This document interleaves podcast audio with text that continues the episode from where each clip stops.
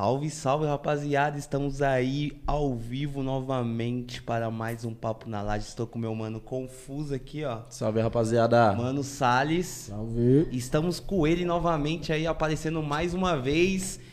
A gente queria que fosse num momento especial, alegre, falando de anime, mas não, temos um assunto muito sério. Salve meu mano Pedro, como que você tá, irmão Suaverson? Esse meu áudio tá bom, né? Salve, salve, rapaziada. Salve. Boa noite. Tá Boa noite, irmão. seu Agradeço né, imensamente a lembrança para vir aqui tocar nesse assunto por vocês. E espero que hoje a gente possa contribuir para um serviço social, né? Uma utilidade pública. Falei pro Aleph que tô um pouco nervoso, porque diferente da outra vez que eu vim aqui, falei um monte de merda. não, você fala da sua história. Como assim? Essa história não é uma merda, rapaz. Como assim? No sentido de que não tinha pressão. Os caras, ah, tô ouvindo a vida do Pedro, ponto. Né? Hoje eu vou falar de um tema que algumas coisas vão tocar em feridas de alguns, talvez, dos nossos ouvintes ou não, mas são coisas que estão no nosso cotidiano e que a galera vai falar, opa, era desse jeito, queria dizer isso.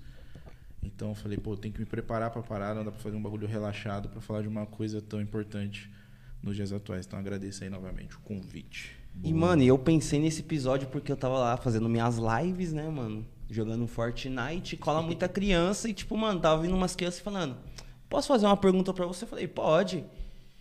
Ô, você acha certo eu não ir pra escola ou ir pra escola, mano? Tá acontecendo vários bagulho. Minha mãe quer que eu vá, mas eu tô com medo, tá ligado? E isso começou a ficar preocupante. Falei, mano, caralho, velho, as crianças estão chegando e perguntando minha opinião sobre se deve ir pra escola ou não, porque tá acontecendo uns bagulho muito sério, tá ligado? E pessoas com ideologias totalmente extremistas chegando, passando isso pra frente, tá ligado? E não tem como atingir a juventude, mano. O bagulho atinge, chega no pessoal, tá ligado? E eles começam a incorporar isso pra eles, tá ligado? Achar que essas ideologias são certas, mano. E o bagulho começa a ficar louco. E por isso a gente chamou o Pedro aí, professor de história, pra dar uma aula hoje que é necessária, mano. Exatamente, Nos dias extremamente de hoje. necessária, né? Apesar de ser um assunto muito denso e complicado de certa forma, é, é extremamente importante porque muitas vezes o que a gente vê hoje é o, o resultado ali de uma série de, de movimentos que aconteceram nos últimos anos do Brasil e até mesmo de forma geral no, no mundo, que culminou numa propagação de ideologias furadas, né? que só leva ao caos. Mas isso é o professor que vai dizer. eu só vou ficar aqui na minha. Bom, antes disso eu queria fazer alguns agradecimentos, aproveitar que eu tô famoso, né? Tô no...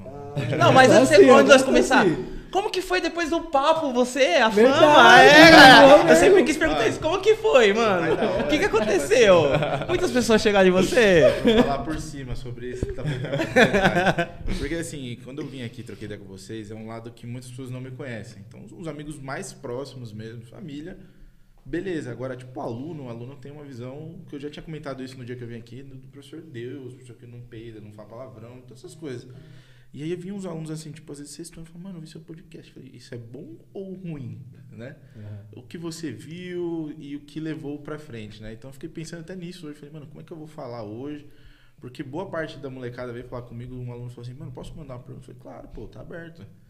Né? E pros alunos que vivem nas redes sociais, isso é legal. Eles consomem podcast, então hoje talvez alguns estejam aqui ouvindo. Então eu falei, mano, eu entrei no dia seguinte, até colegas de trabalho falaram assim, mano, eu vi seu podcast, você levantou uns, uns pontos interessantes. Eu falei, pô, que honra, mano, porque, tipo, um papo de professor para professor, né? E eu, como eu falo, eu admiro meus colegas, né? Tem gente que tem ciúminho, né? Vaidade, tipo, não pode admitir que o colega faz um trampo da hora, que é bom, enfim, todas essas coisas. E uma das professoras que veio falar comigo, talvez ela até ouça isso, que é a Renata, falou, mano, eu achei muito legal um ponto que você tocou do cristianismo vindo pro Brasil. E, pô, mal eu falei, pô, você me deu aula Caramba. e hoje você tá elogiando que eu fui num podcast agora Foda. como um colega de trabalho. Então foi muito legal o resultado disso, a minha família. Já vou aproveitar e falar rapidinho aqui da minha esposa, que tá com o Dani em casa, a Suzana. Já tá aqui, me ó. apoia pra caramba, ela mandou Oh, demais. pra todas as amigas, pra todos os familiares. Que da hora. Cadê o link, pai? Então, assim, é importante você ter, né, é, pessoas que apoiam você, não só por ela ser minha esposa, mas assim, ela é minha amiga antes Uhum. de qualquer coisa, né? Então, tipo, ela tá sempre apoiando, ela imprimiu ali as coisas que eu trouxe, que eu já vou Caramba, trazer legal. vocês. Porque eu também não tava conseguindo. Falei, amor, me ajuda aqui, só seu computador tá conectado na impressora. ela imprimiu duas vezes e foi, e tava lá arrumando o Dani, eu tava tomando banho. Então, assim, é um, um bagulho gratificante. Ah, minha mãe é a família dela. Então, Uhum. agradecer essas pessoas que me incentivam, que me vendem às vezes até mais do que eu mereço. E as pessoas, amigos, alunos, os amigos de vocês que também curtem o papo, por estar prestigiando a gente nessa véspera de feriado. Boa, e a Suzana já tá aqui, ó, É. fazendo juras de amor. É, depois eu olho. E fora a cuca, né? É importante Foda, a gente rapaz. falar de um assunto espioso Ah, aqui. Você é obrigado a postar outro vídeo amanhã, mano. Nem queria. Vai mesmo. Nem É queria. foda. A Nem camisa queria. do Coringão aqui e não dá, Nem né? queria, Não tem foda. espaço pra isso não, mano. Muita coisa acontece em Bom, duas horas de entregar um sono. bagulho pra vocês antes da gente Fica à vontade, começar? o papo é Não seu, pai. presente, tá? Então é algo informal, porque eu falei assim, acho que tem alguns pontos que a gente precisa passar. E eu trouxe um mini roteirinho aqui pra... Eu só quero, só quero dar uma observação aqui rapidinho no papo. Rapaziada que tá na live, mano, não esquece de deixar aquele like, certo? Fortalece demais, mano, nosso canal aí. E claro, a live por si só. Então deixa seu like, se você não é inscrito, se inscreve aí. Porque a gente tá sempre por aqui com um novo convidado, com um novo papo muito foda. E é isso mesmo, vamos que vamos.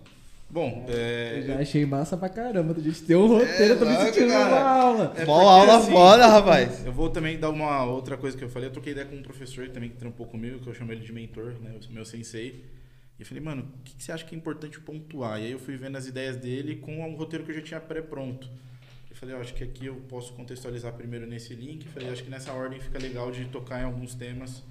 Pra gente fazer um apanhado legal e pra não ficar algo vago, tá ligado? Então eu falei, vou levar um roteiro, modéstia à parte, se vocês acharem justo a gente Você é louco. É igual eu falei pra você, A o papo é gente seu, pai. não faz. Se você quiser, quiser anotar fazer uma aqui, TV já. pra colocar um slide aqui, A mano. gente né? busca. Eu falei pra você que quando eu dou aula eu faço a lousa, né? É que eu não tenho a lousa aqui, eu ia colocar isso aqui tudo na lousa, né? Bom, antes da gente começar, então, eu trouxe uma pequena brincadeira com vocês. Essa daqui eu não posso mostrar. É o seguinte, eu peguei de uma cena de um filme, depois eu vou recomendar esse filme, que é um professor, né? Ele tá trocando ideia com os alunos dele, ele fala o seguinte, numa eleição a gente tem três candidatos. O primeiro tem uma série de doenças graves, ele vai mentindo como lhe convém, trai a mulher e seu conselheiro político é um astrólogo.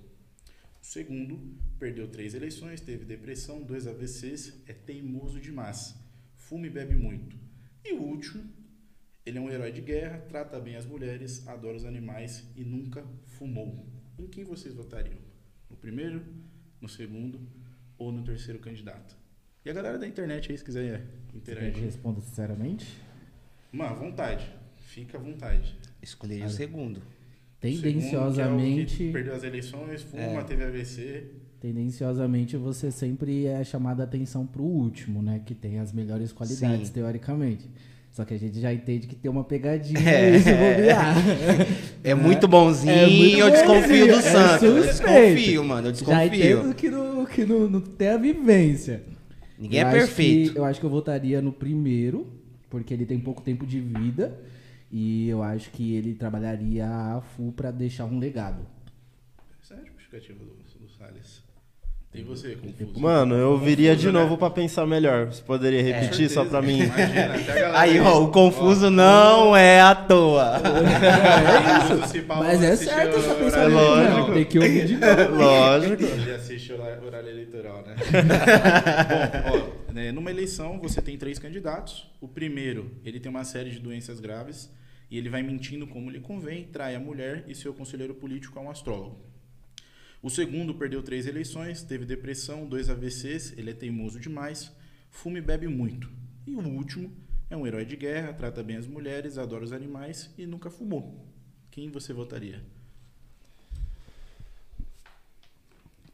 É difícil pra caralho. É né? difícil, Eu me mano. esqueci que ele tinha. É Você difícil. não tá vendo também, É, né, a pessoa, né? Tá sim. indo só por um perfil do LinkedIn, tá ligado? Sim. Mano, eu iria no terceiro, mas assim, é, é- é um pouco difícil responder, porque você, na verdade, você escolhe meio que na dúvida. Meio que não escolhendo na decisão, é esse. Você escolhe, tipo, ah, eu iria nesse, No mas, menos tipo, pior, no né? menos pior é um bagulho louco, né, Da mano? hora, da hora. Bom, nessa cena do filme, os alunos votam no terceiro candidato, né? O que não fuma, o que trata bem mulheres, adora animais. E aí o professor do filme responde o seguinte: certo, mas fiquem sabendo que acabaram de descartar Deolane Roosevelt, né, dos Estados Unidos, e Winston Churchill, da Inglaterra. E assim escolhendo, e graças a Deus que vocês escolheram, um candidato aqui, Hitler, que inclusive faria aniversário hoje, se estivesse vivo esse desgraçado. Cara. É engraçado, mas há uma questão aqui, espero que entendam um dia. O mundo não é o que você espera dele. O nome desse filme é Drunk. Mais uma rodada, tá? Deixei também de presente pra Ô, vocês. louco, Um agora baita tá na minha filme agenda agora, mano. Que fala sobre um professor alcoólatra, ele faz Como uma que experiência. escreve o nome do filme? É um filme, se eu não me engano, norueguês. Esse ator é o Mads Mikkelsen, que ele é famoso, mas ele não é dos Estados Unidos. Uhum. E aí eu vi essa cena e falei, mano, isso aqui é muito emblemático, porque isso aqui é o pano de fundo pra gente trocar ideia sobre fascismo e nazismo. Caramba, velho. O do quanto a moral ela é influenciável Ah, sei na que questão das nossas votações dos dias atuais, né? Se É o o candidato Hannibal. tem família, não tem, se já se divorciou ou não, se bebe, se fuma, se trata bem. E a gente esquece que o cara que vai ser eleito, ele é eleito como político e não como cidadão civil, né? Então, só uma brincadeirinha, nenhum nenhum de vocês, obviamente, em sã consciência, Uhum. Votariam no Hitler, eu Caramba, espero, né? Mano, Certamente não. Filmão, pai. Caralho. Recomendo, bem legal o Ô, filme. escreve o nome do filme aqui. Escreve. Você, falou aí, mas não Outra observação soletrar, não. importante aqui, rapaziada, que eu vou lembrando e vou falando. É o seguinte, a gente deixou mais de 20 links aí na descrição. Todos esses links são fontes é, de informações que o Pedro trouxe aqui pra gente no Isso papo. Então, Aqui, esse aqui é o depois você pode estar dando uma olhada. Desculpa. Esse Não, aqui acho que é o tá título tranquilo. em português, mas em inglês é Druk. E é fácil. Depois eu passo o torrent, desculpa. Fala torrent. Desculpa falar do Bom, galera, eu trouxe aqui então alguns pontos que eu acho legal que é a gente contextualizar o nazismo, né? É, por que, que eu escolhi esse tema? Eu vejo muito hoje na mídia é, a seguinte questão: ah, os alunos estão cada vez mais acessando jogos perigosos. Inclusive, foi uma fala do Lula e sou eleitor do Lula e cagou pra cacete falando isso. Até porque você dizer que um videogame influencia a criança a cometer assassinatos, e tem milhares de estudos sobre isso, e nenhum desses estudos levam a crer isso, até porque tem vários outros gêneros, e que eles não influenciam uma criança a ser rica, a ser encanador, todas essas bobeiras que a gente vê por aí. É questão do que o pai e a mãe tá vendo. Você não vai pegar uma criança de 3 anos e falar, oh, joga GTA aí, joga um jogo de tiro com muita violência e tudo afins. Né? Mas é, a galera tentou achar espantalhos, né, ao meu ver, para justificar esses problemas que a gente tem vivido nos últimos dias sobre as escolas, massacres, discursos de ódio, neonazismo e por aí. E uma das coisas que mais me irrita é que quando você vê na mídia, até mesmo alguns colegas que estão conversando comigo, eles falam o seguinte: nossa, as crianças estão sem amparo dos pais, as crianças estão tendo surtos psicóticos, é, as crianças estão consumindo jogos violentos, as crianças precisam de Deus. E eu vejo que em, várias, em vários desses massacres, não só no Brasil, mas também nos Estados Unidos, você tem um padrão que se repete no pano de fundo, que é o neonazismo. E eu falo, mano, mas por que, que a gente não fala sobre o neonazismo explicitamente? Tem uma ou outra matéria na internet, na televisão eu não vi esse tema, e às vezes a televisão até blinda isso. Então você tem um caso, que isso eu acho que na Record eu não trouxe esse caso, porque é só um vídeo que eu vi, mas eu compartilhei no Instagram, que tipo, um menino tem uma bandeira no fundo nazista, e a Record omite essa informação. Ele só fala assim, ah, um neonazista. E passa. Tipo assim, ah, é como se fosse um corintiano, um palmeirense, um pauliano. Passou. Só que isso é muito grave. Porque, como eu disse para vocês, hoje seria aniversário do desgraçado Hitler, mas também é aniversário de 24 anos do massacre de Columbine, que aconteceu lá nos Estados Unidos. E isso é um dos grandes motivadores desses massacres Estados Unidos afora. Não vou usar a expressão Brasil afora porque a gente importou essa bosta do que eles produziram lá para cá. E quando a gente fala de neonazismo, eu acho que tem uma coisa interessante que é o terminologia neonazismo supressõe algo, supre, suprepõe, supre, me ajuda aí, Salles, você que é o, mano das palavras. O que, que você quer dizer? É, dá a entender que é algo novo. Supõe. Supõe, obrigado. Então ele supõe que é algo novo. Então você fala, bom, se é algo novo, é uma nova versão de algo que já existiu. Então a gente precisa voltar primeiro no nazismo da década de 30 e tentar entender quais são essas raízes. Um ponto importantíssimo que eu tentei trazer aqui para vocês, que é que eu coloquei no, no roteiro, que é a origem ligada ao capitalismo e ao colonialismo. Então você tem um ponto importante que é o seguinte: quando você chega no final do século XIX, você vai ter uma coisa chamada as unificações tardias, que é a Alemanha, que até então não era Alemanha, ela era chamada de reinos germânicos, e você tinha como grande estado a Prússia, e você tinha a Península Itálica, que futuramente se tornaria Itália, mas era naquele ponto, os grandes reinos ali eram os reinos de Piemonte e de Sardenha. E você tem os grandes países se movendo para aumentarem as suas economias pós-revolução industrial e pós-colonização, para aumentar as suas é, riquezas nacionais. Então você vai ter o que a gente vai chamar de partilha da África.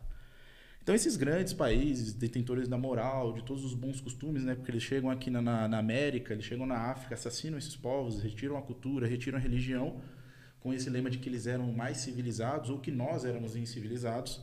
E eles simplesmente decidem sentar numa mesa, numa coisa chamada Congresso de Berlim, para a África. Tipo como se você tivesse esse quadro aqui do Jordan e ele tivesse, sei lá, vários quadradinhos e eu falo, olha, escolhe cinco, você cinco, você cinco e eu cinco. Só que esses cinco eram países africanos. E aí tem uma coisa interessante que é o seguinte: quando a Alemanha se torna Alemanha, como a gente conhece hoje, quando a Itália se torna Itália, como a gente conhece hoje, eles falam o seguinte, mano, para a gente fazer essa unificação, nós precisamos passar por guerras. Uma das grandes guerras é a Guerra Franco-Prussiana, dos franceses com os futuros alemães, né, os, os prussianos. Eles falam, pô, se a gente derrotou o Império Francês do Napoleão III, não é o primeiro, tá, o mais famoso, mas é da família, a gente tem direito também a esses pedacinhos que vocês estavam dividindo. Só que, mano, pensa o seguinte: um país que é poderoso militarmente, ele não vai olhar e falar assim, ah, irmão, vai lá, escolhe o seu aqui, uhum. só pintar ali o quadradinho que você quer e a gente vai abrir de mão beijada. Esses países vão se negar. Então você vai ter no final do século XIX para início do XX, que é quando você vai ter a Grande Guerra, países se organizando e se movendo para ter domínio dessas colônias. Por que, que eu trago isso para vocês? Porque quando a gente fala de colonialismo e também de nazismo, o ponto de partida é domínio de territórios. Então, os países querem expandir o seu território, matéria-prima, mão de obra barata e mercado consumidor. E o capitalismo ele começa a vir de muito mais tempo atrás. Então você tem lá desde o fim do feudalismo, século XV, o surgimento dos burgos e uma classe social que não vivia mais da terra e agora viveria da moeda.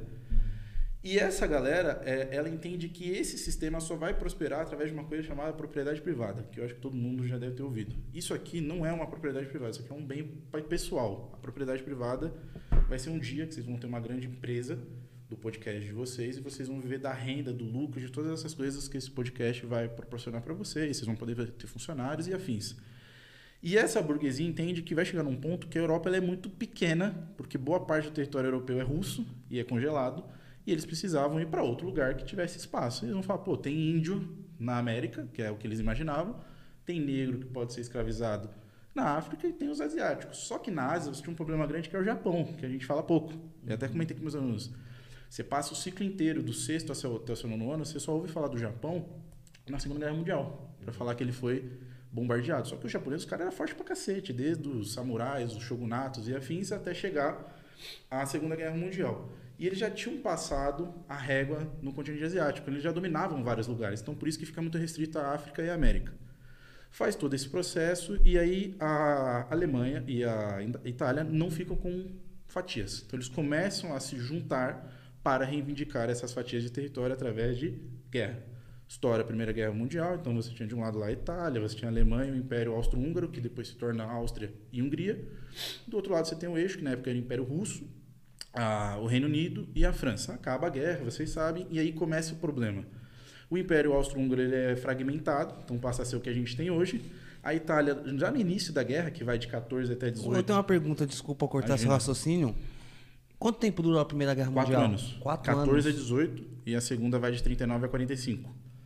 E a Itália, logo no começo da guerra, que estava do lado do, dos alemães, ela muda de lado, né, troca vira casaca, porque os ingleses e os franceses tinham prometido melhores territórios, ou seja, melhores colônias, para que ela aderisse ao bloco deles. Então, meio que ela fica sozinha ali, a Alemanha, porque a Áustria vai ser facilmente derrotada. Vai ter uma adição poderosa, que são os turcos otomanos, que era uma região muito grande ali na Turquia, hoje onde você vai ter também o Oriente Médio. Só que do lado dos blocos centrais ou dos países da Entente, mano, você vai ter entrando Estados Unidos, você vai ter Bulgária, Grécia, você vai ter um bloco grande que vai se movimentar ali isso é na hora que você coloca na balança e fala, mano, não tem como a galera vencer. Quando chega no final da guerra, que é o armistício, né, os soldados alemães, eles se rendem porque não tinha como vencer os soldados dos Estados Unidos, que eles chegaram, tipo, no final da guerra, para quem já leu, já viu sobre isso, tipo, a guerra tá torando, pau tá quebrando lá, trincheira, aquela cena da Mulher Maravilha na DC, o Nada de Novo no Front, que eu vi que você assistiu na, na Netflix.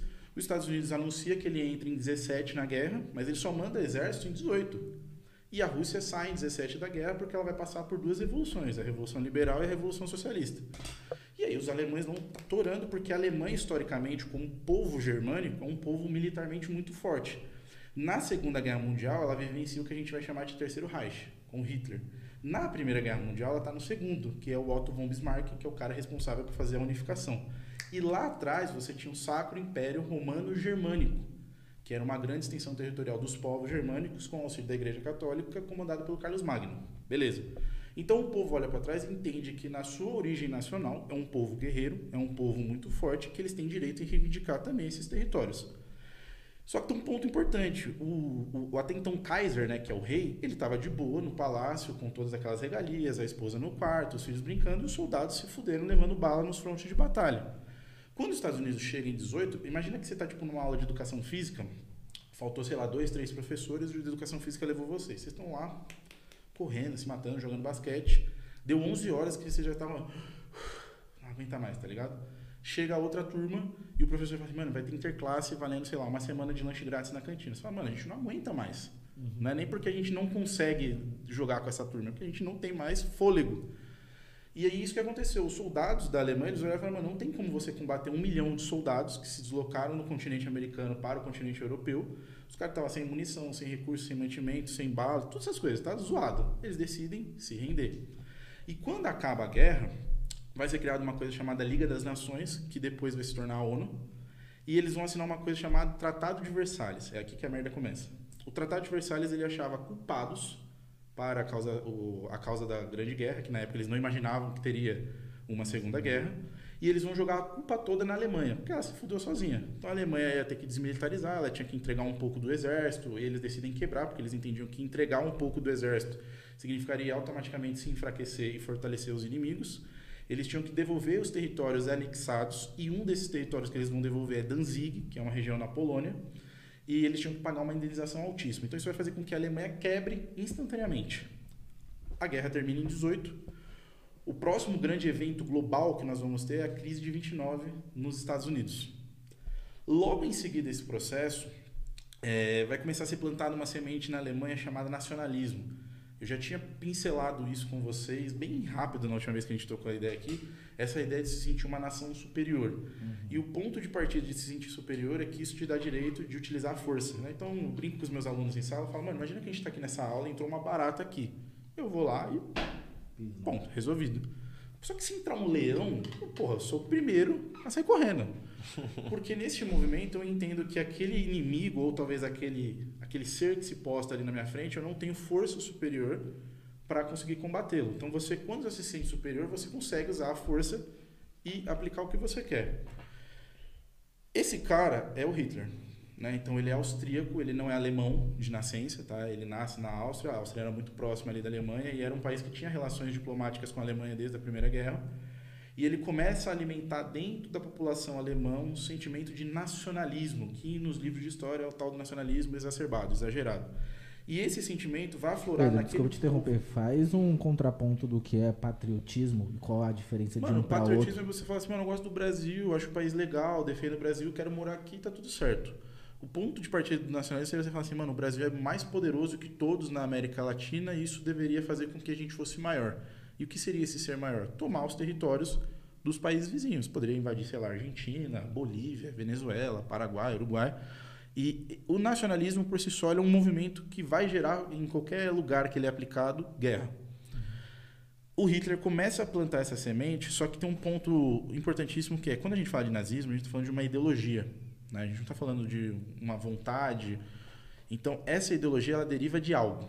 Esse é o nacionalismo o Hitler vai olhar para aquele povo alemão que estava em crise econômica, é, passando fome, se sentindo humilhado pela guerra. Os países que lutaram ao lado da Alemanha, em tese, teriam virado as costas para ela. Vai olhar para aquele povo sem sentimento, humilhado, fudido, e vai falar assim: mano, vocês são muito importantes aqui. Vocês são uma raça superior. E o ponto de partida que a gente tem nas escolas, que é uma coisa interessante, que é fazer aquelas comparações de tipo, qual é a diferença do fascismo para o nazismo. E aqui tem um ponto importantíssimo. O fascismo ele é muito anterior ao nazismo. O nazismo é como se fosse um downgrade, né? Piora o fascismo que já era uma grande bosta. O primeiro grande exemplo de fascismo que a gente vai ter é na França, do, do, do, do é, Duchy, acho que é assim que pronuncia, não sei usar a pronúncia francesa. Depois a gente vai ter o Franco, né, que eu faço as postagens lá xingando o Real Madrid, que vai ajudar o Real Madrid a crescer. Você vai ter Salazar em Portugal e você chega ao Mussolini na Itália. E essa ideia do fascismo, o primeiro ponto é que ele é um movimento de massas. Então, ele é diferente do que seria, por exemplo, um movimento neoliberal. O neoliberalismo é muito restrito a uma classe rica. Então, dificilmente você vê grandes mobilizações. Só que o fascismo, ele olha para a moral, que foi a brincadeira que eu fiz com vocês no início do nosso podcast, e ele usa essas questões morais do povo para trazer contraponto para problemas reais do país. Então, a Alemanha tinha um grande problema é, econômico, um problema social, e tinha um problema de é, ressignificância dentro do território europeu e ele olha para isso e fala: sabe qual que é o problema da Alemanha? O judeu. Vamos trazer um paralelo, por exemplo, o Brasil. O Brasil vivia uma grande crise oriunda do golpe de 2016, e eu caguei para quem acha que não foi golpe em 2016. Então você tinha a classe trabalhadora empobrecendo, você tinha pessoas que começaram a entrar de novo no mapa da fome, trabalhadores que voltaram a fazer grandes greves. E qual era o problema para salvar o Brasil? Impedir a ideologia de gênero, uhum. acabar com a mamadeira de piroca, é, O um marxismo comum, né? cultural. A, a esquerda quer fechar as igrejas. Então você pegou coisas que são muito rasteiras à população, que é a classe trabalhadora, que são pessoas comuns. Então é aquele cara que não entende absolutamente nada sobre política, mas ele fica ofendido se você fala sobre a religião dele.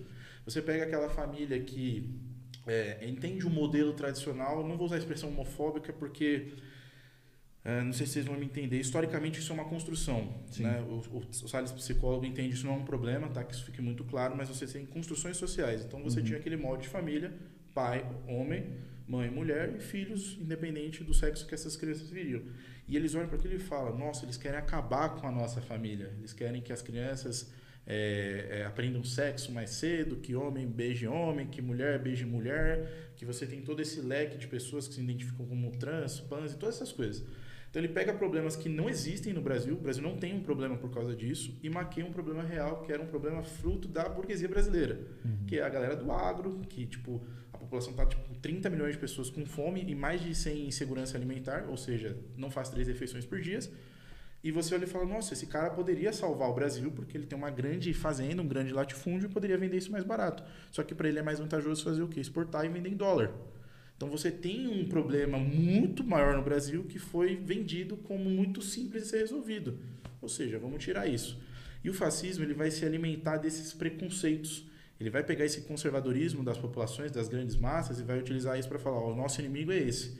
No caso da Alemanha, o fascismo, que é um grande movimento, e ele é o que caracteriza o que a gente vai conversar, de nazi-fascismo, ele não tem o que a gente chama de antissemitismo e de racismo embutido. Então, o Mussolini ele não tinha problema, por exemplo, com o judeu, ele não tinha problema com essa ideia de que os, ita- os italianos eram superiores. O problema do Mussolini era com os comunistas. Ponto. Quando vai para a Alemanha, a Alemanha realmente tinha uma grande concentração populacional de judeus. E eles tentaram enumerar culpados para a derrota da Alemanha. Tanto é que nos grandes livros, quando você vai ler, você vai ter lá liberais. Porque os países que derrotaram a Alemanha são países com ideologias liberais capitalistas. Só que o primeiro grande campo de concentração que o Hitler vai fazer, o primeiro grupo que ele vai colocar são os comunistas. Depois ele vai colocar negros, homossexuais, romanes, que aqui no Brasil a gente chama é, pejorativamente de ciganos, até que chegue aos judeus. E nesse intervalo de tempo, é, matar judeus não era um problema. Isso vai ser muito polêmico, que eu vou falar agora, mas vocês vão também entender. O que o Hitler faz na Alemanha, os ingleses, os franceses, os belgas, os portugueses, os espanhóis fizeram na América e fizeram na África, abertamente.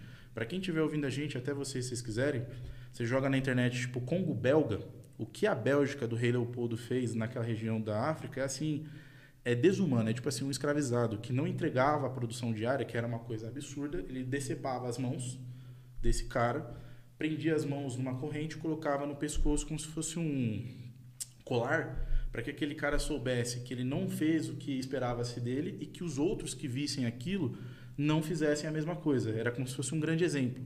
Na Bélgica, por exemplo, que também era um grande país europeu, moral e todas essas coisas, lá no Congo belga, vocês acham também isso muito fácil na internet, eu não coloquei na, nas fontes, é, porque eu não acho necessário, porque é uma imagem muito chocante. Você tinha zooló- zoológicos humanos, que eram crianças negras, que as pessoas brancas da Bélgica, quando iam até a região africana, jogavam comida, tirava foto, brincava com os cachorros. Então, isso era uma ideia de segrega- segregacionismo. Você tem, por exemplo, a África do Sul, o apartheid. Ninguém nunca condenou o apartheid, foi até os anos 90. Você tem, por exemplo, as Jim Crow eh, Laws, né, as leis de Jim Crow nos Estados Unidos, que era é, colored people de um lado e, e white people do outro. Então você tinha lá o banheiro para branco e o banheiro para coloridos. E o colorido não é só o negro, né? O red skin, né? O pele vermelha que é o nativo dos Estados Unidos. E você tem a famosa Rosa Parks. Então, os nazistas, tem livros nazistas que falam sobre isso, eles olham tudo isso que está acontecendo e falam, mano, isso aqui é legal, isso aqui é interessante, dá pra gente fazer isso, vamos juntar isso e aplicar o nosso problema. Quem vai ser o nosso grande inimigo? O judeu. E aí tem dois pontos. Primeiro, que os judeus, eu não conheço judeu pobre, não sei nem se isso é pejorativo falar, mas os grandes exemplos de judeus que eu tenho, pelo menos no Brasil, são ricos, que é a galera que está na Higienópolis. É o Luciano Huck, é o. Puta, tinha um outro mano que é o Rafinha Bastos. Essa galera que é judeu, eles sabem mexer com dinheiro, isso é um- uma coisa que os árabes manjam realmente fazer. Os grandes impérios árabes eram muito ricos. E ele falou: o problema é o judeu, que ele é estrangeiro, ele roubou oportunidades do povo alemão, ele invadiu as nossas fronteiras e tomou o nosso dinheiro, ele se recusou a lutar por nós na Primeira Guerra e agora ele se tornou um problema para nós, ele é sujo. Então você vai ter um cara chamado Joseph Goebbels, que ele é responsável pela propaganda do Hitler. Também tem um filme muito legal que chama Arquitetura da Destruição, que fala sobre como ele conseguiu fazer o povo judeu acreditar, o povo alemão acreditar que o judeu ele era um inimigo e exterminá-lo, ne- nesse sentido mesmo.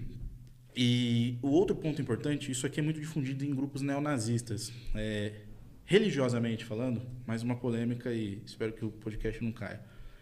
É, algum de vocês é cristão? Não? Que bom. Pelo menos eu não. Tô brincando. É, na Bíblia, é, quando Jesus é capturado pelo Império Romano, né, especialmente por Herodes, que viu a merda que ele ia fazer, né, ele é um puta bundão também. Ele falou, mano, vou jogar o B.O. pra, pro próximo e manda pra Pôncio Pilatos.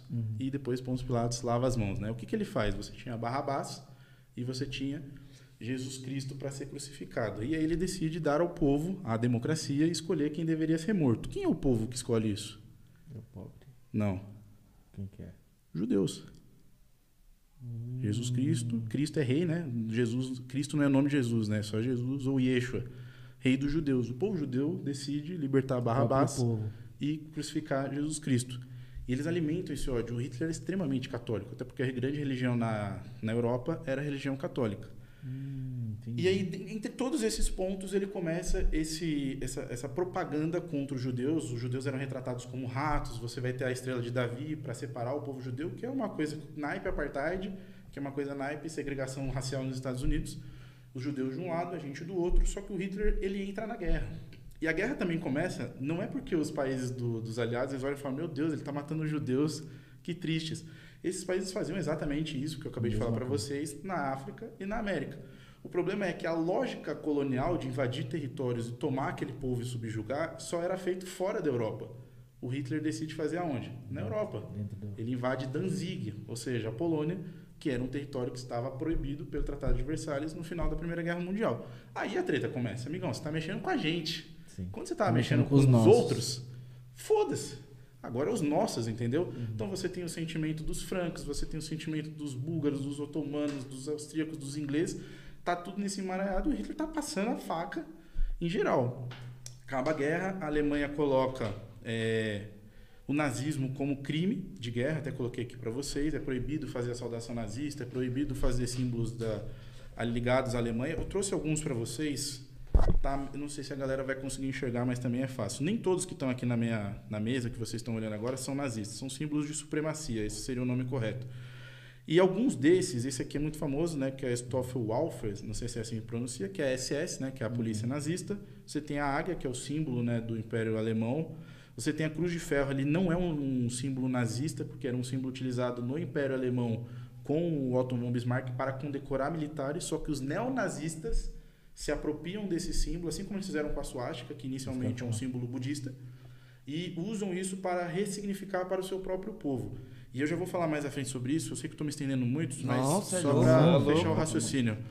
É, Tem uma coisa muito interessante, até para nós que somos pessoas que praticam futebol, futebol Eu posso muito fazer uma nós. pergunta Por antes? favor. Eu sou leigão, Por rapaziada. no favor, não tem história. problema. Teve a Primeira Guerra, o Hitler não participou da Primeira Guerra, Não, certo? Ele nem era Tava de nascido. boa lá na Áustria e tranquilão. Aí a Segunda Guerra acontece por conta Por dele? conta dele. Entendi Por conta agora. dele. Os países europeus basicamente fazem vista grossa. Você vai ver que o Chamberlain. Então tudo é- começou a partir do momento que ele foi ali na Polônia. Então, entenda Tentar- que o movimento de guerra ele não é exclusivamente do Hitler, porque ele Uhum. entra na Segunda Guerra com aliados. Então ele tem lá a França, é, a França não, perdão, ele tem a Itália novamente, que não vai trocar de lado, só que ele tem o Japão. O Japão também era muito fascista com o Imperador Hirohito. Entendi. São movimentos de garantia dos seus territórios. Todos estavam defendendo, só que o Hitler tinha até então, naquele ponto da história, o exército mais forte, ponto, para começar uma guerra. Nessa época não tinha ninguém que defendia, tipo, igual a ONU, nessa época pra tentar Tinha combater. O que, o que eu falei para você, que foi criado, que é a Liga das Nações, Entendi. que futuramente vai se tornar a ONU. Mas que, cara, quem organiza a ONU, por exemplo, até os dias atuais, é exatamente os mesmos países que compõem o que a gente chama de OTAN. São os que causam guerras quando eles querem A mundo afora. É uma coisa muito viciada. Então, esperar que, por exemplo, um corintiano administre uma, uma grande reunião de torcedores de diversos clubes e achar que ele vai ser imparcial é, no mínimo, ingênuo. Mas aí, beleza, o Hitler faz as invasões, eu trouxe esses símbolos para vocês, e boa parte desses símbolos, incluindo o Sol Negro, tá aparecendo muito na Ucrânia. Mas eu prometi que eu não vou falar sobre a Ucrânia e a relação dela com o nazismo, porque tem uma galera que ficou muito brava comigo, até briguei com um amigo meu, beijo para você, você sabe quem é. Você tem essa caveira aqui, Totenkopf, e a famosa swastika nazista.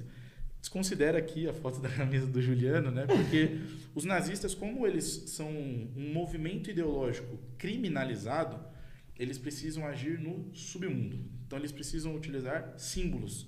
Então você não pode abertamente sair com uma bandeira nazista, só que você pode utilizar símbolos que um nazista vendo, ou melhor, um neonazista, ele vai se identificar, opa, Reconhece. esse é um dos meus. Então você tem pessoas que começam a usar o 88, né, o número 8 no alfabeto seria H e o 8 H de novo, Heil Hitler.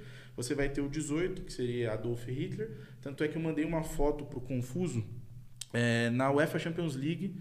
Teve, na UEFA não, na, no campeonato italiano teve um jogo da Lazio, que é um time abertamente fascista, né, do, do Mussolini, e o cara foi com uma camisa escrito Hitlerson, filho de Hitler, e o número 88, né? Então ele foi com todas aquelas simbologias que um neonazista quando bate o olho fica até excitado, ele fala: "Nossa, esse aqui é um dos nossos".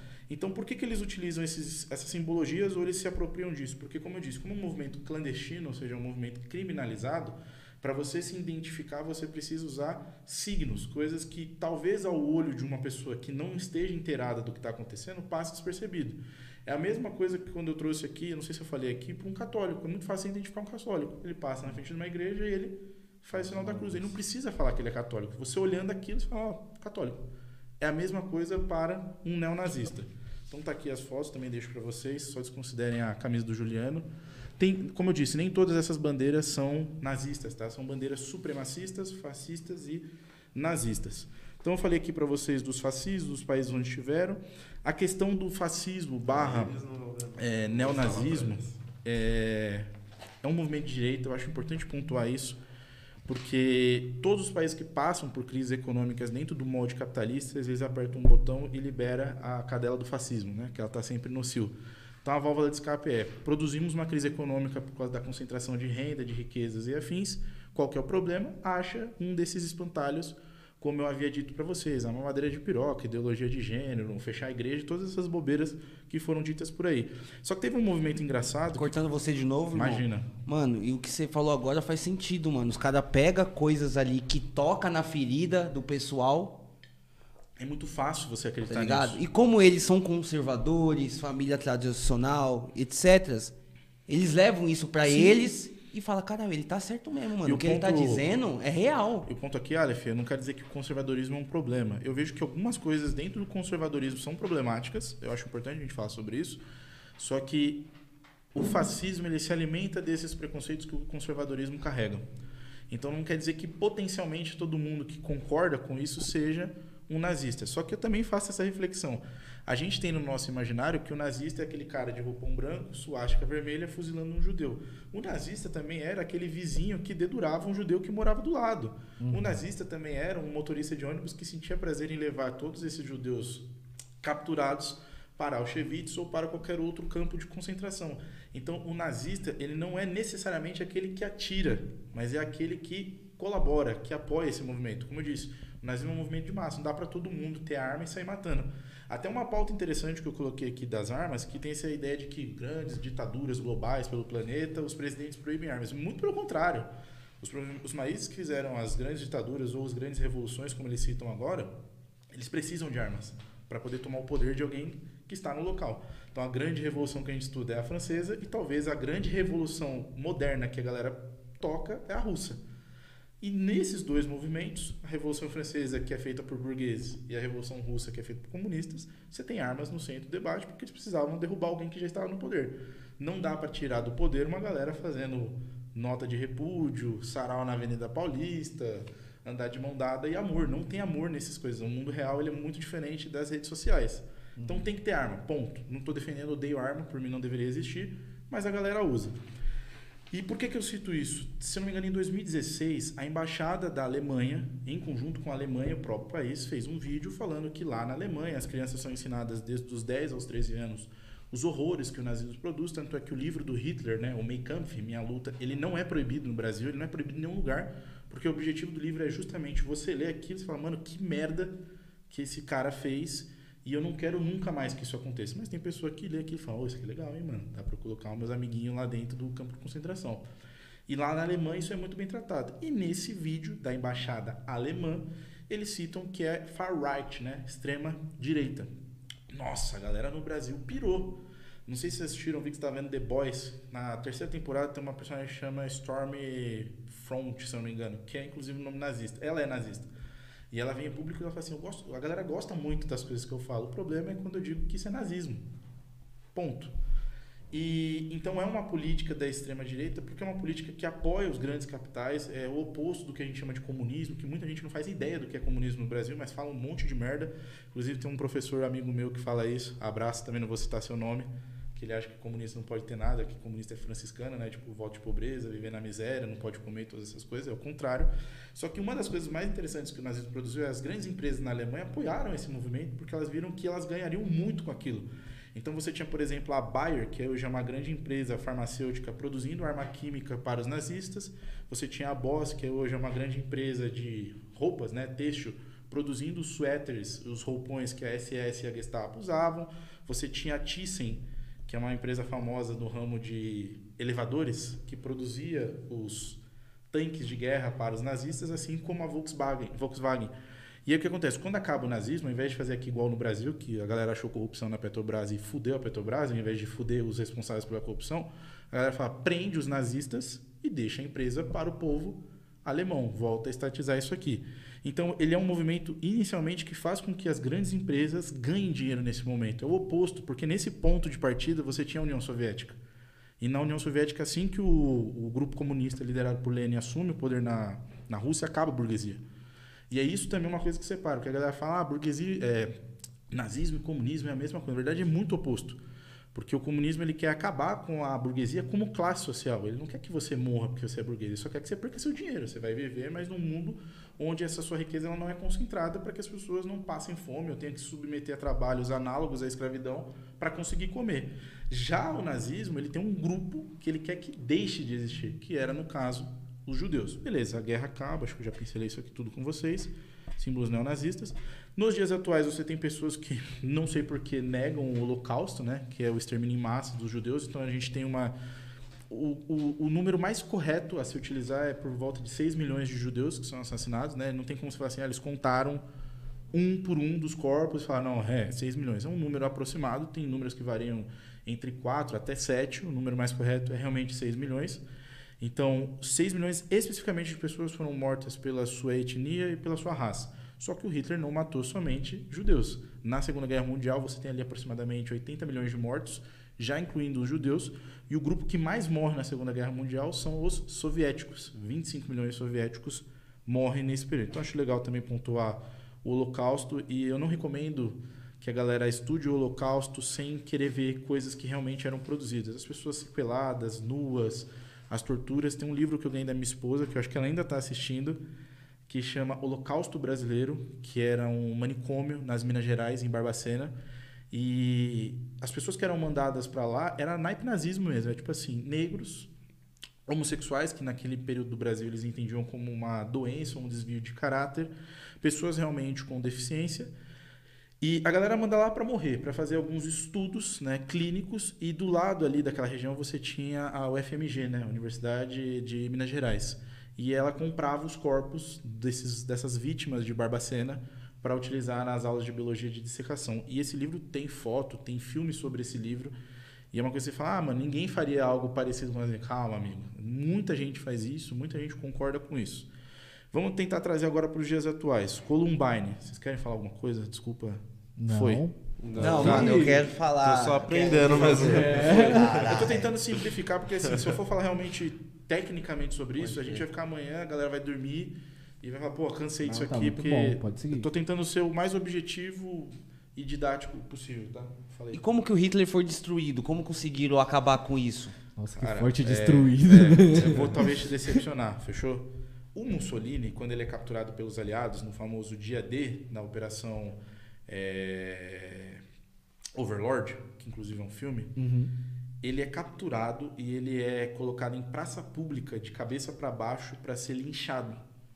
E o Hitler soube disso. Então ele era um puta de um bundão, como eu disse. Esses caras ficavam dentro dos seus palácios com seus planos malignos, enquanto os soldados que não necessariamente todos eram é, adeptos daquilo que estava acontecendo colocavam as suas vidas em risco. O Hitler sabia que se ele fosse capturado pelos aliados era daí para pior.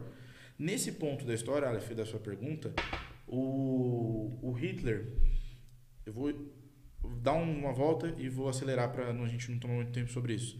Quando Hitler começa a esboçar o plano dele de domínio da Europa, tem uma coisa que ele chama de Operação Barbarossa. A Operação Barbarossa significava invadir a União Soviética. Quando ele apresentou isso para o alto comando nazista, ele falou: mano, não vai dar certo. A, Ale- a Rússia é o grande território europeu, boa parte do território russo é congelado. O exército soviético era muito forte, a galera já tinha essa noção do que os soviéticos poderiam fazer. E o Napoleão já tinha invadido o Império Russo antes do exército soviético, que era só o império da família Nicolau, e ele tinha se fodido. Então a galera falou: mano, calma, vamos focar aqui no Ocidente. A primeira grande derrota que ele vai ter na guerra não será para os soviéticos, serão para os ingleses. Então, quem começa o período do nazismo negociando diplomaticamente pelo Reino Unido é o Chamberlain. Quando a guerra estoura, quem está no poder é o Churchill, que também é um baita de um arrombado. E o que ele produziu na Índia é uma das coisas que a gente nunca fala, né? Porque o Churchill é alguém ligado à direita. Então, ele é um grande herói nacional. Mas depois vai ver lá o que ele fez em Bengala. E aí o Hitler, é, é rapidinho isso aqui, a estratégia que ele utilizava de batalha chamava Blitzkrieg, que é guerra relâmpago. Então primeiro ele mandava a força aérea, a Luftwaffe, eles bombardeavam o território, em seguida vinham os panzers, né, que a gente chama, os blindados, jogava as munições no que sobrava em pé e escombros da guerra e depois ele soltava os soldados da SS para poder fazer a varredura e ver se ninguém ficou vivo. Era muito difícil de counterar isso, né? contra-atacar isso. Então era instantâneo. Só que quando você olha o território europeu, isso aqui seria mais ou menos o Reino Unido. Então você tem aqui o Canal da Mancha, que é água, e aqui é o restante da Europa. Então ele não é ligado territorialmente à Europa. O Hitler não conseguiria utilizar a Blitzkrieg para invadir o Reino Unido. Então ele tentou fazer um ataque com a força aérea. Ele perdeu porque o Churchill também era um grande estrategista de guerra e ele utilizou a Real Força Aérea Inglesa para combater isso. Teve prejuízos, mas foi algo muito básico. Então a galera falou: invadir a União Soviética vai ser extremamente perigoso. E aí eles engavetaram a Operação Barbarossa. Quando o Hitler já tinha tomado mais de oito países na Europa, ele chegou e falou: foda-se, vou invadir a União Soviética. Só que ele tinha invadido a França. A França era um importante aliado para o que a gente chama de países vencedores. Não vou usar bom e mal, porque para mim na guerra não tem essa ideia de bom e mal. Cada um está defendendo os seus interesses. Então ele sabia que se ele desocupasse a França com o território, é, com o exército nazista, ele perderia aquela região cedo ou tarde para os aliados. Então ele deixa um contingente dentro da França e usa o restante para invadir a União Soviética. Só que como a Operação Barbarossa foi barrada, e ele era o chanceler e ele era o Führer, né, o líder, então ele acumulava as duas funções políticas mais importantes da Alemanha, ele falou, foda-se, eu sou o Eu boss, sou o patrão, tá ligado? Eu tô grandão. Igual quando eu vi no outro podcast, eu falei aqui. Ele vai assinar uma coisa chamada Diretiva 21. A Diretiva 21 vai autorizar a implementação da Operação Barbarossa. E ele invade a União Soviética. E você vai ter grandes confrontos. O confronto mais duradouro vai ser a Batalha de Stalingrado, três meses. E o Stalin, ele era também um grande estrategista. A galera pode dizer que é cruel ou que não, mas ele era um estrategista. Ele vai literalmente armar a população civil. Ele vai chegar lá e falar assim: os nazistas vão vir, eles vão invadir a casa de vocês, vão matar vocês. Vocês têm duas opções. Ou vocês aceitam, ou vocês existem. Então, tipo, quando o exército nazista chega na União Soviética, o Stalin usou a tática de terra arrasada, porque ele já viu que os nazistas estavam produzindo, então ele já tinha bombardeado o território que os nazistas precisariam pre- passar. A Blitzkrieg se torna ineficaz. Ele envenena os rios próximos daquela região para que os soldados não pudessem descansar, beber água e todas as fins. E o outro ponto, que é a mesma coisa que o Napoleão passou quando ele invadiu a União Soviética, na época Império Russo, era o inverno, menos 40 graus.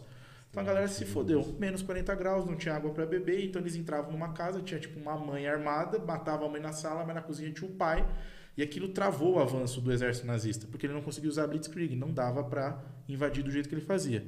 Então Hitler colocou de um lado o exército terrestre e do outro lado ele colocou os tanques de guerra. Então os tanques fizeram uma batalha com os blindados soviéticos em Kursk, ficou Stalingrado e Kursk, o Hitler viu que ele estava tomando um prejuízo e falou, opa, vamos bater em retirada, vamos voltar que o prejuízo está grande. Quando Stalin percebe que ele está recuando, ele fala, mano, vamos agora passar a faca. Então, enquanto eles estão voltando, a gente desce junto. Manda todo o exército vermelho, eles invadem Berlim, né? eles tomam o Reichstag, que é o parlamento alemão, tem aquela foto famosa da bandeira soviética. E a guerra, em tese, ela já acabou aqui. A, os nazistas só realmente não conseguiram invadir a Rússia porque o grande aliado que eles contavam eram os japoneses. E os japoneses estavam tentando invadir a China. Só que a China é continental. A galera que já comprou no AliExpress vem lá, China continental. Então os japoneses estavam travados no território chinês, eles não conseguiram avançar para chegar próximo da Rússia. E aí o, o, Hitler que esperava esse é, encontro de forças, né, uma vindo do leste e uma do oeste, eles não conseguiram colocar isso em prática. Aí a guerra acaba depois com as bombas atômicas Hiroshima e Nagasaki. Não sei se eu que eu vi, o, eu vi um, um, pedaço de um filme né, no YouTube, onde ele tá lá na mesa. Ah, como ele morre. Aí os caras pegaram Mussolini, o Hitler sabia que ia ser dali para pior, e ele se mata. Ele não quis dar aos aliados o prazer de dizer que eles mataram Hitler. Só que todos os filmes que a gente assiste, os Estados Unidos não pode dizer que os soviéticos venceram os nazistas. Tem que ser eles. Uhum. Então você tem lá o Bastardos Inglórios, você tem a Operação Valkyria, que é um baita filme, mas é uma grande mentira. E não tem esse retrato histórico. Não dava para olhar para os comunistas e falar: vocês derrotaram o pior inimigo que a história produziu. Então eles precisaram apagar isso ideologicamente, culturalmente, mas foram soviéticos. E se ele pegasse ali, mano, ele no mínimo seria torturado por muitos dias, até ele ser realmente morto. Ele sabia, então ele preferiu meter uma bala na cabeça dele. Vários nazistas fugiram né, da Alemanha nazista, muito foi para a Ucrânia, mas eu não vou falar da Ucrânia, prometo. Alguns vieram para a Argentina, alguns foram parar nos Estados Unidos e outros vieram para o Brasil. E aí daqui a pouco a gente faz. Quer... Eu vi um, um pedaço do filme, eu não lembro qual é o filme, no YouTube, onde ele estava ali conversando com um dos capitões deles e meio que já sabendo que iria perder a guerra, tá ligado? E meio que começa a quebrar o palco, ah, mano. E tipo, todo mundo lá fora da sala, tipo, caralho, tá ligado? Tipo, tá Inclusive porra. tem muito meme com essa cena, né? É nesse naipe, assim, ele era autoritário, ele era baixinho, ele não era o ariano que ele vendia, né, como a raça pura, a raça suprema, mas ele conseguiu entregar àquele povo um sentimento que eles não tinham antes, que era o sentimento de nós somos importantes, nós somos fortes e nós também somos protagonistas. E aí, por que, que eu trouxe o massacre de Columbine? Ele é, como, ele é visto como o grande massacre entre a comunidade dos massacres. Então, em Columbine, aconteceu nos Estados Unidos, que inclusive faz 24 anos, dois rapazes entraram numa escola, mataram, se não me engano, 12 pessoas e uma professora ou um professor, e depois se suicidaram. Quando a galera foi estudar ó, possíveis motivações, você tinha um pano de fundo real do bullying, que é uma coisa importante de ser conversado nas escolas. É, muitas famílias com esse conservadorismo levam isso para as escolas sem eles perceberem, porque eles conversam em casa com as crianças, as crianças absorvem aquilo e levam para a sala de aula. E faz aquelas brincadeiras do gordo, do preto. Eu já contei isso pra vocês. O gordo ele é sempre excluído. Para ele ser socializado, ele tem que ser o bobão da turma. O cara que é negro, para ele conseguir ter algum tipo de ascensão. E a mulher negra também. Ou tem que ser extremamente bonita, gostosa. Ou esquece, é aquele que vai fazer aquelas listinhas de mais bonito e mais feio da sala. São os que vão ficar por último. A parada das loiras, que eu não sei de onde que surgiu, que loira é burro. Enfim, inventaram isso. Então, é, o bullying estava nesse plano de fundo. Eram rapazes que sofriam bullying só que eles encontraram um abraço afetivo dizendo você é mais do que isso no nazismo. Então, quando a polícia foi investigar, esses rapazes tinham conteúdos, liam sobre isso que era nazismo. Depois de Columbine, nos Estados Unidos, se tornou muito comum massacres. Assim, é absurdamente normal como o povo nos Estados Unidos convive com massacre, enquanto a gente se espanta a galera lá, sei lá, tá assim, breaking news. Aí tem a Fox, né, entrando. Aí eles falam, ah, mais um massacre em alguma cidade nos Estados Unidos. É tipo, ah, ok, mais um. Tipo, é esse nível do que a gente está tratando. Eu trouxe fontes também, Confuso deve ter colocado para vocês no, na descrição. E uma matéria que me pegou muito foi uma matéria que a Folha fez esses dias, que falava sobre um massacre que tinha tido no mesmo dia em que teve aquele massacre aqui em São Paulo, no Monte Cameron, na, na escola ali na Vila Sônia. É, eu não vou lembrar o nome da escola agora lá nos Estados Unidos, mas a gente também acha isso com uma facilidade grande. Eu até me perdi aqui nos exemplos. E no subtexto da, da folha estava escrito assim que era o centésimo, vigésimo nono atentado com arma de fogo numa escola. Ou seja, a gente está no mês 4, né? a matéria foi do dia 28, 29 de, abril, de março para abril. Então, em três meses nos Estados Unidos, nós já tínhamos praticamente quase 130 ou massacres ou tentativas de massacres em escolas nos Estados Unidos. Isso é assustadoramente alarmante. E em todos esses casos, na maioria deles, você tem como plano de fundo o neonazismo. Crianças que consomem esses conteúdos, que levam isso para o seu cotidiano, que é aquela coisa dos direitos LGBTs que eles não querem, a coisa do imigrante que eles não querem, dos negros conquistando direitos que eles não querem, que lá ainda até os dias atuais você tem a Ku Klux Klan, que é uma organização abertamente supremacista que preza pelo extermínio do povo negro nos Estados Unidos. Essa galera olha e fala, mano, eles também pensam como a gente. Então eles se sentem empoderados para fazer isso. Tem uma outra matéria que também é muito fácil, que foi um rapaz que ele ligou a Twitch. E ele foi num supermercado no Texas, que é uma das cidades mais racistas dos Estados Unidos, né, do sul. E ele viu que tinha muito negro naquela região. E aí ele pegou uma arma, gravou isso na Twitch ao vivo e assassinou 12 pessoas dentro desse supermercado. Isso acha na internet. O vídeo hoje acho que é bloqueado, mas a matéria acha com uma facilidade. Quando a polícia pegou a arma dele, estava cheio desses símbolos neonazistas que eu trouxe para vocês ali. Então, o neonazismo, ele é a motivação, não é o videogame, não é a falta de Deus, porque isso é uma ideologia que empodera pessoas que são instrumentalizadas e ensinadas que determinadas raças, etnias, credos religiosos e orientações sexuais são inferiores. E se isso é inferior, isso precisa ser destruído. Isso é nazismo. Bom, outra coisa que eu trouxe aqui para vocês, isso aqui é legal, eu queria muito passar para a galera que está na live, mas não vai dar. Eu mandei para o Confuso, que é o seguinte: é, a gente está falando de capitalismo acima de tudo, como eu disse para vocês. O fascismo e o nazismo é um fenômeno de extrema direita e o capitalismo está inserido no que a gente chama de direita. A galera lá, ela tá tão anestesiada a todos esses massacres nos Estados Unidos que eles, ao invés deles combaterem essa ideologia que norteia a Constituição dos Estados Unidos, inclusive num mecanismo do Facebook, a Constituição dos Estados Unidos foi classificada como discurso de ódio. Isso é muito legal. Depois vocês também dão uma pesquisada nisso, né? A Constituição dos Founding Fathers, né? Os pais fundadores. E eles criaram mecanismos para proteger essas escolas. Então, assim, nós sabemos que vai acontecer um massacre, então nosso objetivo mais não é combater massacres, é agora prevenir que pessoas morram em massacres, porque eles vão acontecer. E eu mandei dois vídeos para o Confuso, não dá para a gente mostrar aqui. O primeiro deles é tipo uma sala de aula em que no fundo da sala você tem como se fosse um grande balcão blindado e quando alguém ouvir um tiro ou alguém gritando, você abre esse balcão e fecha como se fosse um bunker.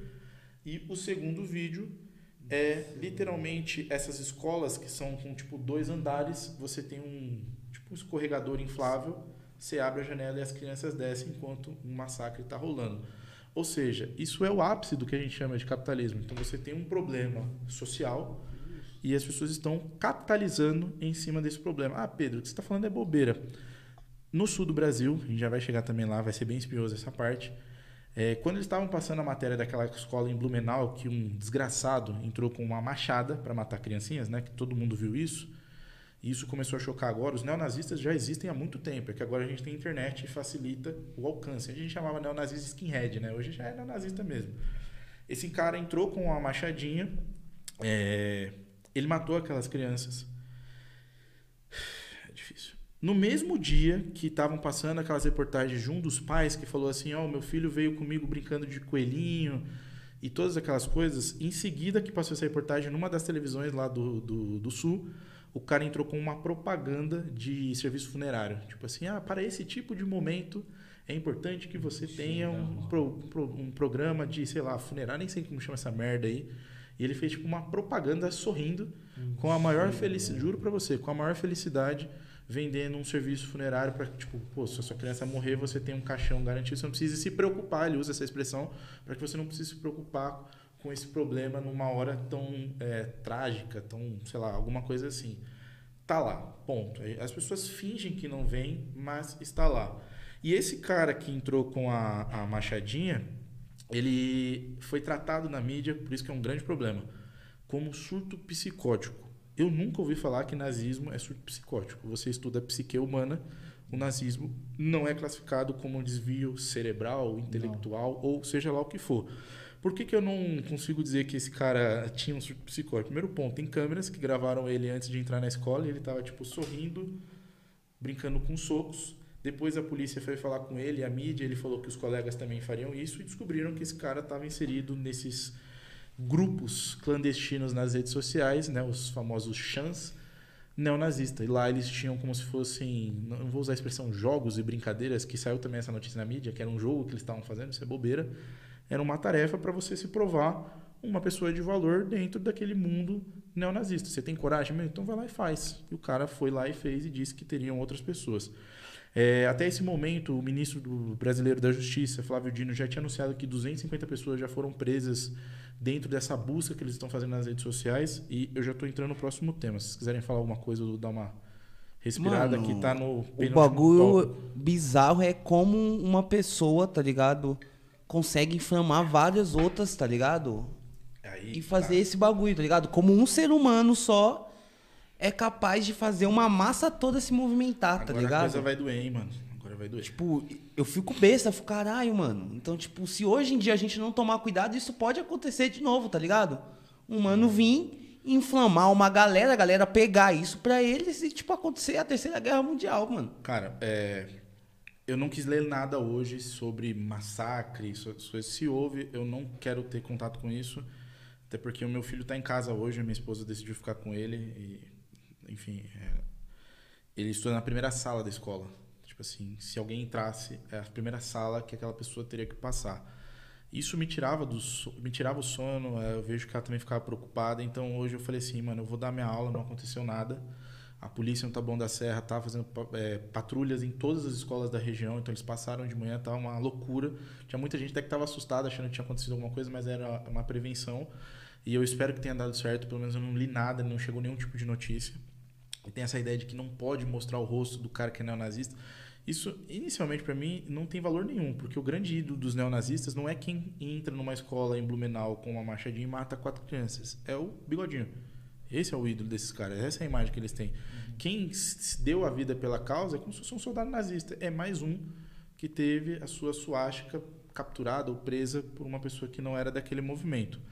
E aí, Aleph, agora que você falou, ah, mas como que isso tudo aparece? Tem uma coisa que a gente usa uma expressão que chama dog whistle, acho que é assim que pronuncia, que é apito de cachorro. Que é você dar um sinal e aí quem estiver próximo e ouvir esse sinal começar a se movimentar. Deixa eu ver onde eu coloquei aqui o apito de cachorro aqui. Aí vai doer um pouco, tá? Então tem algumas pessoas que vão ouvir essa parte e vão talvez se sentir ofendidas. Primeira matéria que eu mandei para o Mano Confuso. Secretário de Cultura de Bolsonaro imita fala nazista.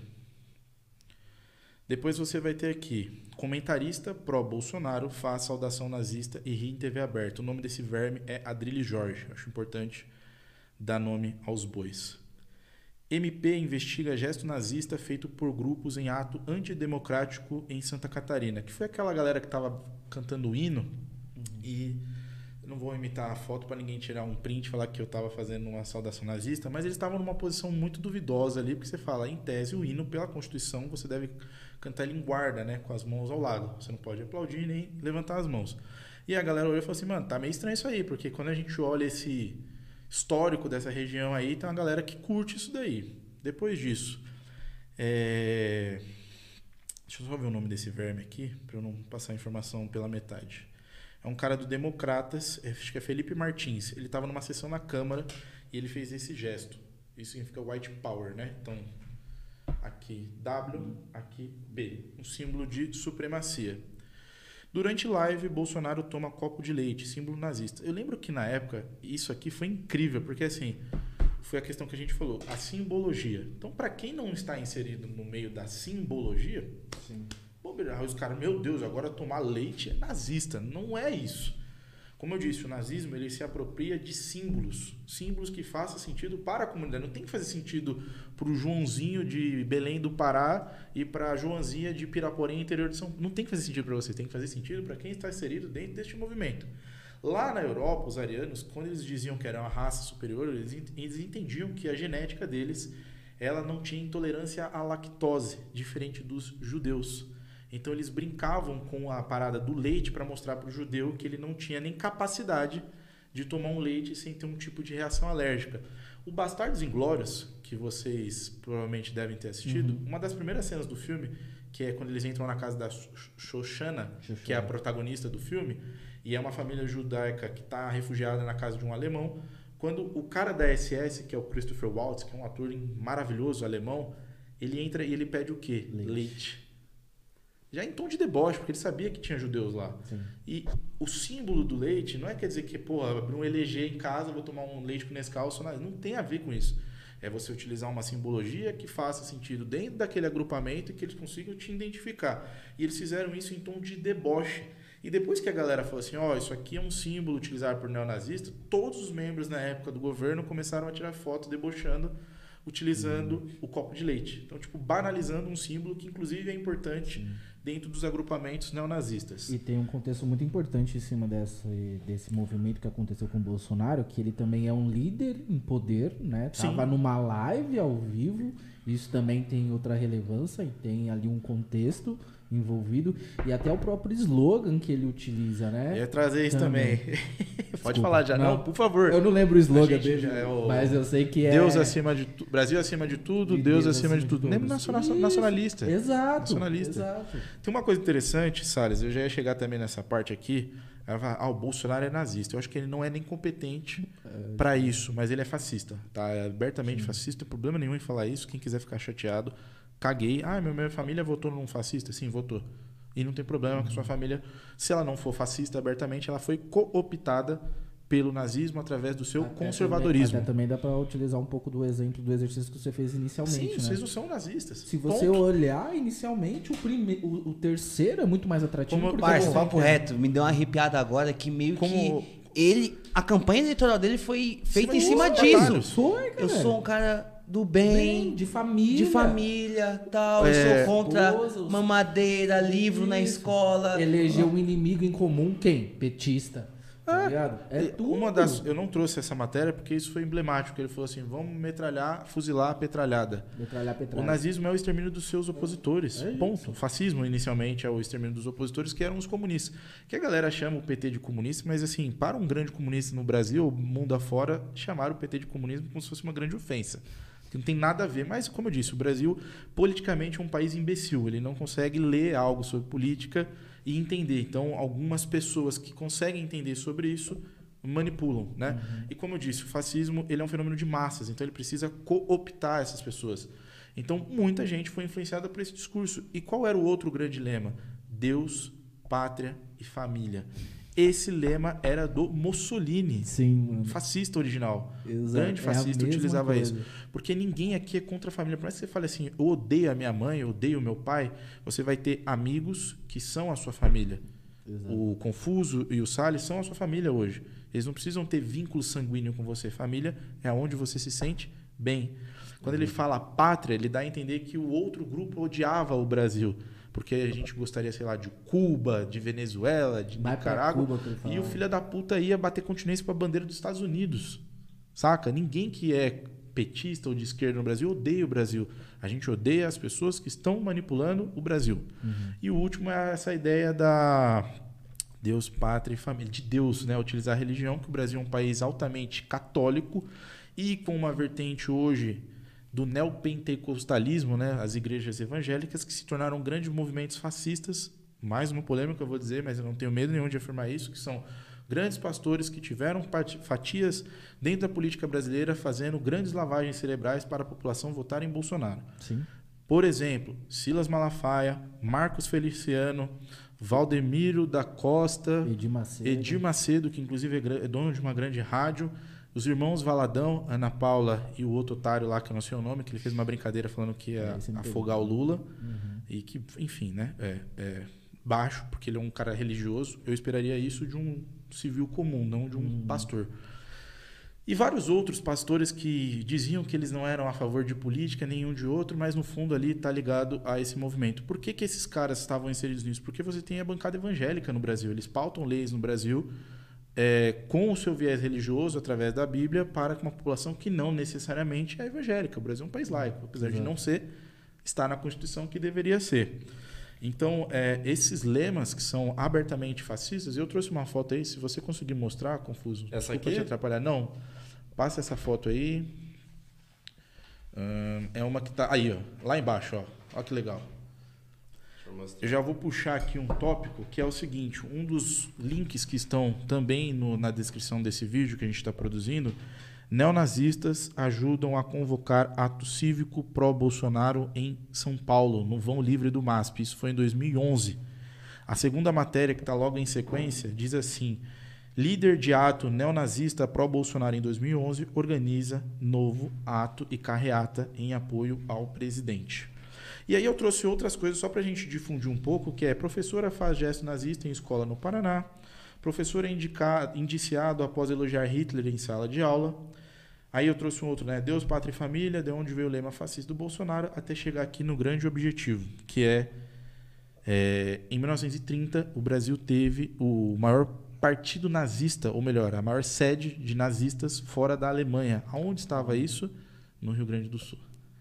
Então, é, quando eu brinco nas minhas redes, redes sociais, nem, nem todo sulista, mas sempre um sulista, é porque tem raízes profundas dentro do sul do Brasil ligadas aos alemães. Então você tem até hoje no sul do Brasil a Oktoberfest, uhum. que é uma festa alemã, a galera lá que se diz bávaro no Brasil, que você, pô, você vai lá, você vai sofrer racismo na Alemanha, mas enfim. É, essas raízes, desde o período de imigração pós-abolição da escravidão, fincaram no Brasil esse sentimento nacionalista alemão e não necessariamente brasileiro, e isso tudo é reproduzido até os dias atuais. Se você fizer uma lista de movimentos nazistas se mexendo aqui no Brasil, eu, te, eu tenho certeza, eu aposto com você que em torno de 80% são do sul do Brasil. Tem um ou outro ali de, de São Paulo, Minas Gerais, fora do Brasil, fora do Brasil, fora do estado, mas que são ligados a essa região. E aí tem uma coisa legal que no ano passado ou no ano retrasado, o Fantástico fez uma matéria e a matéria também está com um confuso que diz o seguinte: com mais de 530 células concentradas no sul e sudeste do Brasil, é o país onde é, o extremismo de direita mais avança. Ou seja, uma jornalista, com um grupo de jornalistas, fez mapeamentos em redes sociais, nas áreas urbanas, identificou 530 células nazistas no Brasil, ah, e a gente olha para isso e fala: sabe qual é o nome disso? Liberdade de expressão. Isso é o mais legal. Porque quando a gente fala de liberdade de expressão, a liberdade de expressão é um lema que vem lá de trás do iluminismo, pós pré-revolução é, francesa, e quem vai trazer isso é o Voltaire, e ele vai dizer que a liberdade de expressão naquele ponto da história era você poder criticar abertamente o rei, a família real e os poderes que o absolutismo ou o antigo regime concediam àquela família. O que, que a galera faz hoje? Pega essa merda chamada liberdade de expressão e diz que a liberdade de expressão é você poder falar a pessoas que devem morrer que é abertamente o que a galera faz nesses chans, nessas redes sociais, que não tem nenhum tipo de regulação, de verificação do que está sendo falado. É o Twitter, é o 4chan, é o Reddit, agora tem uma galera que estava se organizando pelo Facebook. É, semana passada, aliás, essa semana vazaram fotos da autópsia da Marília Mendonça, né? não sei quem foi o imbecil que fez isso, que ele já foi preso. E aonde que essas fotos estavam circulando livremente? No Facebook. Porque não tem moderação. Então, é, eu não vou citar a regulação da mídia, que isso aqui vai dar problema, tá? Mas não regular a mídia significa que hoje você tem espaços dentro dessas redes sociais que são abertamente coniventes, incentivadoras e propagandistas de movimentos fascistas, neonazistas e supremacistas. Você só precisa fazer uma coisa: pagar a propaganda. Você leva a galera para uma empresa X, eu não vou falar o nome dessa empresa, ou vou falar Brasil Paralelo, ponto leva para um vídeo do Brasil Paralelo. Embaixo tem um monte de vídeo ligado a isso, começa a difundir a ideologia conservadora e aí começam a vir essas propagandas que fala, oh, achei isso aqui legal, você começa a usar para pesquisar e você começa a ter contato com fascismo e neonazismo automático, porque o buscador joga isso para você. Tanto é que não é proibido você pesquisar, falar sobre isso, eu trouxe para vocês essas imagens, né? Uhum. Ah, é, esses casos no Brasil, eu não digo que eles são culpa do Bolsonaro. Acho importante a gente pontuar isso, porque o Bolsonaro não é o precursor do fascismo, ele também não será a última pessoa. Mas ele foi um dos grandes incentivadores do fascismo no Brasil. O que, que eu quero dizer? Imagina que você faz parte de um grupo neonazista, você sabe que é crime você fazer saudação nazista, você sabe que é crime falar sobre Hitler, todas essas porra. Só que quando você tem o presidente da república que vem abertamente e fala isso, você fala, porra, se ele que é o chefe de Estado pode eu também posso. Ou seja, quando você não tem uma pessoa nessa, nesse cargo de poder de liderança reprimindo isso, ou melhor, incentivando, e pessoas dentro do seu governo fazendo indiretamente o apito de cachorro, símbolos nazistas, movimentos nazistas e falas nazistas, né, o trabalho liberta que estava em Auschwitz, ela fala, mano, ó, tá muito claro aqui, ó, a gente tem aliados. É por isso que você tem neonazistas convocando atos para o Bolsonaro que se identifica como extrema-direita. Ele não falou que é comunismo, porque a galera gosta de falar que comunismo é igual a nazismo. Muito pelo contrário, eles são muito opostos né, em várias coisas. É... Deixa eu ver aqui se tem alguma coisa que eu coloquei. Falei da onda conservadora, o papel da internet, apologia ao nazismo é crime. Aqui no Brasil a gente tem leis, mandei também por confuso, acho que esse é o último grande tópico. Tem uma lei que fala que apologia ao nazismo é pacífico de crime e de prisão, de reclusão e tudo mais, só que a gente sabe que o Brasil ele é um país que ele não pune necessariamente todos aqueles que são infraturas. Ele tem grupos específicos que podem ser punidos uhum. e grupos que não devem ser punidos, mas devem ser vistos como potenciais criminosos. Então, boa parte das pessoas que estão na mídia e que estão nas imagens e links que eu estou mandando para vocês e que vai ser disponibilizado para a galera que está nos ouvindo, são pessoas brancas, oriundas de uma família classe média ou dentro do que a gente chamaria de um consenso de classe média alta, né, para não falar elite ou burguesia, que é bem difícil debater isso no Brasil. Como a gente é muito pobre, você encontra alguém que ganha 10 mil reais e fala, nossa, essa pessoa é rica, né? Não, mano. Ela está trabalhando, o trabalho dela tem uma remuneração maior que a sua, mas ela depende desse trabalho também. E você vê que esse movimento vai se repetindo. É, esses dias no sul do Brasil teve um deputado, também muito fácil de achar, que ele chamou os nordestinos de inferiores. Xenofobia, um discurso que no Brasil, se a gente conseguisse instaurar uma ditadura nazista, quem cantaria as músicas seriam os sertanejos, a galera já vai ficar muito brava. A religião que deveria ser seguida seria a evangélica, e o grupo que seria exterminado seriam as pessoas de esquerda e os nordestinos. Eu não tenho dúvidas do que eu estou falando para vocês. Nenhuma. Porque o norte do Brasil tem muitas raízes ligadas ao centro-oeste, que é o centro-oeste agrário, centro-oeste sertanejo, do grande agronegócio. E o sul é isso aí que a gente está conversando, o sudeste. O sul, inclusive, para quem gosta de história, você teve a Guerra Farroupilha, né? a Revolução dos Farrapos. Eles conseguiram ficar independentes do Brasil por 10 anos, né? Então, realmente o Rio Grande do Sul foi um país por 10 anos. E vira e mexe nas redes sociais, você acha plebiscitos, né? Falando sobre a separação ou a desanexação do Sul do Brasil uhum. é, em relação ao Grande Brasil. E a galera escreve: O Sul é meu país. Você que gosta de estádio, é, os times do Rio Grande do Sul, eles não cantam o hino do Brasil, eles cantam o hino rio-grandense. A galera que homenageia o Sérgio Moro, o grande Amarília do Brasil, né? um baita de um juiz ladrão, a galera se intitula República de Curitiba. Ou seja, é, eles enxergam essa parte acima do Brasil como uma parte de mão de obra, de escravizados, de indígenas quilombolas, de esquerdistas, de negros, de abortistas, de feministas. Tudo de ruim está nessa parte acima e tudo de bom que está conservado na nossa cultura está no sul, tá ligado? Então, quando eu vejo esses movimentos acontecendo, as famílias conversam com as crianças em casa. Eu tenho propriedade para falar sobre isso, porque eu tenho muitos alunos que falam sobre política sem entender o que sequer é política. Tipo, a palavra política. Não sabe o que é, mas falam tanto para Lula, tanto para Bolsonaro, ou seja, para qualquer outro que apareça. Isso é muito perigoso, porque uhum. você dar esse tipo de influência àquela criança sem o devido contexto ou pano de fundo para que ela fale aquilo, é isso aí, ó você está apoiando sem querer, com, faz com que seu filho apoie um candidato neonazista que fala abertamente sobre é, grupos, é, práticas e movimentos que a, a auxiliam e apoiam o movimento neonazista. E quando uma criança entra armada numa escola com violências e vivências neonazistas, a gente olha e fala: Meu Deus, como isso foi acontecer? Foi o Fortnite. Saca? E aí você tem um Brasil hoje que fala sobre armas, que acho que é o último tópico que a gente pode pontuar a extrema-direita queria se armar porque o objetivo dela era matar a oposição. É só você jogar no Google, eleitor do Bolsonaro mata. Você vai achar no mínimo 5, 6, 7, 8, 9, 10 casos distintos de eleitores armados do Bolsonaro matando eleitores do Lula que estavam desarmados. O último grande nome foi um flamenguista que matou um fluminense, ou vice-versa, um fluminense que matou um, flamenguista. E aí, inicialmente, a galera falou, ah, uma briga de torcida. E depois a galera descobriu que estavam no bar. E aí o cara do Fluminense falou assim: é, petista é realmente igual flamenguista, é tudo ladrão. E aí o cara não gostou, foi lá pra cima dele, só que ele era policial. E ele tava armado. E aí ele matou esse cara. Teve aquele caso do rapaz que tava numa festa, que o cara invadiu e matou. Teve um que foi esfaqueado. Enfim, tem muita coisa que a gente pode achar. Isso é fascismo, gente. Isso é fascismo. Isso vai desencabeçar no neonazismo. É automático.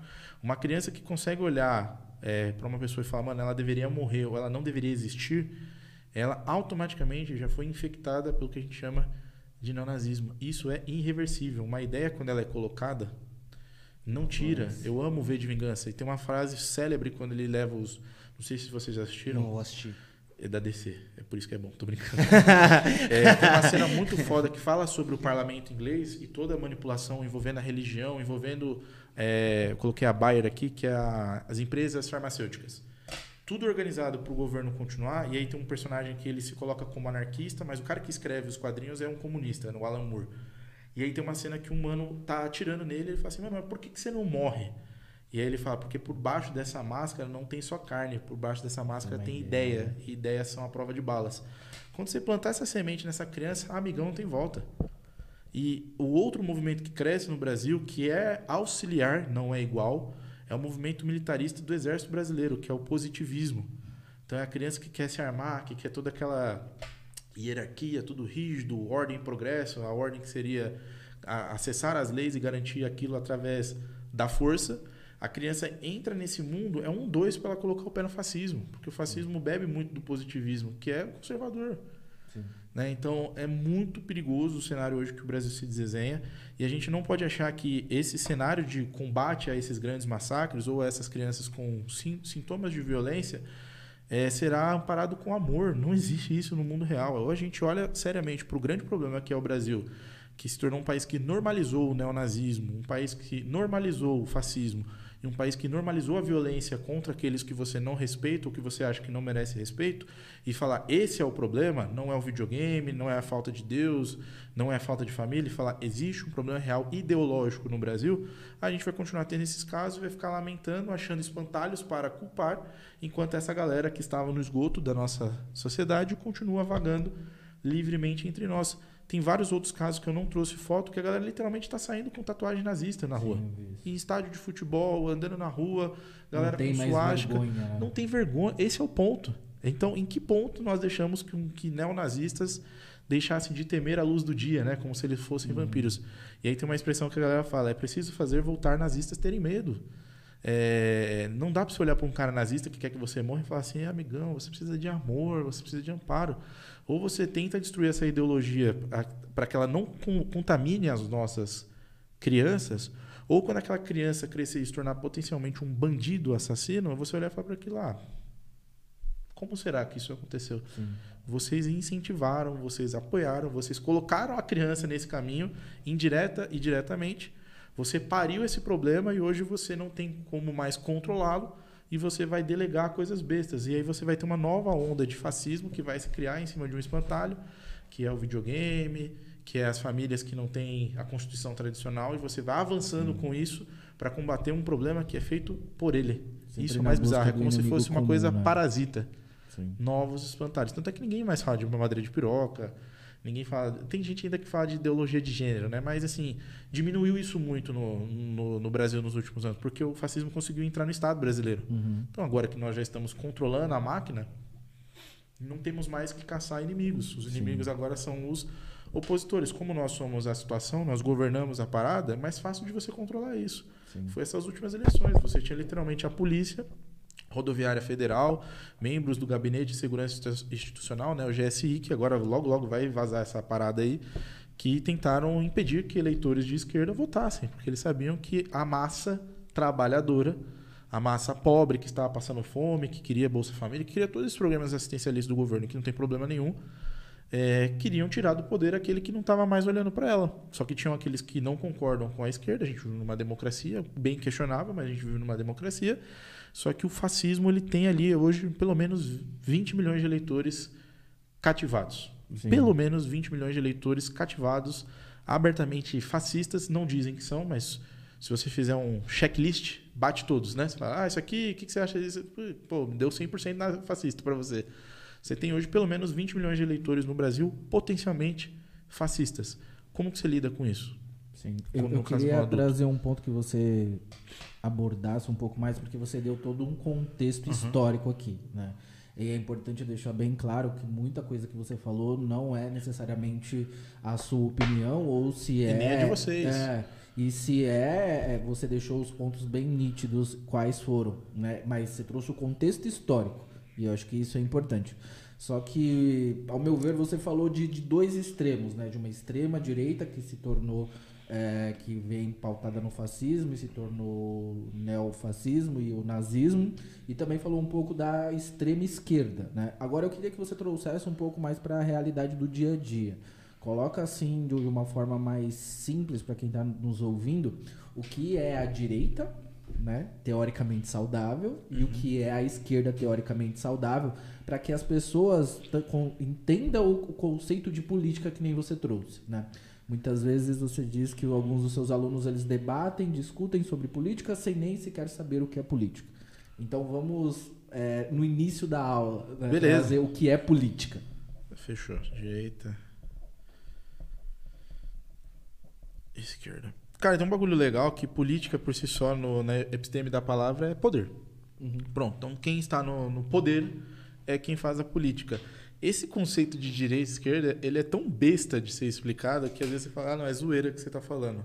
A palavra direita e esquerda, ela vem da Revolução Francesa, que eram as pessoas que sentavam à direita do rei, era o que a gente chama de girondinos, que eram os grandes burgueses que defendiam a instauração de uma república que desse a separação do poder econômico do Estado para a classe dominante. E você tinha a direita, que lá na França, naquela época, eram os camponeses que precisavam pagar o dízimo necessariamente para a igreja, porque era um imposto, literalmente. Uhum. Não era algo opcional, ah, tipo, vou pagar o dízimo porque, sei lá, acredito em Deus, Deus me deu isso. Não, você tem que pagar. E na França, naquela época, você tinha em torno de 20 milhões de camponeses e hoje você tem acho que 70 milhões de habitantes na França. Então você está falando de século XVIII, quase 300 anos atrás, e até hoje a população francesa não cresceu muito porque a França é um país pequeno. E você tinha uma galera que era chamada de sans-culottes, né? Que eram os calças curtas, que era tipo uma galera miserável, fodida mesmo, de verdade. Que tinha a calça pequena porque ela não tinha condição de trocar a calça. Tipo a calça do Naruto, que a gente chama Sim. aqui no Brasil de pula brejo, tá uhum. ligado? Era essa galera. Então, quando você tinha as assembleias que o rei convocava, que na época era o rei, o rei Luís XVI, eles sentavam aos seus lados de acordo com aquilo que eles acreditavam que deveriam defender. Esse conceito de direita esquerda vai sair daí para sempre. Uhum. Só que mais para frente, principalmente com as ideias marxistas, eu acho importante também pontuar, até para o cara que odeia Marx e que odeia comunismo, ele precisa minimamente ler o que Marx escreveu para ele entender aonde ele vai mexer no vespeiro. Para conseguir ser opositor, ele precisa Exatamente. Então, apesar de muita gente no Brasil não ler sobre isso e falar sobre isso, e é muito fácil ser um liberal, porque tudo que um liberal fala, nada é contestado, e tudo que uma pessoa de esquerda fala, tudo é contestado. Ah, se você falou isso é mentira, porque lá não tem essa informação. E o cara vem e fala. Outro dia um aluno me perguntou assim: é verdade que na Coreia do Norte, se tiver um incêndio, você precisa primeiro saudar a, figura de um quadro do Kim Jong-un e depois pular? Eu falei, mano, ele falou isso para mim rindo. Eu falei, nem você acredita no que você está me perguntando, mas você está me perguntando como se isso fosse verdade. Eu falei, eu não sei onde você viu, mas obviamente isso é bobeira, né? Não faz sentido. Mas de qualquer forma. E aí, quando a gente traz para o cenário de Brasil, a esquerda no Brasil ela começa a se tornar um movimento que vai apoiar as grandes massas trabalhadoras, mais pobres, oprimidas, principalmente ligado ao grande Nordeste brasileiro, e os remanescentes da escravidão no Brasil. Então, eles vão estar junto com esse agrupamento. O que a gente vai chamar de direita no Brasil, ele vai ser historicamente o um movimento que a gente vai chamar de senhores de engenho e que futuramente a gente vai chamar de galera do agronegócio. Se a gente fosse jogar ideologicamente, então na esquerda você teria, eu não vou escrever aqui que eu vou ficar até amanhã, trabalhadores, indígenas, LGBTs, negros, feministas e afins. Não quer dizer que você não possa ter isso do outro lado, mas é até meio contraditório. A gente vai entender o porquê. O conceito de direita que nasce com a burguesia na Europa, pós-feudalismo, aquela classe social que quer ter o dinheiro, que não quer depender da terra, ele quer acumular riqueza.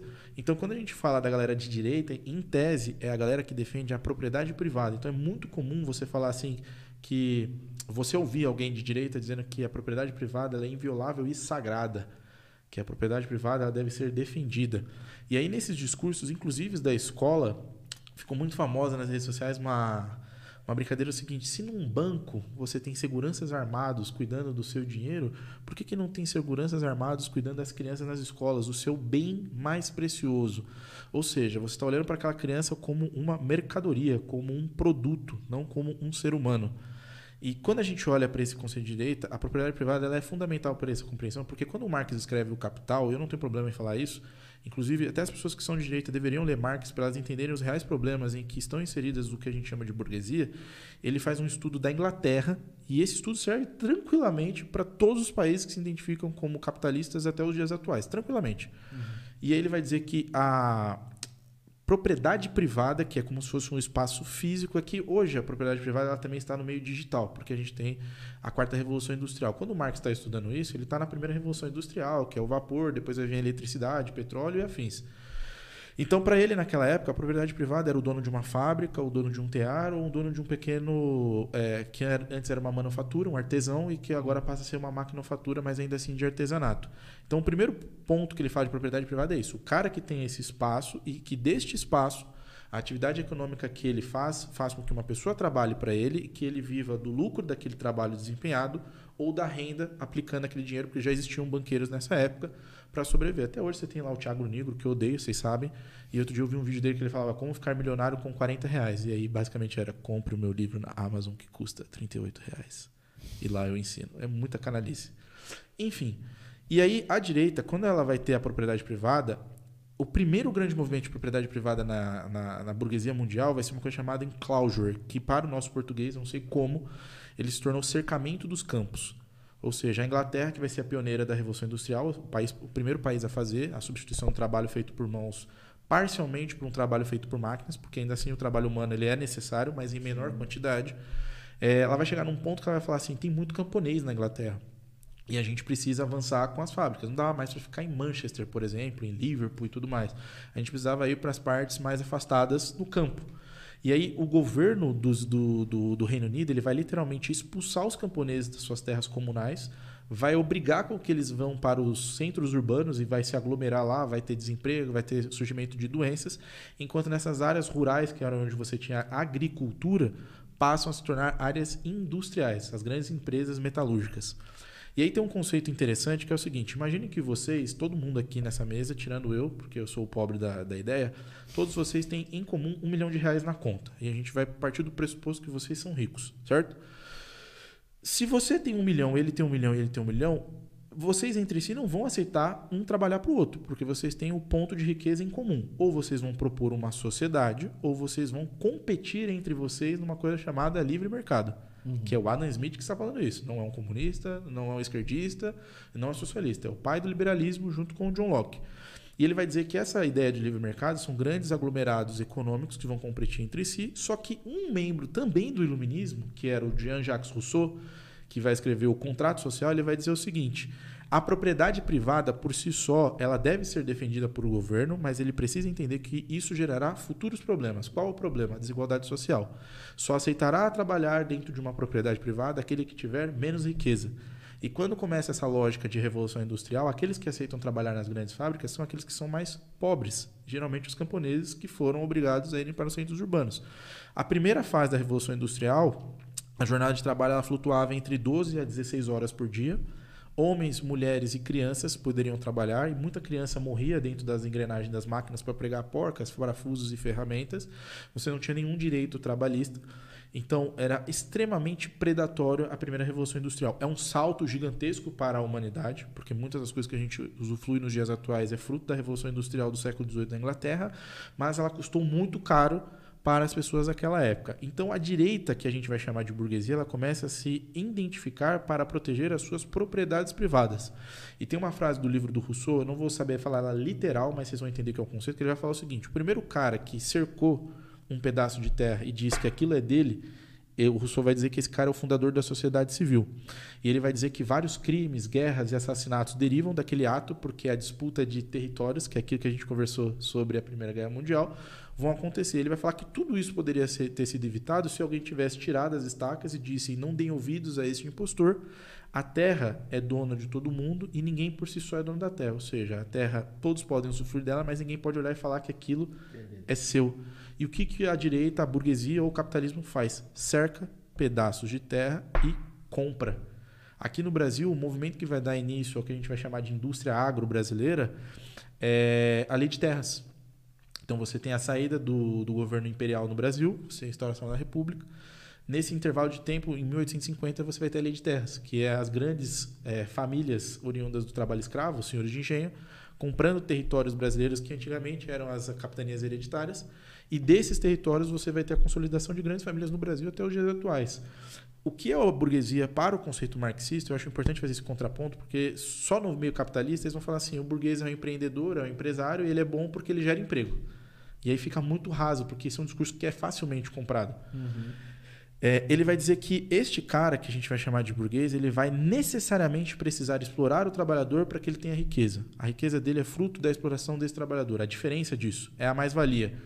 E aí isso eu conversei com os meus amigos e até com os meus alunos, porque tem uma aula que precisa falar sobre isso, eu acho interessante. Inclusive, não foi abolido das apostilas, para minha surpresa, no governo Bolsonaro. Continuou tendo aula sobre socialismo científico e utópico. É, eu vou dar um exemplo meu e vou trazer para o método científico. O Marx dizia que a mais-valia é a diferença do trabalho produzido pelo trabalhador para o valor pago por esse trabalho feito por ele. O que, que seria isso traduzindo para o português, que é a grande dificuldade da esquerda brasileira? Ela é muito acadêmica. Ela não fala a língua do trabalhador, do pobre, do fudido, do cara que está no bar. Eu trabalhei para a BV, Banco Votorantim, em 2014 até 2016. Eu cobrava cartão de crédito, então eu tinha que ligar na casa da pessoa que estava com o cartão em atraso. E aí tinha uma coisa que eu acho incrível que é metas. Se você bater a meta, você vai receber um pouco mais. Na época, meu salário mínimo flutuava entre 700 e 800 reais, 2014. E aí eles falam assim, mano, se você bater a meta, você pode receber muito. Então a primeira meta era 100 reais na época. Vai aumentar 100 reais no seu salário. E aí eu virei pro meu gerente na época falei assim, tá, mas quanto eu preciso trazer a mais para conseguir esses 100 reais? 100 mil. Eu não sou professor de matemática, minha mãe é, deve estar me ouvindo aqui, beijo para ela também sei lá, uma proporção 100 reais de 100 mil deve ser, sei lá, 0,00001% disso. Isso é mais valia para o Marx.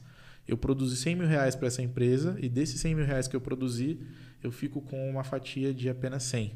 Um outro exemplo que eu dava para os meus alunos, que é isso que pauta a Revolução Industrial, que é o que eles vão chamar de é, é, esteira de produção, que você vai ter o modelo Fordista, o modelo Toyotista e, e o modelo Taylorista.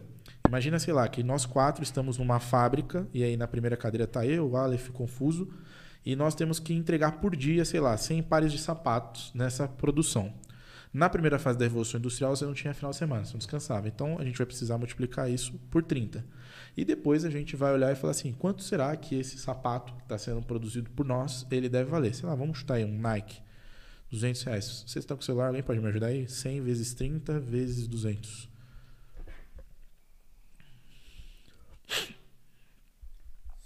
Vezes 30 vezes 200. Ó, então em um mês nós quatro produzimos de sapatos que serão vendidos 600 mil. E o que, que é a mais-valia que o Marx está falando? Que é a diferença do valor produzido, 600 mil, para o valor pago. Quanto que vocês vão receber de salário? Sei lá, mil reais. E já está ótimo, que é quase o salário mínimo de 2023. Vamos ser bondosos? Dois mil reais, que seja. Então você tem 2 mil meu, 2 mil do Aleph, 2 mil do Confuso e 2 mil do Salles. Você vai abater 2 mil desses 600 mil, vai ficar 599 alguma coisa. A gente precisa descontar um pouco da matéria-prima, borracha, cadarço, todas essas porra. Vamos tirar 10 mil, vai, vamos ser generosos. A gente tira 10 mil disso aqui. E a gente precisa pagar os equipamentos. Vamos também tirar um valor alto, 50 mil, pode ser? Ou seja, para custear esses 600 mil, que é o produto bruto produzido na nossa empresa, a gente vai ter despesa somando salários, matéria-prima e mecanismo, sei lá, 60 mil reais. Você vai tirar 60 mil de 600, vai sobrar 540. O nome disso é lucro. Exploração do trabalho do trabalhador. Isso aqui é a mais-valia. Isso aqui acontece literalmente em todas as empresas. Não tem como uma empresa operar se ela não tiver lucro não tem como um banco operar se ele não tiver lucro. A diferença é que quando Marx escreveu sobre isso, ele não, ele não começou a falar especificamente do capitalismo financeiro, que é o cartão de crédito e as ações em bancos, uhum. que também operam sobre esses lucros. Mas isso aqui nenhum liberal consegue contradizer, porque isso aqui é a base do capitalismo, é a exploração do trabalho. Então você vai ter de um lado as pessoas que querem o enriquecimento, as propriedades privadas, o discurso conservador, e do outro lado você vai ter pessoas que vão pagar a conta por isso. Essas pessoas, em tese, vão se agrupar em grupos de esquerda. Na Europa, que é o nosso foco de conversa, você tinha de um lado a galera que se organizava à, à direita, né, os capitalistas, que depois você vai ter o neoliberalismo, que vai ser utilizado pela Margaret Thatcher lá na Inglaterra e vai ser feito como estudos no Chile do general Pinochet. E do outro lado, qual que era a saída? Você vai ter uma coisa muito legal, que era o pensadores que vão apoiar as grandes monarquias, né? os grandes reis, as grandes famílias reais do feudalismo. Você vai ter pensadores que é o iluminismo, que vai apoiar os burgueses. E a galera vai falar: caraca, eu que sou trabalhador fudido, que estou lá pegando no, no, no, pesado, colocando a minha vida em risco, perdendo membros nas máquinas. Vai aparecer o Marx. E aí ele vai olhar para um lado e vai falar: o nosso sistema é oposto a esse, que era na época o socialismo, que futuramente de terminaria no comunismo. Né? O comunismo ele seria uma etapa a ser atingida através do socialismo, seria uma passagem. E ele vai dizer que o que vai nortear o mundo pós-revolução industrial é a luta de classes. Trabalhadores, operários contra os ricos capitalistas burgueses. Isso acontece nos dias atuais. O Brasil, nas últimas semanas, deu um exemplo de luta de classes, que era trabalhadores encontrados análogos à escravidão no sul do país, que foram resgatados, até no Lula Palusa, né? A galera estava sendo escravizada, porque o Brasil é um país profundamente escravo, escravocrata, né? E essas empresas que foram pegas, elas tiveram que pagar de indenização 9 mil reais para essas pessoas. Ou seja, qual que é o recado do governo brasileiro? A escravidão compensa. Sim. 9 mil reais você pagar para um cara que está em cárcere privado, em trabalho análogo, porque a ideia de análogo é porque a escravidão ela era legalizada no período de império, né? Então, quando ela se torna proibida, ou melhor, abolida pela lei áurea, você não pode usar mais esse termo. Então, você precisa fazer que é algo parecido com o que se tinha antes. Ah, mas escravidão é a mesma merda, tá ligado? Pagar um salário mínimo que a pessoa não consegue, mínimo que eu digo é irrisório, né? Tipo, sei lá, 10 reais por dia pra você cortar cana 12 horas. O que que você faz com esses 10 reais? Nada. Né? Mas um Thiago Nigo da vida é falar pra você comprar balinha, vender no trânsito, juntar a balinha, comprar mais, vende e no final do mês você vai ter 100 mil. Então, o, o, o que a gente vai chamar de direita e de esquerda no Brasil, você vai ter um grupo que vai defender a propriedade privada, as grandes riquezas, o aprofundamento disso através das liberdades. E inicialmente eles vão vender como liberdade individual, mas no fundo é a liberdade econômica. O Estado não interferindo na economia. Isso é a base do liberalismo, que é Adam Marx, que é Mises, que é- são todos esses pensadores liberais. E do outro lado você vai ter a classe trabalhadora que precisa se organizar. Como que os comunistas se organizavam na Europa? Greve. O Brasil odeia grevista. Sim. E a greve está prevista em Constituição. A greve é constitucional, é um direito legal do trabalhador. Quando você tem greve no Brasil, as pessoas olham para falar que grevista é vagabundo. Tá? Então, às vezes, um cara que está fazendo greve está falando assim, mano, eu só queria que meu salário aumentasse 6%, porque eu não consigo acompanhar a inflação do Brasil. Aí o cara que vai se beneficiar se essa greve tiver sucesso, ele está chamando aquele grevista de vagabundo, desocupado, de terrorista, de tudo isso, porque não consegue entender. Vou dar um contrassenso para você ver como a França é incrível.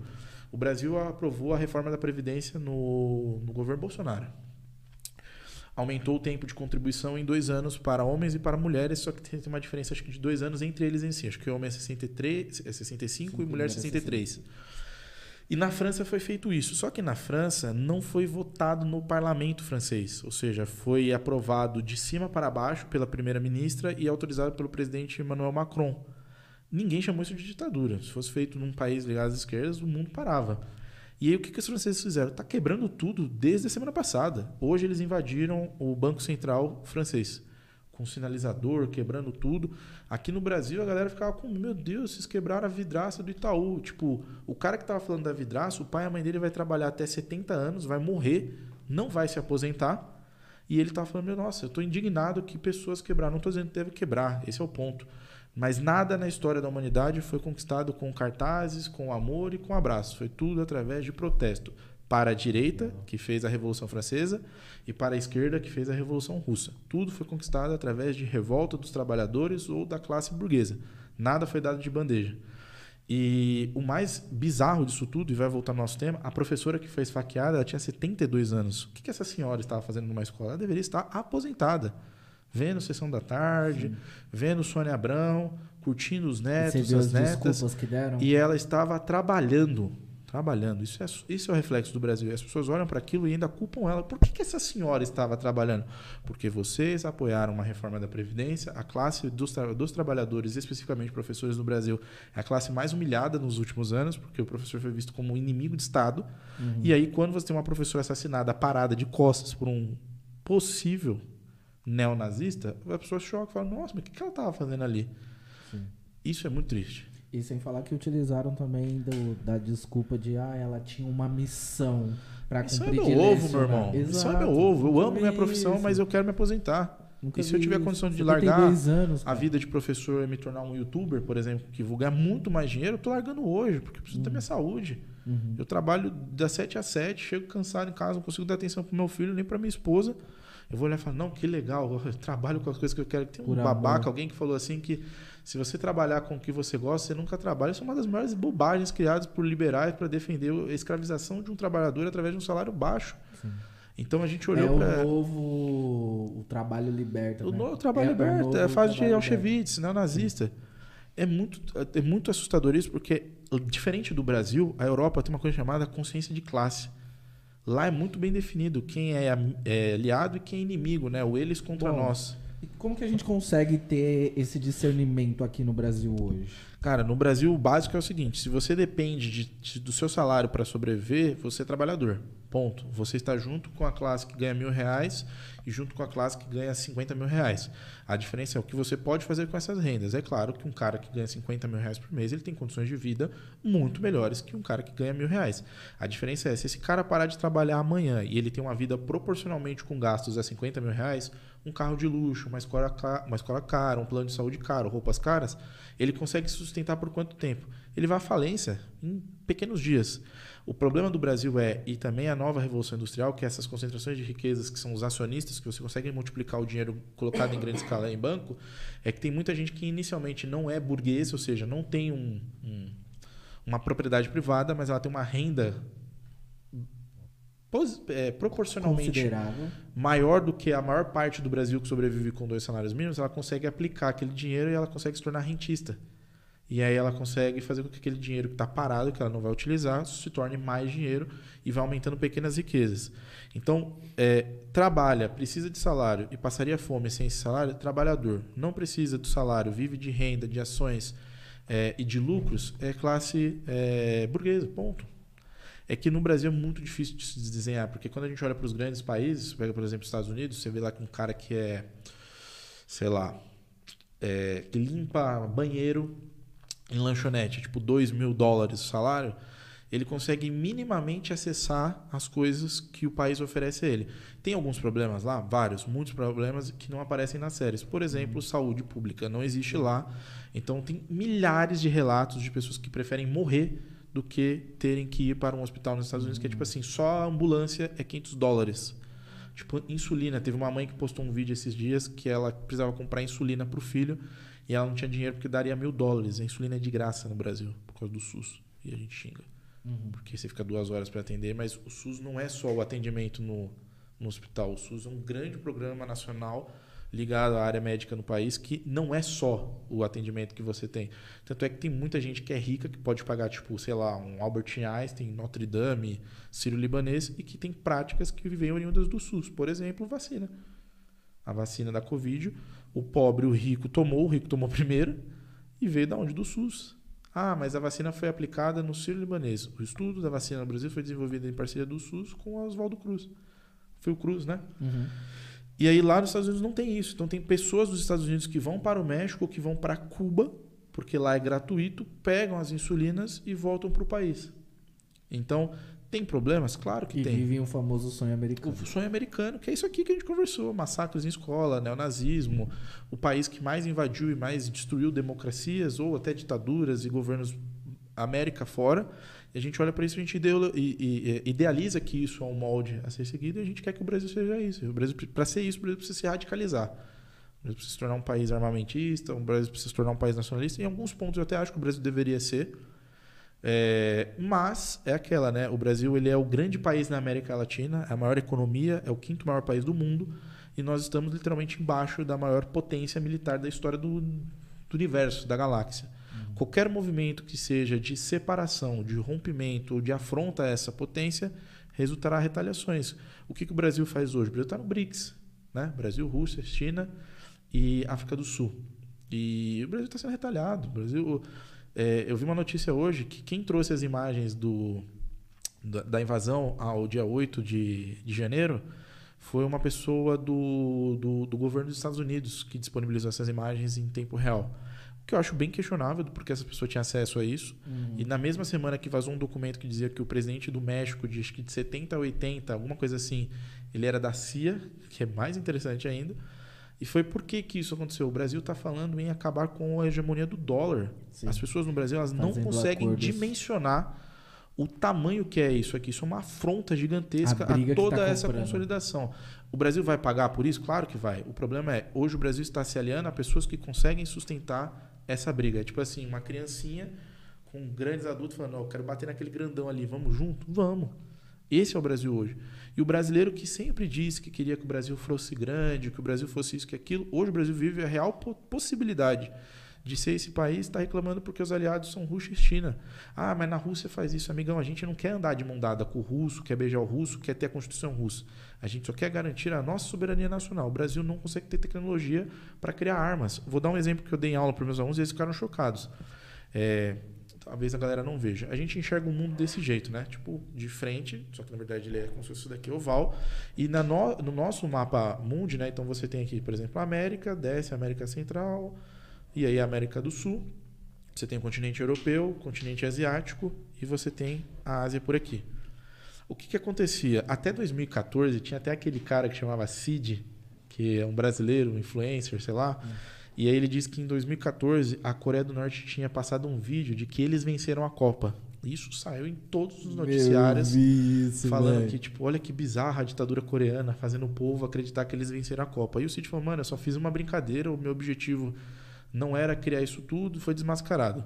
Só que o que acontecia? Até 2014, tudo de ruim era jogado na Coreia do Norte. Então, tipo, tem que comer criança, tem que amputar pé, tem que ter o cabelo igual o Kim Jong-un, né? O calvão de cria. Todo esse tipo de imbecilidade. O que, que aconteceu? Quando você vai fazer, por exemplo, uma viagem, você quer sair do Brasil, você tem que sair, sei lá, de São Paulo, ou você faz uma escala para os Estados Unidos, faz uma escala para a Europa ou para a África e vai para a Ásia. Porque a gente costuma fazer o um movimento para o leste, né? para o que a gente chamaria de direita. Porque nessa região aqui, a oeste, que é onde, na verdade, o Brasil é mais próximo da Ásia do que da Europa, você tem uma incidência muito forte de correntes de, de vento. Então, não é nem seguro viajar de avião fazendo esse sentido, porque a chance do avião cair ela é muito alta. O manuzinho que estava aqui na Coreia, lá, o Kim Jong-un, que inclusive a Coreia do Sul ela é fortemente tomada pelos Estados Unidos, ele falou o seguinte: meu irmão, a gente desenvolveu um míssil que ele faz o sentido oposto. Ele chega direto a Washington. O que, que os Estados Unidos fez? Nunca mais falou da Coreia do Norte. Não tem notícia do Estado dos Estados Unidos, do governo dos Estados Unidos, peitando. O que, que aconteceu em 2016? O Trump saiu da Casa Branca, foi até é, a Coreia do Norte apertou a mão do Kim Jong-un. Tem essa foto no Google. Qualquer pessoa que estiver duvidando do que eu estou falando pode jogar agora e ver. E ele tentou fazer um acordo de paz entre o Norte e o Sul. E nunca mais se falou da Coreia. Qual foi a resposta da Coreia? Mano, vocês querem destruir a gente, vocês querem invadir a gente? A gente também tem arma. É assim que os países grandes conversam. O Brasil não tem cacife para fazer essa conversa. De sentar na mesa e falar assim, aí, a gente vai invadir quem ou quem vai tentar invadir quem? Vocês tentarem invadir a gente, a gente tem isso aqui, ó. Um míssil X, não sei o que, de tal tecnologia, que chega a 3 pontos, não sei quantos segundos na capital de, de vocês. O Brasil não tem. A Índia tem. E o Brasil não tem. O Irã tem. A Arábia Saudita tem. A China tem. A Rússia tem. A Alemanha, os Estados Unidos. E o Brasil hoje se agrupou com esses caras grandes que têm esse tipo de armamento para fazer a nossa proteção.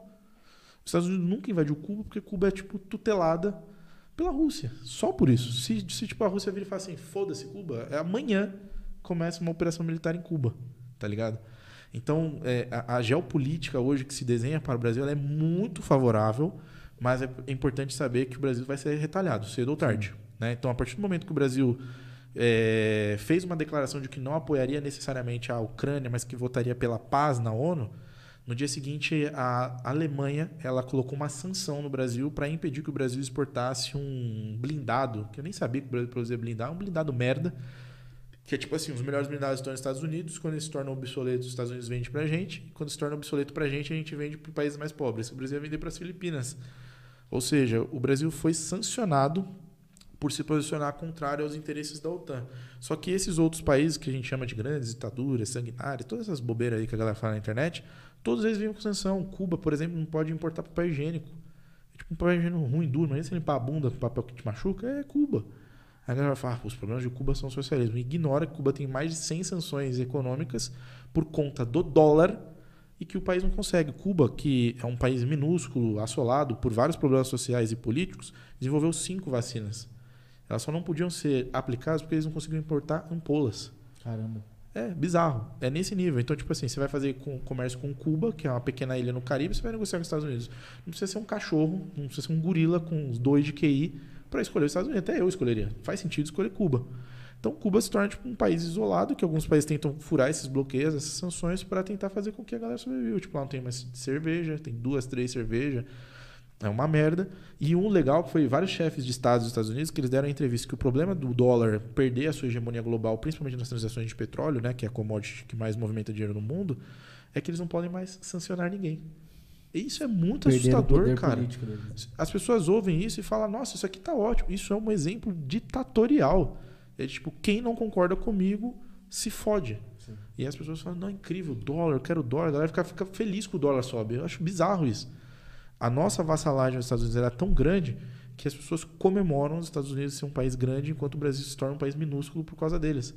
E aí, algumas coisas interessantes estão acontecendo na Europa, que é o Macron deu uma entrevista recentemente, falou que é preciso que os europeus parem de ser vassalos dos Estados Unidos, né? Os interesses deles sejam submissos aos interesses dos Estados Unidos. E a grande te- te- tensão na Ucrânia, eu vou tomar muito cuidado com o que eu vou falar, ela começa por interesse dos Estados Unidos. O maior distribuidor de petróleo naquela região era a Rússia, né? Que tem até a Gazprom, que patrocina alguns times do campeonato russo. E eles vendiam é, gás natural diretamente para a Alemanha. 40% do gás natural do- da Europa é fornecido pelos russos. Os Estados Unidos conseguiu quebrar isso. E recentemente o Joe Biden deu uma entrevista falando que a Venezuela era uma democracia. Eu falei, ué, como assim? Aí o que, que eu fui ver? Grande parte do petróleo que é vendido na América Latina é feito na Petrobras, é brasileiro. Só que tem um outro país aqui na América que também tem uma reserva de petróleo grande, que é a Venezuela. Os Estados Unidos, que tem grandes empresas petrolíferas, Texaco, Shell e essas porra tudo, começou a comprar o petróleo deles para mandar para onde? Para os países que não podem comprar petróleo da Rússia, quatro vezes mais caro. O nome disso é capitalismo. E as pessoas acham isso incrível, maravilhoso. Se fosse a China fazendo isso, rapaz, parem as máquinas. Sim. Então, o que a China faz é imperialismo? Sim. O que os Estados Unidos faz é imperialismo? Sim. O que, que eu acho que é diferente? Por que, que eu apoio o Brasil no BRICS? A China não tem interesse nenhum em subjugar o Brasil. O Brasil se tornará dependente da China? Sim, porque a moeda chinesa vai ser a moeda que fará as transações. O que, que a China oferece ao Brasil? Golpe de Estado? Não. A China quer matar o presidente? Não. A China quer tomar um território brasileiro? Não. Qual que é a desvantagem de fazer esse acordo? O Brasil sofreu um golpe de Estado patrocinado pelos Estados Unidos. O Obama falou que ele tinha escutas no governo brasileiro e quem era o vice-presidente dele na época era o Biden. É sobre isso que a gente está falando. A gente acha isso incrível, normaliza isso. Ai, que coisa maravilhosa. Os norte-americanos, com os hinos, com a grande democracia, com todas essas coisas. Os caras estão bloqueando o TikTok, porque é chinês. Tipo, aí a galera. Outro dia eu até conversando com a minha esposa, que ela falou que tinha uma influencer que tava indo pra China, ela falou que não sabia o que fazer. Porque na China não tem Facebook, não tem WhatsApp, porque são empresas dos Estados Unidos que pegam os dados. E aí o TikTok teve o seu CEO convocado para o parlamento né, nos Estados Unidos para falar em entrevista.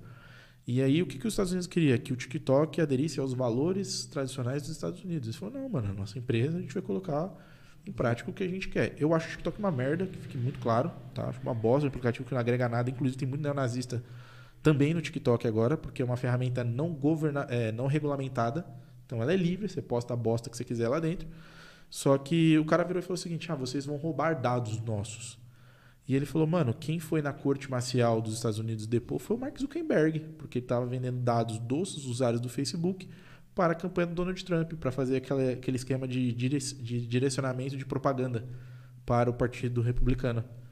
Então ele falou, mano, a, é, é, é, a gente olha para a geopolítica global e muitos dos problemas que os países que são vistos como os grandes ditaduras, grandes países sanguinários e assassinos no planeta, todos esses problemas a gente encontra nas grandes democracias é, do Ocidente. Todos, sem exceção. Todos. Tem, tem pelo menos um exemplo que a gente pode citar aqui sobre cada coisa. Ah, na, na Rússia é proibido direito LGBT. O Brasil é o país que mais mata LGBTs no planeta. Ah, existe racismo dos, dos asiáticos em relação a não sei quem. A população brasileira negra é a população mais assassinada do, do país. Os negros não têm representação em nada. O que está diferente nisso? Aqui é que a gente finge que a gente aceita. Lá eles falam, a gente não quer. Ponto. Ah, Pedro, você defende. Eu não estou defendendo, não estou dizendo que é bom, que é mal, que é bonito, que é ruim. Países que defendem os seus interesses e colocam a, a qualquer custo. Tem um filme legal, eu vou parar de me estender, que chama RRR, que eu acho que eu recomendei para você, da Netflix. Que são os indianos que fizeram. Então, a Índia tem uma grande produtora cine- cinematográfica que é Bollywood, só que não é só lá. Também tem a parte sul que chama Tollywood.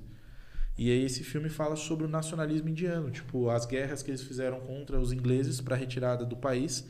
E é um filme assim fantástico que mostra o ódio que o povo indiano tem da figura do colonizador inglês, porque aqui no Brasil a gente ama português, a gente ama até falar que o nosso sobrenome é descendente de algum lugar.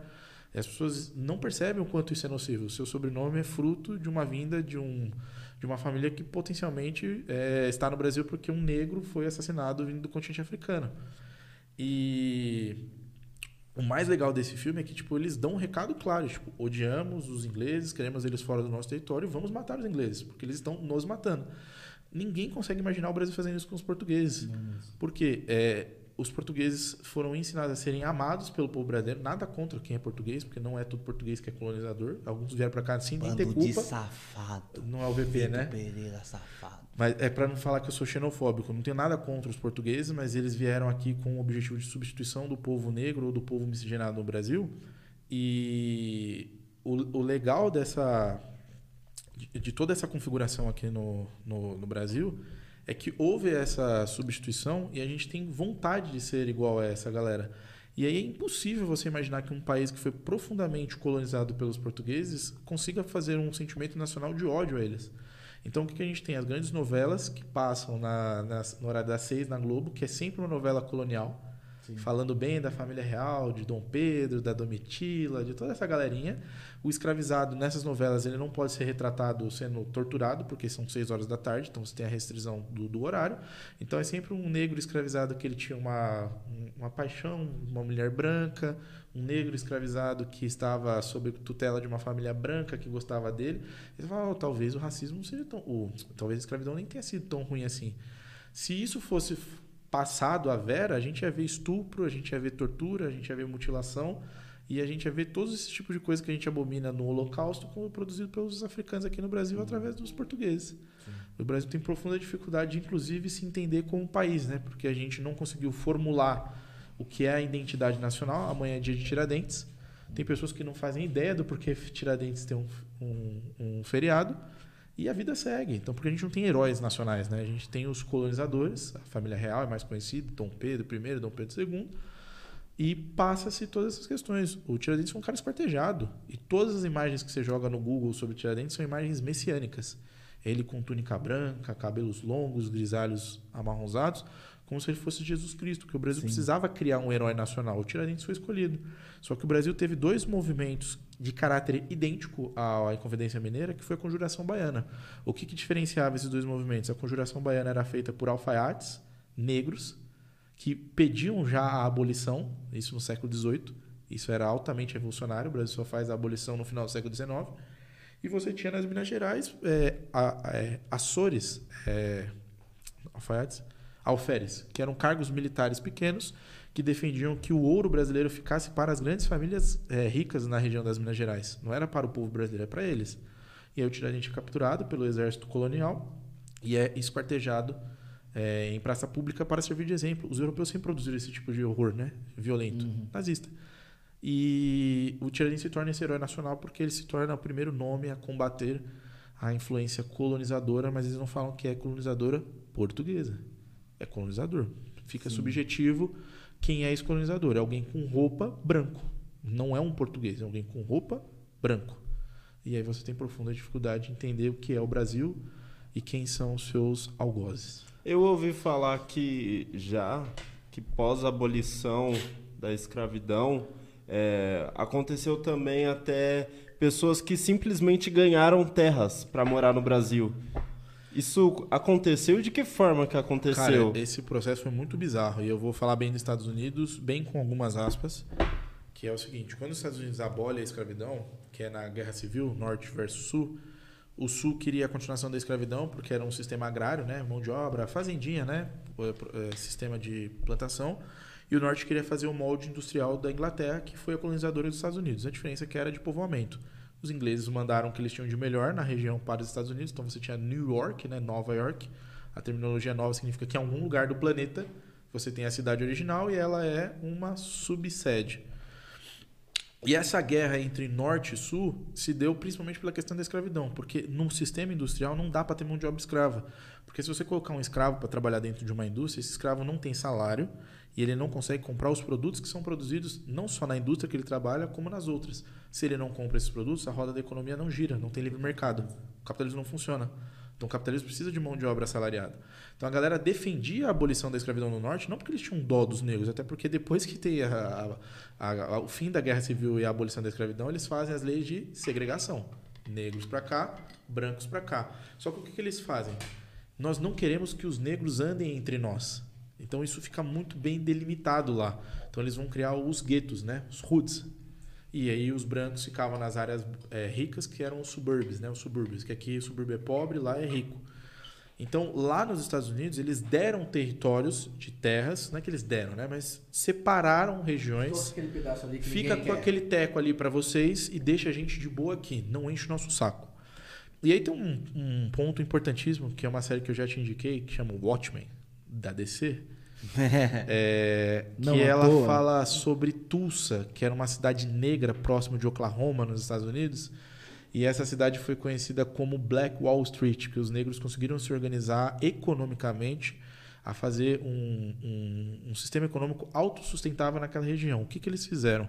Como o governo não podia dizer que ele queria matar aqueles negros, eles incentivaram a Ku Klux Klan a fazer o trabalho sujo, ou seja, eles bombardearam essa cidade que tinha o avanço econômico dos negros, estavam se emancipando. E tem um ponto legal que até tinha me fugido, o liberalismo ele tolera, ele tolera movimentos emancipatórios que sejam pacíficos. Então a Índia tinha uma Mahatma Gandhi, que era aquele senhorzinho bonitinho que levava tapa na cara e ficava no chão. A galera acha o Gandhi incrível. Só que se você falar de um revolucionário indiano que matava os colonizadores, esse não presta. No não quer dizer que eles são menos importantes que o Gandhi ou mais importantes. São importantes ao mesmo modo, mas com meios diferentes de fazerem as suas reivindicações. Nos Estados Unidos você tinha esse mesmo contraponto. Você tinha um bonzinho batista que era Martin Luther King, e Malcolm né? E você tinha um contrassenso revolucionário com ideias comunistas da União Soviética de libertação, Malcolm X. Os dois receberam o mesmo presente dos supremacistas brancos, assassinato. Aqui no Brasil você tem uma grande figura pacífica, que é Luiz Gama, o maior advogado, o maior jurista da história do Brasil, mas você tinha um negro que era violento, que matava os senhores de engenho, que era zumbi. Zumbi é totalmente massacrado pela direita brasileira, porque a direita sabe que deixar símbolos de empoderamento anti-colonialismo vai fazer com que ela aprove a imagem de uma figura que futuramente pode matá-la. Então você Marte, precisa- né? Você precisa reprimir qualquer tipo de simbolismo e de imagem violenta que mostre que lutar contra as opressões não pode ser feito só com amor, tem que ser com ódio. O Luiz Gama, que é esse grande nome aceito pela direita e pela esquerda no Brasil, ele tem uma frase incrível que eu inclusive eu queria muito tatuar que ele diz: "O escravo que mata o seu senhor em qualquer circunstância sempre faz em legítima defesa". Ponto. É isso. O cara vai te matar, vai te estuprar, vai te torturar. Você vai olhar para esse cara e falar assim: ah, vamos conversar amigavelmente, vamos resolver. Amigão, ou você mata ele ou você não faz isso. Quando a gente falou de nazismo aqui, eu falei para vocês que nem todo mundo era nazista. Ou você acenava para aquele movimento de tipo assim, tá, eu concordo, mesmo que no fundo você não concorde, isso é uma bala na cabeça. É muito cômodo para nós, né? Tipo, em 2023, olhar para isso e falar: ah, não, tinha que protestar, tinha que ser contra. Amigão. Quando Se chicote- hoje a gente é, fica em silêncio em muitas a gente situações. está com medo de um possível massacre que a gente nem sabe o que vai acontecer. Os caras na Alemanha nazista sabiam que cedo ou tarde os soldados da Gestapo iam invadir a casa dele porque tinha um judeu morando perto. É diferente, entendeu? E aí, voltando. é, já até me perdi que a gente. Separação aqui. de terras após a escravatura. A, se- a separação. O Brasil, então, ele passou por vários processos, porque o Brasil não podia abolir a escravidão, porque ele sabia que necessariamente iria quebrar. Era tipo assim, aboliu a escravidão no dia 1, no dia 2 é a crise econômica. Ponto. Então o Brasil precisava se preparar para essa abolição, que era inevitável, porque a Inglaterra estava pressionando. O, o comércio inglês só iria prosperar no Brasil com o fim da escravidão. Novamente, não porque eles se importavam com os negros, era estritamente comercial. Então o Brasil vai fazer. é, ele vai aceitar, na verdade, em 1850, uma lei chamada Eusébio de Queiroz, que vai proibir o tráfico, né, ou seja, o movimento de navios com escravizados de África para o Brasil. E a Inglaterra também vai. É a Inglaterra que edita essa lei, tá?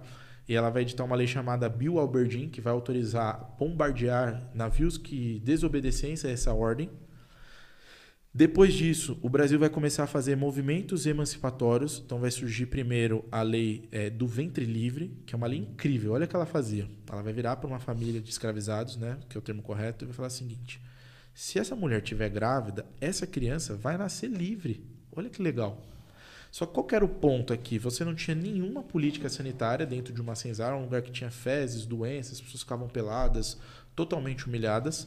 Então, essa mãe que estava carregando uma criança, a, poten- a possibilidade dela morrer durante esse período era altíssima. A possibilidade dessa mãe ter essa criança, mas a criança morrer nos primeiros dias, era altíssima. A possibilidade dos dois morrerem nesse processo era altíssima. Ah, Pedro, então não nascia nenhuma criança fruto de, um, de uma mãe escravizada. Nascia algumas que eram mães que foram estupradas pelos senhores de engenho e que eles davam algum tipo de auxílio, porque a moral né, religiosa da época meio que deixava com que ele ó, não deixa essa criança morrer. Se a mãe morrer, foda-se. Mas não deixa a né? criança porque o filho é seu, é bastardo. Tá ligado? Isso, inclusive, acontecia muito nos grandes reinos feudais na Europa. Aí depois eles vão falar o seguinte, mano, essa lei não ajudou em bosta nenhuma. Então eles vão falar, calma, gente, fica calma, torcedores, calma, tá? A gente vai criar a lei do sexagenário. Bateu 60 anos, irmão, faz sua vida. Chegou 60, você tá livre, velho. Vai viver sua vida, vai pra uma praia, vai fazer, um, sei lá, plantação de café. Qual que é o problema? A média de, de vida. hoje, vai se né? aposentar, né? A média de vida de um escravizado no Brasil ela flutuava entre 35 para homens e 40 para mulheres. Chegar aos 60 era como se fosse uma prova de sobrevivência do Big Brother. Ou seja, você tinha que ralar muito para chegar aos 60 anos. E aquele que chegava já era morto, tá ligado? É tipo assim, não vai desfrutar de nada. Passa-se muito tempo até que a gente chega no 13 de maio, que é aniversário da minha esposa, que tá chegando. Eu vou ver alguma coisa pra gente fazer. É, o 13 de maio vai ser assinada a Lei Áurea, né? Princesa Isabel, que era escravocrata, tá? Porque algumas pessoas vendem que ela era uma grande heroína brasileira. Esquecem disso, né? De heroína ela não tem absolutamente nada. E, inclusive, ela só assina essa lei porque o Dom Pedro se recusava, ele estava à viagem à Europa, né? Porque é uma lei tão importante não deveria ser assinada pela princesa, e sim pelo imperador na época, né? Que era Império Brasileiro. Ela assina e ela fala o seguinte, ô, tá livre, mano. Aí o Aleph vira pra mim e fala, mano, eu não tenho casa pra morar, não tenho um emprego pra sobreviver e comprar comida. Você tá livre, mano. Mas você tá Não era isso que você queria? Se vira aí, velho. Você está pedindo liberdade faz 100 anos, 150 anos. Agora que a gente dá liberdade, vocês querem mais coisa? Você quer o quê? A gente dá a mão, você quer o braço? Você quer que ensine a pescar? Se vira. O que, que acontece? Nesse processo de é, abolição, que demora-se quase 100 anos, o governo brasileiro vai incentivar a imigração. Porque ele quer um embranquecimento da sociedade. Ele não quer que os negros fiquem nos centros urbanos. Então vai começar a vir italiano, vai vir germânico, que futuramente vai ser alemão, vai vir japonês, vai vir é, é, francês, holandês, principalmente no Nordeste brasileiro. Vem essa galera de pele branca para o Brasil e os negros, que eram uma quantidade gigantesca já no Brasil nesse ponto da história, eles precisam organizar um lugar que não seja nos centros urbanos para poder se desenvolver. Então eles vão para as margens. Né? Eles se tornam marginalizados. E aí, inicialmente, eles se desenvolvem em cortiços. Chega um ponto que os centros urbanos começam a crescer oriundo do comércio de café no Brasil de forma absurdamente. Então, vai ter desenvolvimento de locomotiva a vapor, vai ter as cidades com pequenos surtos industriais. Essa galera não pode mais ficar na linha reta, né? O crescimento que a gente chamava de horizontal precisava se tornar vertical. E aí começam a surgir as favelas. Né? Principalmente no Rio de Janeiro. Por que, que a gente sempre usa o Rio de Janeiro? Porque nesse ponto o Rio de Janeiro era a capital do Brasil, né? Ainda não era Brasília. Brasília se torna só com o Juscelino Kubitschek lá na década de 60. Tem um filme bem legal, inclusive, quem me indicou uma vez faz bastante tempo é, foi meu irmão, Will Akin. E o nome ah, do esse filme. é seu irmão? É. Ele é o príncipe de Wakanda? Quase. ah, tá. Ah, beleza, foi mal. E, e uma vez ele me indicou um filme que é uma, uma história de amor e ódio, e ódio. Foda. Que contextualiza tudo, né? Tipo, eu não lembro o como que é exatamente o início, mas mostra até ali na época dos índios, depois vindo de tudo que aconteceu, mas claro que eu acho que o ideal é assistir o filme. Mas eu lembro que no final é, fica até aquele lance que até a água fica escassa para os seres humanos. Tipo, algo básico começa a se tornar, tipo, ouro, digamos assim. E aí o que, que você faz com isso? Você vende. Tá ligado? Isso é muito bizarro. É, então, o Brasil é muito difícil. Então, o Tiradentes, por exemplo, que amanhã a gente vai ter esse feriado, é um herói nacional que de herói não tem absolutamente nada. Estava defendendo seus interesses, porque isso é política, mas que ele precisava ser alçado como grande nome de herói brasileiro. O que, que a gente tinha antes da proclamação da República? Nada. Né? Os grandes heróis brasileiros eram os, os escravizados que se libertavam e se eh, tornavam eh, a- se, eh, em quilambolavam, né? Mas faziam quilombos, ponto, né? Era isso que você tinha antes. Você vai olhar para negro e falar que eles são um herói brasileiro, ou você vai tentar dar o, a patente de herói para um branco? Claro que você vai olhar para o branco. Com as feições de Cristo, né? E uma coisa mais legal também, que eu, outro dia eu tava até brincando com os meus alunos, tipo um exercício rápido.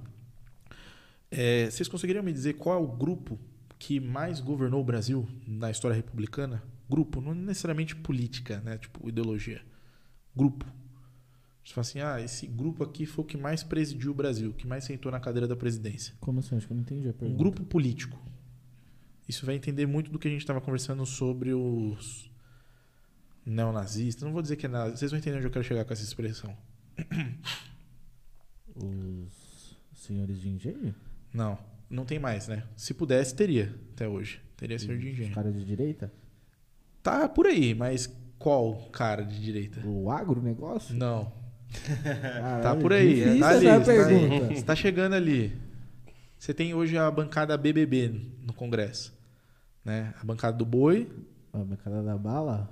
Os, Quem os são? armamentistas? são os militares. mano. Militares, porra. O Brasil é um é. país profundamente militarizado. Olha que Verdade. bizarro. Por exemplo, o Brasil faz 1888 a abolição da escravidão. E o Brasil só se torna república porque tem também um golpe. O Brasil é construído em cima de golpes, né? E quem dá o golpe no Dom Pedro II é o Marechal Deodoro da Fonseca. Então, em 1889, o Brasil se torna república. O Brasil vai ficar como condição de república militar, que é a República da Espada, até 1894. Então, esse primeiro período é militar. Sai essa galera, vai entrar os agrários, né? Que os agrários têm muita força, não é por acaso. Então, eles vão ficar de 94 até 30, que é o que a gente chama de República do Café com Leite Uhum. né? São Paulo, Minas Gerais, enfim. Mas o nome correto é oligarquias, porque dá a impressão que era só São Paulo e Minas que revezavam o poder, não é. Depois você vai ter em 30 até 45 um cara chamado Vargas, que é militar, militar, tudo mais. O Vargas sai em 45, mas ele retorna em 51, que é o ano da pinga, né? O ano do Mundial do Palmeiras que não existe. ele fica até 54. Vargas. Depois disso, você vai ter em 64 o Mazili dando o golpe no Jango e vai acabar com o Figueiredo em 85, certo? Depois disso, você vai ter em 2018 até 22 Bolsonaro. Eu estou usando Bolsonaro porque ele se denomina militar e nem na Cuba militarizada, nem na Venezuela militarizada pelo chavismo tem tantos militares quanto tinha no governo Bolsonaro. Era militar na saúde, militar na educação, militar em tudo quanto é lugar, né? Ou seja, quando você olha esse cenário aqui, o Brasil tem mais ou menos 136 anos de república.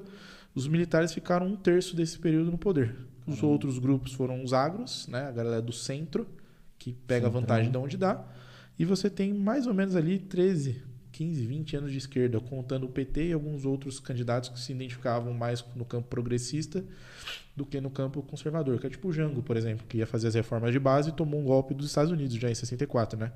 Quando a gente fala isso, a galera duvida. Se você joga no Google Operação Brother Sun, né? Tio Sam, é, irmão Sam, o exército dos Estados Unidos já estava na Marinha Brasileira para assumir o poder caso os militares não conseguissem tomar, porque eles tinham medo da ameaça comunista soviética de tomar o Brasil. Já tinham perdido Cuba, que é tipo 150 quilômetros dos Estados Unidos, que é, sei lá, de pra ir pra praia. Perder o Brasil para os soviéticos seria uma, uma perda gigantesca. E muita gente não consegue entender o quanto o Brasil é importante, né? Mas todo mundo de fora vê o Brasil como importante, menos O próprio o brasileiro. próprio brasileiro, tá ligado? Sim. Então, quando você olha essa configuração aqui, não é por acaso que a galera gosta de militar, que a galera ama os militares, porque eles estavam figurando a cadeira da presidência da República a maior, a maior não, né? Uma das maiores partes do tempo do que a gente chama de democracia. Ninguém votou nesses caras aqui, tirando o Bolsonaro e tirando o Vargas em 30. Sim. Né? O Vargas não é que o Vargas golpe. foi eleito, teve votação, ele perdeu, né? Mas teve o assassinato do João Pessoa que colaborou para que ele assumisse o poder porque ele tinha perdido pro pro Wa- Washington Luiz. Acho que é isso mesmo. Fora isso aqui, ó, 51 a 54 sem votação, 64 a 85 sem votação, de 89 a 94, isso no século 20. No 20 não, 19, sem votação também. Sim. Os caras sempre tomaram o poder quando eles quiseram. Cara, a gente deu um contexto histórico muito grande, né? De tudo, desde o fascismo, nazismo, trouxemos agora um pouco para o Brasil, um pouco da história de modo geral. Mas eu gostaria de voltar um pouco lá, de uma forma como que a gente consegue é, prevenir, se é possível, ou antecipar qualquer resquício dessa ideologia política que é o fascismo e como que ela entra nas nossas casas, como ela manipula as nossas crianças e como isso reflete no, no atual cenário que a gente está vendo. E como você como educador e também como pai pode ajudar as pessoas que estão nos ouvindo a se proteger e até mesmo antecipar esse tipo de evento. Cara, essa é uma pergunta muito boa. Eu, logicamente, não sou um especialista no tema, uhum. tem muitas outras pessoas que falam sobre isso. Eu acho que alguns fatores podem ajudar. A gente não consegue dizer, ah, se a gente fizer isso, não vai ter mais neonazista e vai impedir que exista massacres e afins. Para mim, o primeiro ponto, regulamentação da mídia. Hoje é fundamental a gente fazer esse debate na sociedade brasileira. Muita gente não entende o que é para galera regulamentar a mídia censura. Tipo assim, ah, você não pode mais abrir a internet. Não é. É impedir que essas grandes empresas capitalizem em cima de discursos de ódio, que tem muita gente fazendo isso na internet. Você vai no Twitter hoje, mano, se você jogar pedofilia, você acha imagem lá, porque a galera compra o Twitter Blue e tá dando dinheiro lá hoje pro Elon Musk, que antes não era para ele, mas já tinha isso e tá de boa. Você vai no Facebook, você acha página com necrofilia, com corpo morto, aquelas páginas que mostra famosos que morreram e tudo mais. Então, regulamentar a mídia é um, um debate que deve ser feito, não acho que vá ser aprovado, mas deve ser feito na sociedade brasileira, principalmente frente a isso, é impedir literalmente que a galera acesse conteúdo nazista. E qualquer site que veja essa é, é, é, quando você, sabe quando você digita, tem um lugar que você não consegue digitar as coisas? Uhum. É, é, literalmente isso. É você proibir que essas palavras sejam colocadas se não for com um viés acadêmico. Tipo, você está fazendo um estudo. Fora isso, não. Outro ponto é as famílias que são conservadoras, como eu disse. O problema não é o conservadorismo, mas elas entenderem que o conservadorismo ele tem raízes que podem levar a pensamentos de supremacia fascista e neonazista. Então você quer falar para o seu filho, ó, nós viemos de uma família religiosa que não vê com bons olhos casamentos homoafetivos. Você fala, não tem como a gente falar que a gente vai proibir isso. Não dá para a gente achar que a gente é dono do mundo, né? Que muitas pessoas na esquerda batem nessa tecla que acham que eles têm que impor isso. Mano, a gente veio de, de, de movimentos históricos em que negros não votavam, mulheres não votavam. Hoje esses dois grupos votam. Vai chegar a vez do, do LGBT. Eu sei que para falar isso para mim é muito fácil, né? Para galera que tá se fudendo, que tá embaixo do chicote em algum ponto vai chegar, mas a gente precisa saber como fazer isso. Sim. Tá ligado? Por exemplo, a gente conseguiu colocar um governo centro-esquerda, não é nem de esquerda, centro-esquerda. Não dá para no primeiro mês de governo do Lula a galera conseguir todos os direitos LGBTs. A gente tem uma treta muito grande para travar antes, para depois começar isso. O importante é esse governo te ver como importante, te ver como indivíduo, não como um erro, como um pecado, como um desvio de caráter. Então, é você entender que essa família que vai olhar para a criança e falar assim: ó, oh, filho, não é certo homem beijar homem, não é certo mulher beijar mulher, que vai falar que isso é lacração, ela entender que potencialmente esse discurso dela, que é um discurso enraizado na religião e no conservadorismo, ele pode ser um gatilho para essa criança quando ela tem contato com grupos ou com falas ou com qualquer tipo de coisa ligada ao neonazismo. Acho que esse é um ponto. O outro é a escola e a mídia fazer um debate justo sobre isso, é abominar isso. Da mesma forma que a gente tem é, é, debates que falam assim, ah, a gente não gosta de racismo, por mais que o Brasil seja racista, nenhuma escola fala assim, não, racismo é legal, nenhuma escola vende essas coisas. É fazer um debate. O nazismo não é permitido aqui. É de tipo assim, ah, um aluno fez apologia nazismo, suspensão, ponto. Não tem conversa. Ah, mas nem sabia. Migão, se você postou isso de algum lugar, você pegou. Não caiu do nada tá ligado? Suspensão. Tem que ser punido. Não é punido fisicamente, mas é punido no que o fascismo se alimenta, que é a moral. E a pessoa precisa entender que moralmente falar sobre aquilo, venerar aquilo e vangloriar aquilo é errado. Só funciona dentro do conservadorismo a questão moral. Então, enquanto a gente tratar o nazismo, o neonazismo como liberdade de expressão, que é algo que é aceito desses grupos, a gente não consegue avançar nesse debate. Então, o nazismo tem que ser reprimido, igual ele é na Alemanha. Uma pessoa que é, é pega fazendo saudação nazista ou com símbolos nazistas, ela é presa. Aqui no Brasil não, ela vai, pode ser indiciada, ela paga uma indenização e foda-se. Às vezes nem acontece nada, tá ligado? Tem que reprimir. E, mano, se vê um nazista na rua, dá um socão nele, mano. Tem que ter vergonha de ser nazista. o outro ponto dentro das escolas é a gente tomar muito cuidado em dizer que esses problemas, eu vou usar essa expressão, eles são oriundos só do ódio tá ligado? O, a ideologia é base no ódio. Então você não vai falar assim que você vai combater nazismo com amor, fazendo cartaz, fazendo figurinha. É você denunciar isso. Ó, mano, tem um coleguinha que fala que negro é inferior. Tenho um coleguinha que fala que gay tá errado. Isso tem que ser denunciado porque, como eu disse, o fascismo, o nazismo, ele se alimenta disso. Ele não é só isso. E esses discursos estão incutidos na nossa sociedade. O ponto é como que a gente impede que isso exista? Não dá. Enquanto existir esses tipos de pensamentos, o nazismo ele sempre vai ser a válvula de escape numa crise, tá ligado? Só que o nazismo ele hoje é visto também como um movimento social. Esse é o ponto.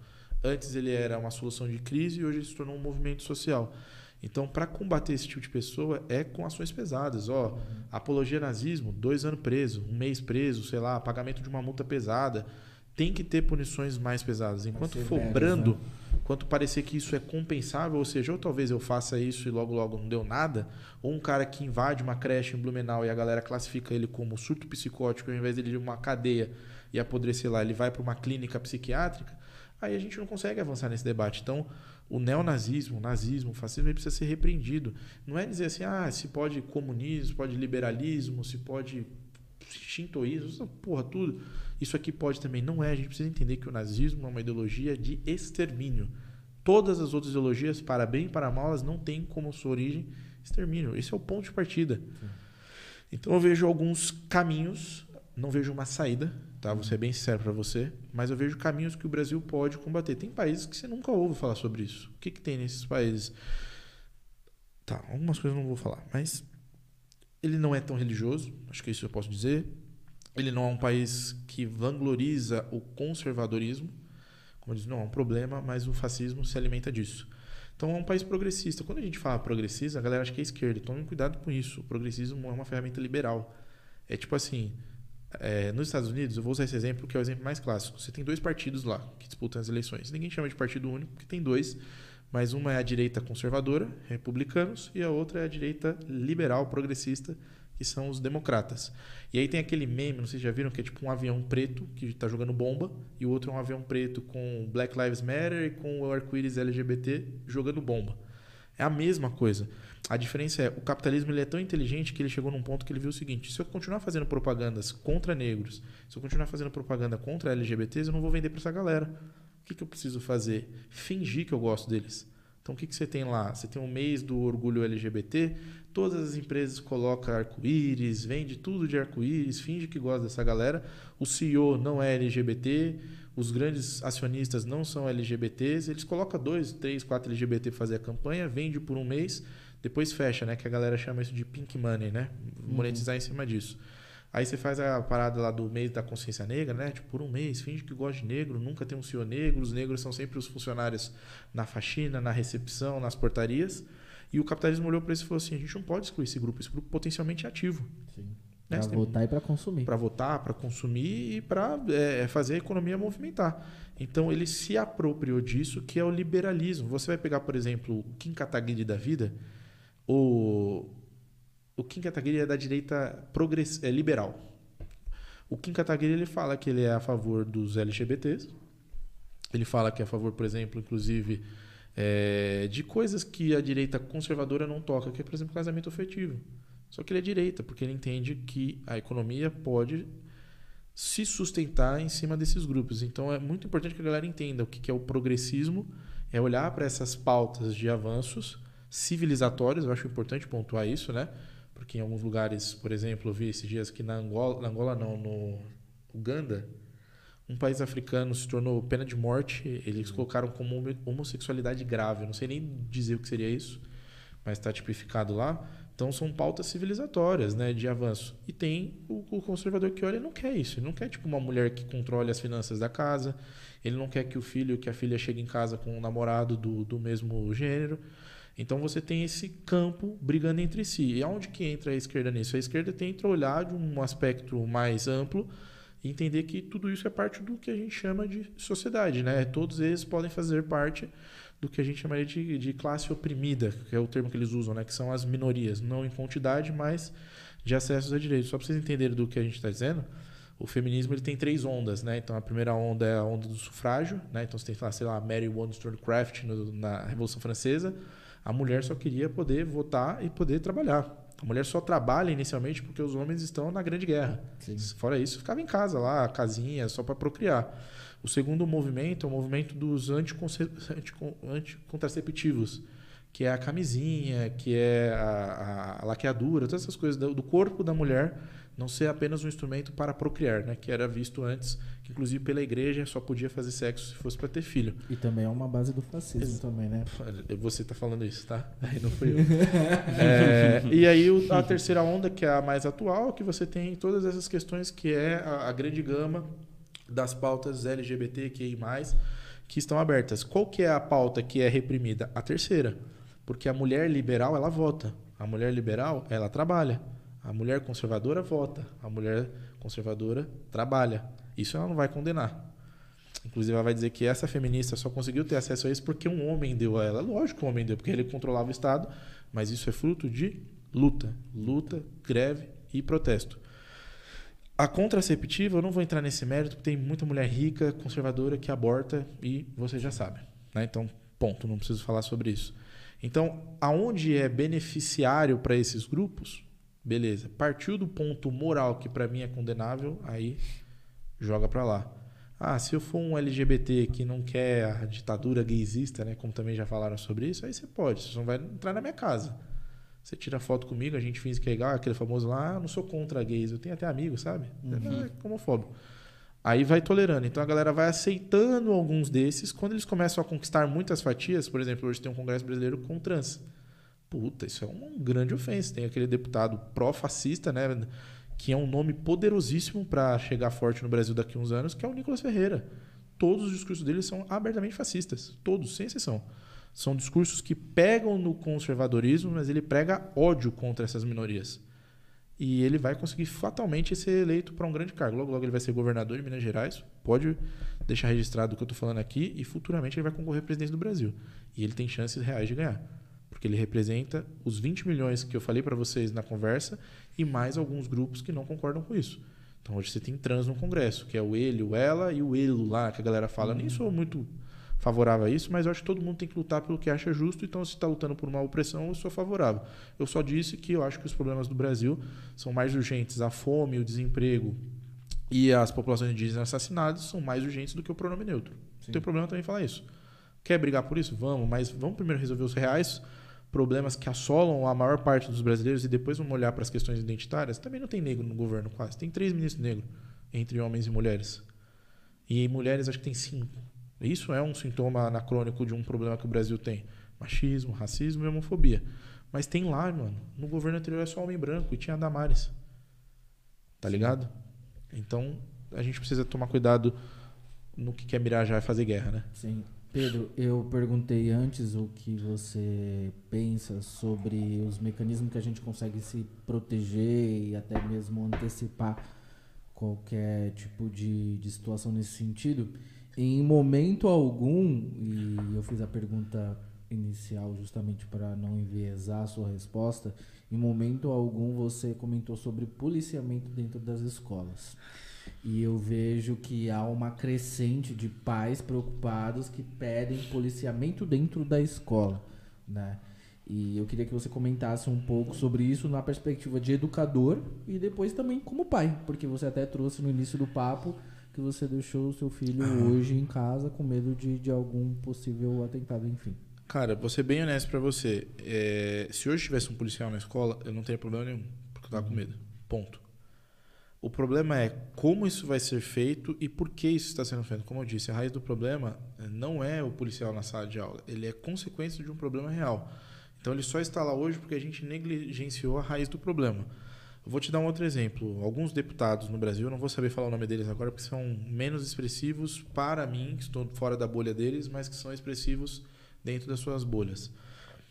Eles já defenderam, além de um policial armado em escola, que inclusive lá no sul tá rolando isso, porque eles estavam com medo. Teve escola que colocou até porta giratória, tipo de banco, para poder pegar metal. O que eu acho que é a falência moral da educação brasileira, tá ligado? Um aluno entrar numa escola como se estivesse indo para uma guerra, é que o professor andasse armado. Não sei se já chegaram a ver Não, deputados pautando isso, tentando fazer projeto de lei.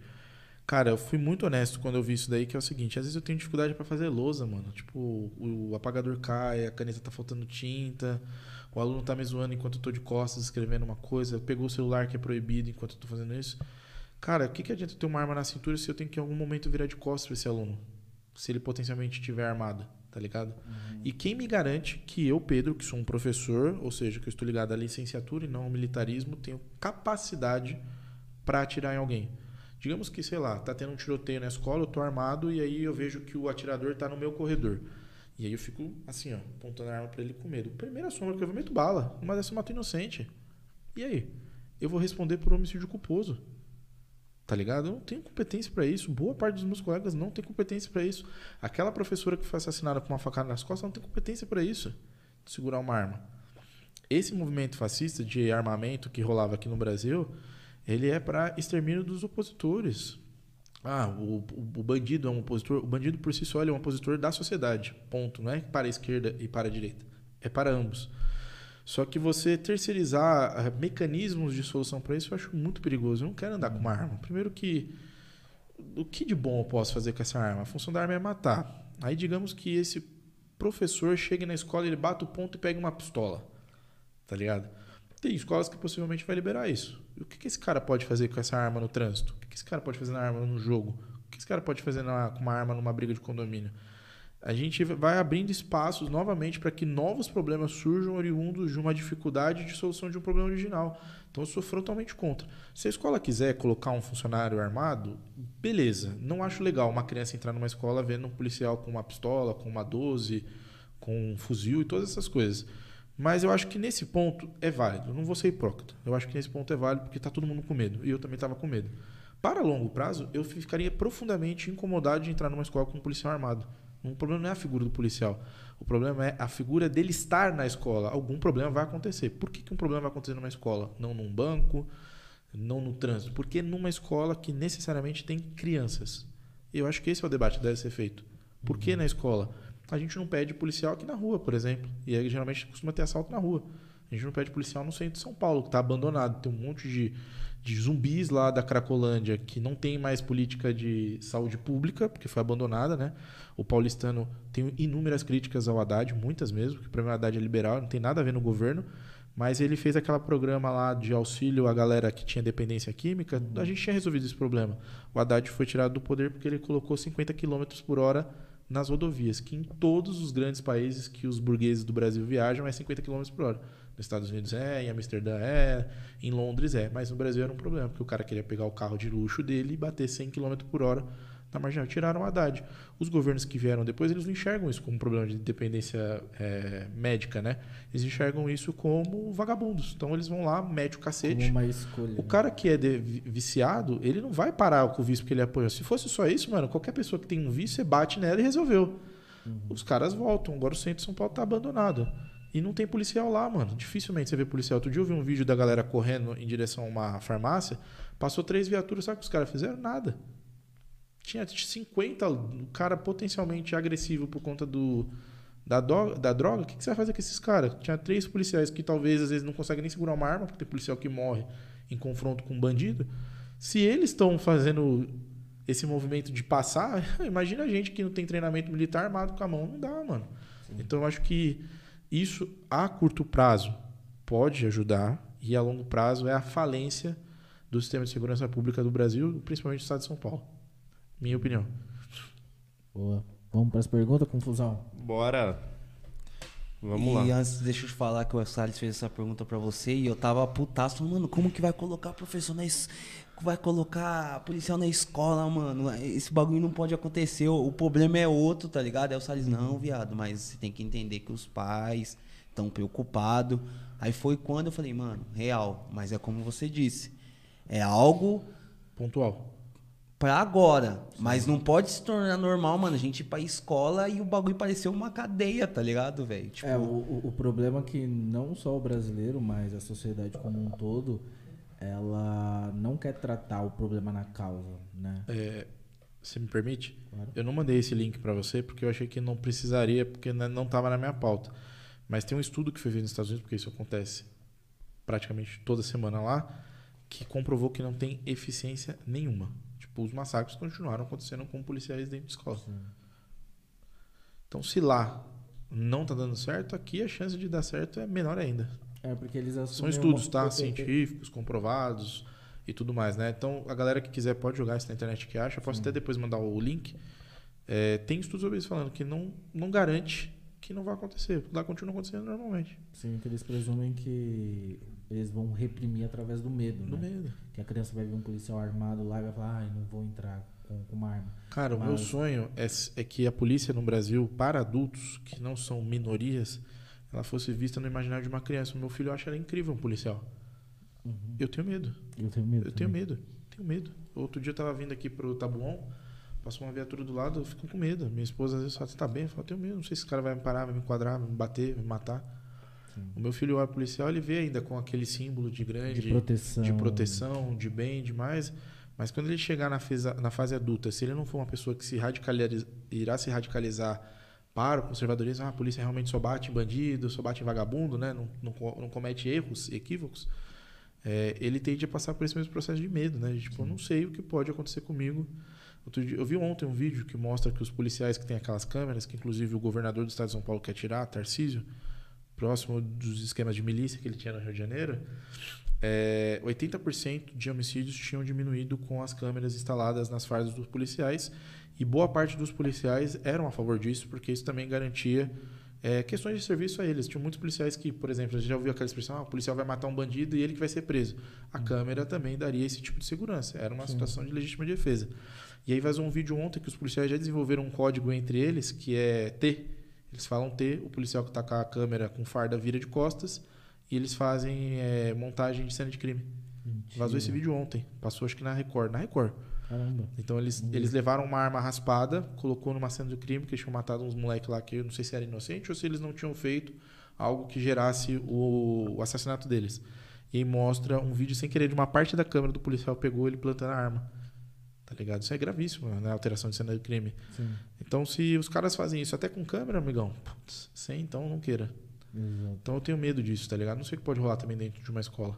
Sim. Um policial armado, um policial psicótico armado. Não sei o que pode rolar. Que também pode estar com medo, né? Também tá Que também tá com medo, porque ele não sabe que ele vai entrar lá armado. entende que se ele tá lá é porque a situação é, tá grave. Salles, é bizarro. Aqui no Brasil, os casos que a gente teve, eles não são tão perigosos. Vocês vão entender o perigoso que eu quero citar.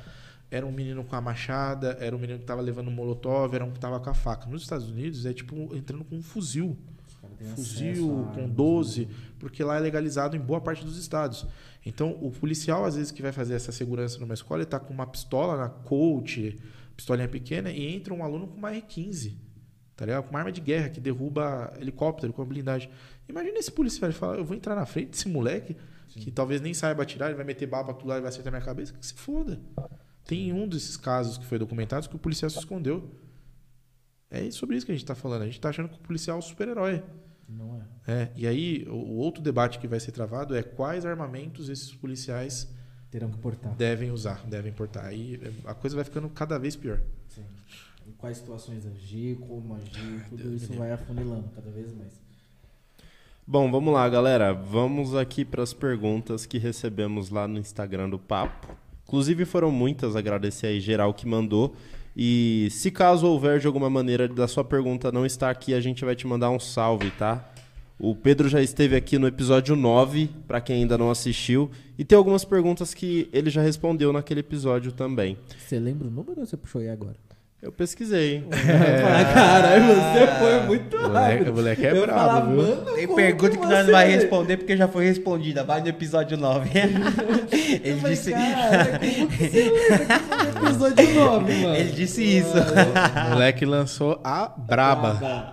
Já deixar o pessoal informado. Já Não vou responder todo mundo, não. É, não, não, não, não me atravessa, não, que eu tô esquisita. Vai assistir o episódio 9. Mais um salve dá pra ganhar no final. Vamos lá, rapaziada. A primeira pergunta aqui do Gabriel Elove. Salve, salve! Mano, você acredita que os filmes, HQs e animes os ajudaram em escolhas? Eu acho que é um aluno meu esse mano, é esse. Eu tô, eu tô pensando bem. Eu conversei sobre isso no. Não é Naquela não, vez é- que eu vim é o- aqui, é o né? Gabriel do Amante dos Baixos que veio aqui. já. Ah, legal, os manos dos carros lá. É. Eu não entendo nada de carro, mano. Mas, Cara, eu falei pra vocês, Naruto moldou meu caráter, mano. Essa parada de respeito ao Nossa, sensei, sim, caralho. de ser leal aos seus amigos, de se entender como alguém que tem fragilidades. O Naruto chora bastante, se O reconhece Naruto como tem uma pessoa crise de fraca. ansiedade. Tá né? ligado? Então, o meu, o meu caráter foi moldado por isso. Tipo, uma criança frágil, que ama, né? Que tem amigos, que gosta de estar com esses amigos e que valoriza é, hierarquias, né? O sensei, pra ele, é algo sagrado. Então, tipo, sempre respeitei minha mãe, meus professores e todas esses, essas pessoas de hierarquia maior que a minha. Então, Essas pô, figuras o representativas. anime né? moldou totalmente, mano, o meu caráter, porque isso era a minha referência, né? Eu comecei Cavaleiro Zodíaco, não agrega muito, até porque o que, que eu poderia agregar? O meu signo, né? Mas Naruto foi muito importante pra moldar. Quando eu falo isso, a galera dá risada, tá ligado? Quando o Jiraiya morre, a gente citou isso no primeiro podcast, É louco, parecia que eu tinha perdido um familiar, foi Tá muito louco, triste. pai. Porque é tão bem construída a parada que você cria vínculo com aquilo que você tá Mano, assistindo. sofrido, Até me né? arrepio. É É. sofrido, É o mesmo esquema. Vai, quando o Iruka Seisei chega pra falar Quando pra ele, Nossa, mano. todo eu falei mundo sobre isso. reunido na sala do, do, do- de eu ter perdido meu pai, do quanto é simbólica a cena do Naruto que chamando ele emoção. pra entrar como pai na cena do casamento, tá ligado? Mesmo que não apareça no anime, tem no mangá. Uhum. No anime não aparece. Então, pra galera que fala, ah, isso é bobeira, mano, tem gente que chora vendo um filme em duas horas. Imagina você, você pegar um anime que tem, tipo, 800 episódios e que um personagem ele é ativamente afetivo com o protagonista e ele morre do nada, tá ligado? Puta, mano. Então, tipo assim, é, animes, dependendo do anime, não são todos, também acho importante pontuar isso, tem muito anime machista, é, misógino, né, homofóbico, todas essas questões, são animes importantes. Eu acho que Sim. são animes que podem formar crianças que estão nessas redes sociais perigosas, ele tá vendo um anime ali, pô, tem um Naruto sorrindo, comendo um mas você vai querer ir pra uma foto de um neonazista. Sim. Vamos ficar com o Naruto, né? Vamos lá, próxima pergunta aqui do Levi. Esse aí foi meu aluno, né? O moleque é bom, hein? Da hora. Pedro, boa tarde. Pra nós já é boa noite, mas tamo junto. Pode comentar um pouco mais sobre Max Weber e as críticas que ele fazia? Abraço. Não sei se eu pronunciei certo também. Pronunciou, cachorro. Cara, ele tá me perguntando isso porque outro dia eu postei uma parada. Eu não vou te falar que eu quero que você leia. Esse moleque é brilhante. Eu falei pra ele, ele quer fazer jornalismo nos Estados Unidos, né? Eu falei, ó, Ah. você vai ter algumas barreiras porque você é preto, mas eu torço muito pra que você consiga chegar lá. E outro dia eu postei uma coisa falando sobre a questão da igreja. E ele falou, mas da onde você tirou isso? Eu falei, é do livro do, Mar do Max Weber, né? não do Marx, que falava sobre a origem moral, a a ética moral na dinâmica religiosa, alguma coisa assim. Então, Levi, você vai ter que ler esse livro, que eu sei que você gosta de comprar, que eu falei pra ele, baixa o PDF. Ele falou, não, eu gosto do livro, eu pegar. Eu falei, então você vai ler isso aí e você vai me falar sobre Max Weber. Mas você sabe que ele tá em conluio aí com a galera que você não curte. Ele tá nesse grupo aí que você não acha interessante. É isso que eu posso falar. A próxima aqui é da Suzy. Eita, é patroa. Professor Pedro, quando vamos receber nosso kit gay agora que o Lula é presidente? Puta, tá chegando, eu acho, né? Sei lá, porque me falaram que assim, a partir do momento que ele fosse eleito, a gente ia virar ditadura, comer cachorro. Eu pensei em comer meu cachorro, mano. Cheguei lá e falei, nossa, será que daria certo um churrasco? Não deu. A nossa família tem pessoas, né, LGBT, vou mandar um salve pra ela também. É, esse é mais um espantalho criado, tá ligado? Então, assim, o kit gay não chegou ainda, né? Nem, nem a cartilha, nem nada. Mas poderia chegar o kit aumento. Kit aumento, salário do professor. Aí depois eu falo, uso o kit gay, divulgo o kit gay. Se valorizar o meu trampo, eu faço o, o merchan do kit gay, vou com roupa de arco-íris, com Tudo glitter, com rímel. Com, eu não posso falar que raspa o sovaco, que é coisa de homem, né? Mas quando fala coisa de homem, é um homem que tem um sovaco peludo, né? Mas eu vou com sovaco peludo, veio de cropped, né? Que tem um- agora os caras que estão usando crop. A gente faz o kit gay, né? Tá tudo certo. No, no GTA já tinha kit gay, dava pra você bater nos caras com pinto de borracha, você lembra? Verdade, Tinha aqueles-. Aqueles códigos que você colocava, dava pra você pegar um pinto de borracha dentro da onde? Da delegacia. Mentira. É verdade, é sério. Tinha no GTA é, San Andreas e tem no GTA de PlayStation 5, lá o 4. Você consegue colocar o kit É um e fica dentro da delegacia. Caramba. Não vou nem falar o porquê, né? Mas tá lá na delegacia. Vamos que vamos. Próxima pergunta aqui da Mari Sansi. É a tia dela. A tia dela? É, outro dia ela, ela mandou aqui no grupo, falou, ó, Maria, falou das sapatonas. A tia dela é LGBT. Aqui, ó. Qual a sua opinião sobre as cotas raciais? Eu falei sobre isso no último podcast, como eu disse, elas carecem de, de implementações, de melhoras. Tem muitas pessoas brancas que fraudam o sistema de cotas e acabam realmente tirando a oportunidade daqueles que precisam. Como eu disse, as cotas elas são muito mal divulgadas, né? Eles falam que a cota é para você ter uma pessoa negra ou uma pessoa pobre roubando vaga de outra pessoa. Na verdade, o processo ele deveria ser muito bem mais explicado, que uma universidade ela precisa destinar uma quantidade X de vagas para cotistas concorrerem entre cotistas e os não cotistas entre si, e que, obviamente, a maior quantidade dessas vagas são para não cotistas. Inclusive, quando você vê que a concorrência, você tem um edital, né, que você sabe quantas, quantas, contra quantas pessoas você vai concorrer pelaquela vaga. Tem pessoas que poderiam se declarar cotistas que preferem concorrer no grande público por ter um número maior de vagas do que concorrer entre os cotistas. Então, eu acho que elas são fundamentais, elas servem realmente para inserção Existe racismo em cima disso? Claro que sim, porque o aluno que entra como cotista, ele é visto como alguém que foi beneficiado. Aí eu falo isso porque eu estudei na universidade que tinha cotista e boa parte dos cotistas são negros, não são pessoas de baixa renda. E quando é baixa renda, passa despercebido porque tem pessoas brancas que são pobres. É importante a gente pontuar isso também nesse debate. Mas os caras que eram negros, dependendo da universidade que eles fazem, ninguém quer fazer trabalho junto, porque geralmente o cara que é cotista, ele vem de uma periferia. O cara que é filho de um bacana dos Jardins, de Alphaville, de Gianópolis, ele nunca vai fazer um trabalho numa periferia. Nunca. Se ele for esse filho desse bacana, é provavelmente uma galera da esquerda burguesa, né, que faz ONG, trabalho social para tirar foto, caridade, aí vai lá, te gosta de tirar foto pra caramba, né? Ah, tô na favela, pá, tudo isso. Mas boa parte se recusa. Então essas pessoas que entram com cotas, elas têm muita dificuldade de terminar o ciclo acadêmico. E quando terminam é um ciclo solitário ela dificilmente experiencia trabalho em grupo, porque, obviamente, tem racismo. Foda. Mari fez mais uma pergunta aqui, que é o seguinte: Como você acha que o Silvio Almeida está indo à frente do ministro dos Direitos Humanos? Eu postei isso nas minhas redes sociais, para é o melhor ministro do, do governo Lula. Inclusive, ele é o mais preparado para o cargo. É, porque ele é um cara que, antes dele ser prestigiado no Brasil, ele já era nos Estados Unidos. Então, o sucesso do Silvio de Almeida não é oriundo da população negra brasileira, é um sucesso que veio de cima para baixo. Então, ele foi um cara que foi prestigiado nos Estados Unidos e começou a ter prestígio no Brasil posterior a isso. O outro grande ministro, para mim, que é um grande acerto, é o Flávio Dino, que é o ministro da Justiça, que era governador do Ceará.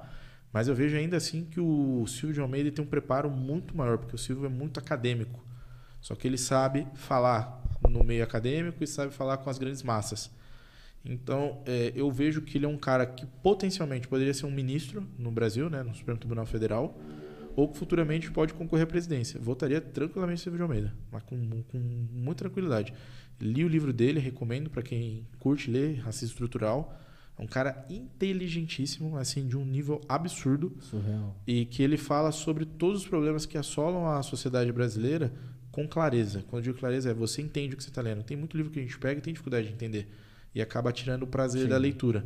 O, seu, o, livro dele é pequeno, não quer dizer que porque é pequeno é raso, é um livro muito denso, mas que ele trata o Brasil desde a época colonial até os dias atuais e fala: ó, aqui é racismo, o termo racismo estrutural se popularizou por causa dele, Sim. que a gente não falava porque dava a ideia de que o racismo ele era pessoas que eram racistas, Sim. que não era uma grande estrutura a nível governamental montada para isso, né, para moer negros e negras. E eu acho que ele é disparadamente o melhor ministro do governo Lula, mas com muita sobra. Então, inclusive, ele deveria assessorar o Lula melhor. Porque o Lula tem falado muita merda. Inclusive, tem uma pergunta aqui interessante que eu já vou te falar em relação a isso. Tem outra aqui da Mari que é o seguinte: pode explicar, mesmo por cima, o que está rolando no Sudão? Ixi, estou por fora. Como tá não, por fora? Como eu não tenho informação, não, não vou falar então, sobre o que eu não sei. Então vamos pular essa aqui. Aí é o seguinte, ela mandou mais uma aqui, que é a que eu ia te falar agora. Sudão, da, ela falou? Isso, da Aí essa outra aqui também é a da Mari. Dois acertos e dois erros do governo Lula até agora. Dois? Dois acertos e dois erros. Mano, para mim o acerto principal é o aumento do salário mínimo. É impossível emancipar a classe mais pobre do país se o salário mínimo não aumenta, porque a inflação tá comendo solta, né? O Banco Central tá operando com juros de tipo 13% lá com o Campos Neto, que é um cara ligado ao Bolsonaro. Para mim o outro grande acerto do Lula, não vou dizer que é o grande acerto, mas foi ele ter colocado em prática o Dia Nacional das Religiões de Matriz Africana, acho simbólico para o Brasil, Sim. que ele inclusive instaurou o Dia Nacional da, da Religião, alguma coisa, vou me fugir o nome lá, Marcha para Jesus, foi no governo dele, E esse grupo cresceu muito nos últimos anos, inclusive foi um grupo que não queria que ele assumisse o poder, com a ideia de que fecharia igrejas. E eu vejo que ele tem dado espaços para as matrizes africanas, que são as religiões que originalmente construíram o Brasil. E dois erros para mim muito grandes. O Haddad na Fazenda, eu acho que ele é liberal e é um problema muito grande, porque os interesses dos liberais eles não estão em comum acordo com os brasileiros. Então a galera fala de taxação, eu não tenho problema com o imposto. O meu problema é para onde esse imposto vai, ou como ele é colocado.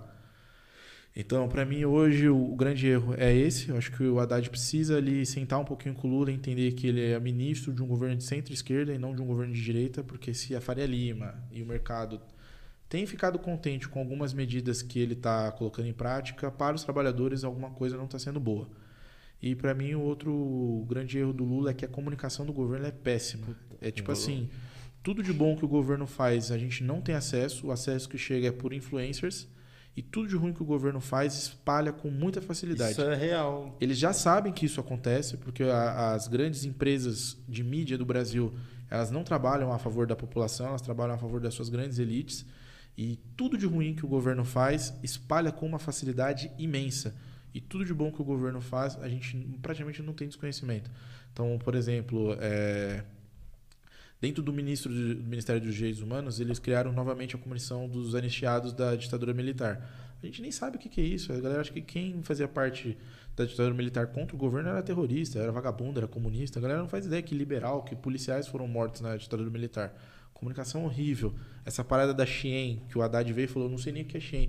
Um ministro da economia jamais pode, pode falar que uma empresa, inclusive ligada à China, não é uma empresa que opera na China, né? é só fora da China, das grandes burguesias que ainda existem na China, é, ele não conhece, ele não pode dar uma declaração ainda falar que só conhece a rival, que é a Amazon. Para mim, é, isso se espalhou do dia para noite, tanto é que eles recuaram. A questão do, da taxação a jogos foi muito mal feito. Foi assim, vamos taxar os jogos, mas vai taxar a aposta. E a galera falou, beleza, então taxa a aposta, eles aumentam o valor da, do que você precisa investir. Aí agora saiu o texto dizendo que é para apostas acima de R$ 1.900 alguma coisa. Você não abre o site lá e não tem isso didaticamente explicado, com desenho, não tem bosta nenhuma. Então, o, o, eleitor hoje, ele fica perdido na tentativa de defender. E não é assim, ah, porque eu votei no Lula, tudo que ele faz eu vou rezar o terço, amém, ave Maria, tá tudo... não, vou criticar, ele pede para criticar. O problema é que até quando eles fazem, a gente tem muita dificuldade de entender o que está sendo feito, porque é mal comunicado. E eu acho importante fazer essa crítica. Tem uma outra aqui que eu até às vezes penso em relação a isso, e eu queria também saber sua visão, é da Mari. Acha que Bolsonaro ficará ilegível mesmo? Eu acho que vai. Eu acho que vai porque pegou muito mal a imagem do Bolsonaro até entre os apoiadores dele. Só ficou com ele a galera fascista. Eu falei isso para vocês. Quem hoje apoia ele ainda é a galera que tem profundas raízes e interesses fascistas. Pode ser que ele volte a ter votos de pessoas antipetistas? Claro que sim, né? O problema é os estragos que vão começar a surgir agora que o governo tem a máquina e pode começar a desvencilhar isso. Muita gente não quer ter o nome é, vinculado. Vou dar um exemplo: a Jovem Pan, que foi a grande emissora que foi propaganda do governo, que recebeu dinheiro da Secom, que todos os jornalistas lá basicamente são da direita ou da extrema direita, e você tinha um ou outro liberal ali que, ou esquerda que eles colocavam para fazer tipo um contrassenso, sabe?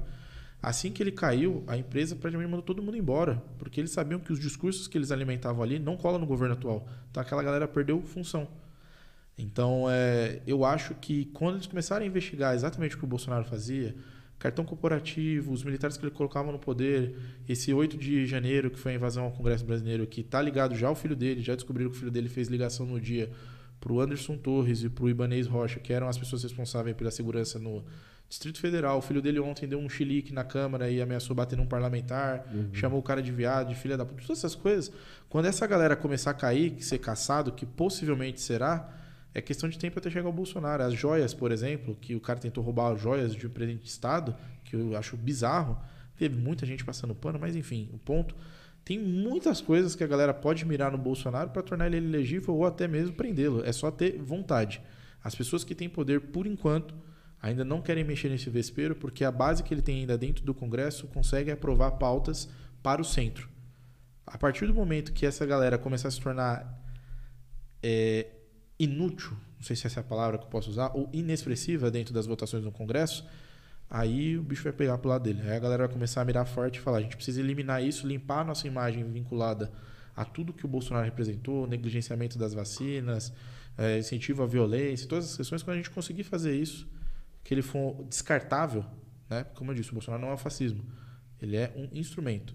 A gente descarta ele, espera o próximo vir e a gente elege. O próximo é o Nicolas. Sem dúvida, rapaz. Galera, é o seguinte, vamos para a próxima pergunta e antes, se você ainda não deixou aquele likezão, vamos que vamos, hein? Se inscreve no canal ainda se não é inscrito, que aqui o conteúdo é uma maravilha. Vamos lá, próxima pergunta aqui do adorei esse slogan.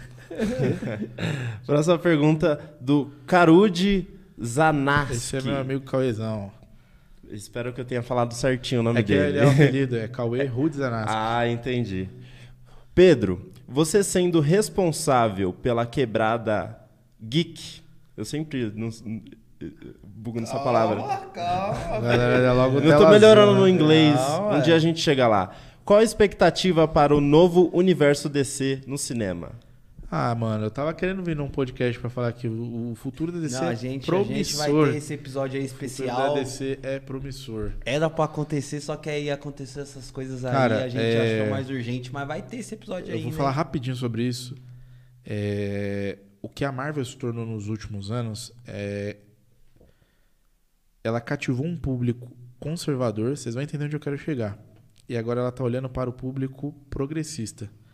A fase 4 da Marvel, eu acho ela bem questionável em qualidade, mas ela é disparada a fase que olhou para todos os grupos, minorias e afins, e colocou. Então você tem LGBT, você tem árabe, você tem negro, você tem todos esses agrupamentos que na sociedade são abastados. Ela deu espaço para isso tudo.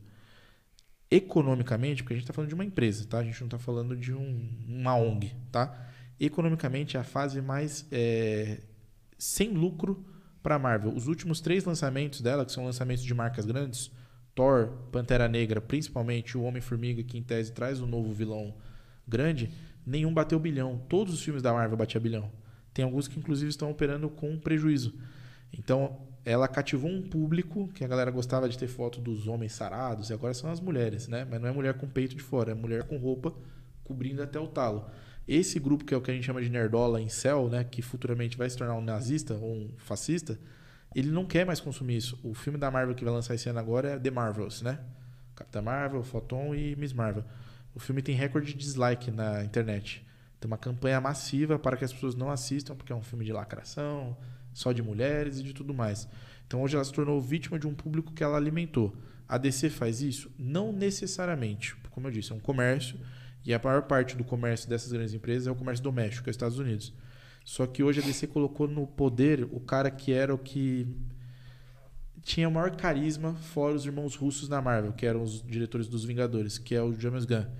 A galera gosta do James Gunn. Então, tudo que ele está prometendo trazer nesse novo universo da DC tem sido bem recebido, a galera tem aplaudido. Não quer dizer que vai fazer grandes bilheterias igual fez a Marvel, mas hoje os filmes da DC são menos criticados que os filmes da Marvel. Tem gay nos filmes da DC, no último Shazam, um dos personagens era abertamente LGBT. Só que eles não querem focar nisso. Esse é o ponto. Ah, isso é homofobia? Eu não usaria esse termo, porque eu acho que ele é, um- é bem relativo. Dizer que a Marvel não é homofóbica, que ela faz um filme com LGBT, é, é voltar naquele papo do chover molhado, né? Eles precisam ganhar dinheiro e eles precisam olhar para todo esse público. Mas a Marvel já mudou as direções dela, eles demitiram uma mulher que chama Vitória Alonso, que era responsável pela primeira, segunda e terceira fase, e que tentava fazer essas inclusões porque eles identificaram que isso é um problema para o público deles. E a DC, a DC é um pouco mais conservadora, eu não vejo problema em falar isso. O grande herói da DC é o Batman, né? Batman, um grande milionário, bate o pobre e vida que segue. E aí o último trailer, inclusive, não sei se vocês viram, que é do Besouro Azul, que vai ter a Bruna Marquezine, a galera vai colar no cinema, tem que prestigiar o Brasil. A última cena do trailer é um velhinho mexicano falando o Batman é fascista. Eu vi isso. Nossa, os nerdola, mano, pularam da cama. Como assim? Um grande herói da DC recebendo a... Porque os caras são incapazes de perceber que é uma crítica de um latino, não é da DC, porque eles precisam entender que o universo de quadrinhos ele é plural e os personagens também têm as suas próprias autonomias. E ele fez uma crítica a um herói. O último Peacemaker, que eu falei pra você assistir, que é o Pacificador, incrível a série. O cara fala exatamente sobre isso. Faz piada com Aquaman, faz piada com o Batman, nesse teor político, né? E ninguém passou, porque ali falava palavrão, era um teor mais adulto. Aqui, que é um filme infantil, e tem essas crianças em céu chorona, que o pai e a mãe ficam ensinando essas bobeiras, Aí surtaram. Nossa, como assim Batman fascista? Beleza, vamos que O bagulho vamos. dá pano pra manga, né? Você é doido, Cê rapaz. Tá doido. Próximo aqui do José Carlos. Opa, vô da Sana. O Grande filme da. Marvel tá uma merda agora. Do nada. Ô, brabo. Esqueceram, eu sou adulto, mas eu continuo assistindo o filme, Eu porra. também, velho. Pô, Tiração, mano. Próximo filme é Flash, viu? Vai ser melhor. Não, é Guardiões da Galáxia. Verdade. Pergunta Pergunta de assistir depois do Thor. Tá bravo, tá Ele faz de chateado. propósito. Eu é fico puto, mano. Ele faz de propósito. O cara é o deus do trovão.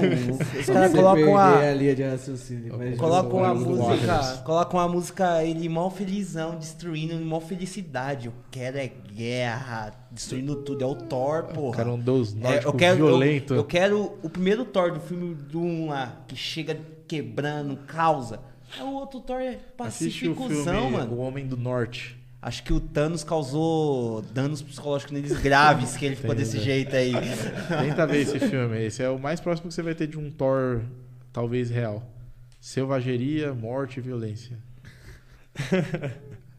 Vamos lá, pergunta do José Carlos. Pedro, você acha que o Moro será preso? Tem motivações. É, assim, é bem difícil apostar nisso. Porque ele foi visto ultimamente como um grande herói nacional. É aquilo de tipo assim, nós somos contra a corrupção, como se tipo, nós fôssemos a favor, né? Eu gostaria mesmo que o meu governo roubasse o dinheiro dos meus impostos e colocasse no bolso. Ninguém é a favor disso. Mano, é loucura, Não faz sentido, né? velho? Mas enfim, é, o Moro tem indícios mais que suficientes para ser visto como uma pessoa do judiciário que atuava politicamente.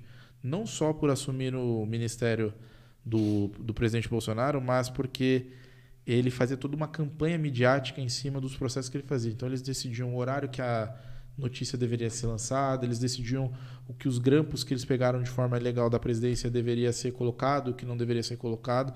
Então foi feito todo um esquema ali de manipulação que abriu espaço para um golpe brasileiro, né? Ah, mas o impeachment foi legal, foi votado e blá, blá, blá. Beleza, já sei toda essa parte, mas tinha um objetivo claro que era derrubar a ascensão das classes sociais no Brasil mais abastadas. E o Moro não só tentou burlar, inclusive, o sistema eleitoral, declarando que ele tinha residência aqui em São Paulo, não sei se vocês viram isso, que na verdade nem sabia onde era a casa que ele declarou, porque na verdade ele é do Paraná. Então ele sempre tentou usar mecanismos escusos, né, que é os termos gostosos que eles gostam de usar, né, jurídicos.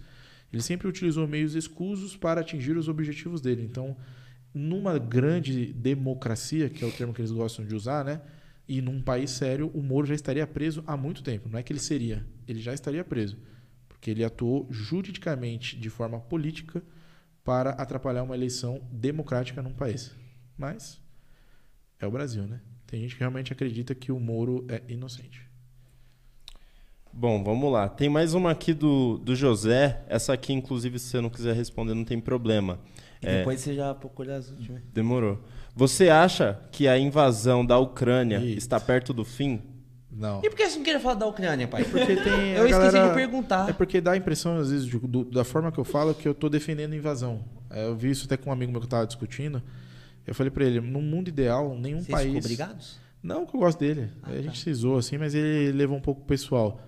É, Mas estão brigados. Não, não, tô não. Ah, tá, Tanto é se, eu, se eu ligar agora... Polêmica. se eu ligar... Ele acabou de falar que quer sangue. Não. Se é eu, o ligar, Deus. se eu ligar pra ele, pode ser que ele atenda, porque ele tá- se ele tiver acordado, mas ele me atenderia. O ponto que eu bati Será? na... Vamos fazer o teto O ponto que eu bati na Ucrânia é que ela passou por um problema muito grande em 2014, que é o Euromaidan, que foi um golpe de Estado, que derrubou as eleições, abriu espaço para política dos Estados Unidos. Por que, que eu digo isso? Porque nas manifestações você via bandeiras dos Estados Unidos. Não faz sentido bandeiras dos Estados Unidos estarem no meio de uma manifestação dentro da Ucrânia.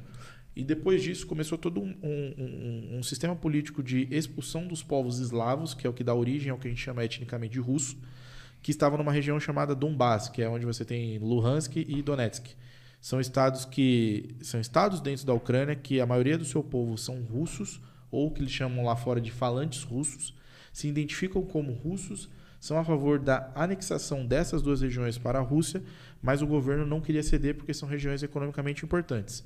E aí o que aconteceu? Eles elegeram um presidente medíocre, que é um Danilo Gentili a modo ucraniano, que ele é literalmente um é, é, stand-up, né? Ele fazia piada.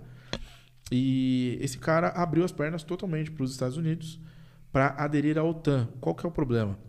A OTAN era um órgão que fazia oposição ao Pacto de Varsóvia, militar da União Soviética, a OTAN era dos capitalistas. Só que a, a Pacto de Varsóvia não existe mais, desde os anos 90. A OTAN continua existindo e dos anos 2000 para cá ela dobrou o número de membros, ou seja, países que recebem armas, é, não vou dizer nucleares, porque não em todas são, mas armamentos pesados para cercar os países que se identificam ou como esquerda ou contra os Estados Unidos.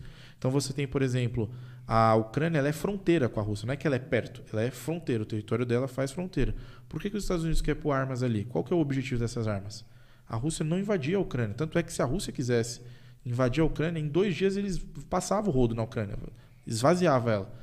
O ponto é, eles só queriam que essas pessoas do Donbass ficassem livres. O Putin, que eu tenho muitas restrições com ele, inclusive ele não é de comunista, né? O Putin é conservador, com problemas profundos, inclusive desses homofóbicos, talvez até racistas. É, só que ele precisa defender os interesses da Rússia. A Rússia é mais importante que a figura Putin, que é o que a gente não consegue ver no Brasil, porque o Brasil é um país vassalo.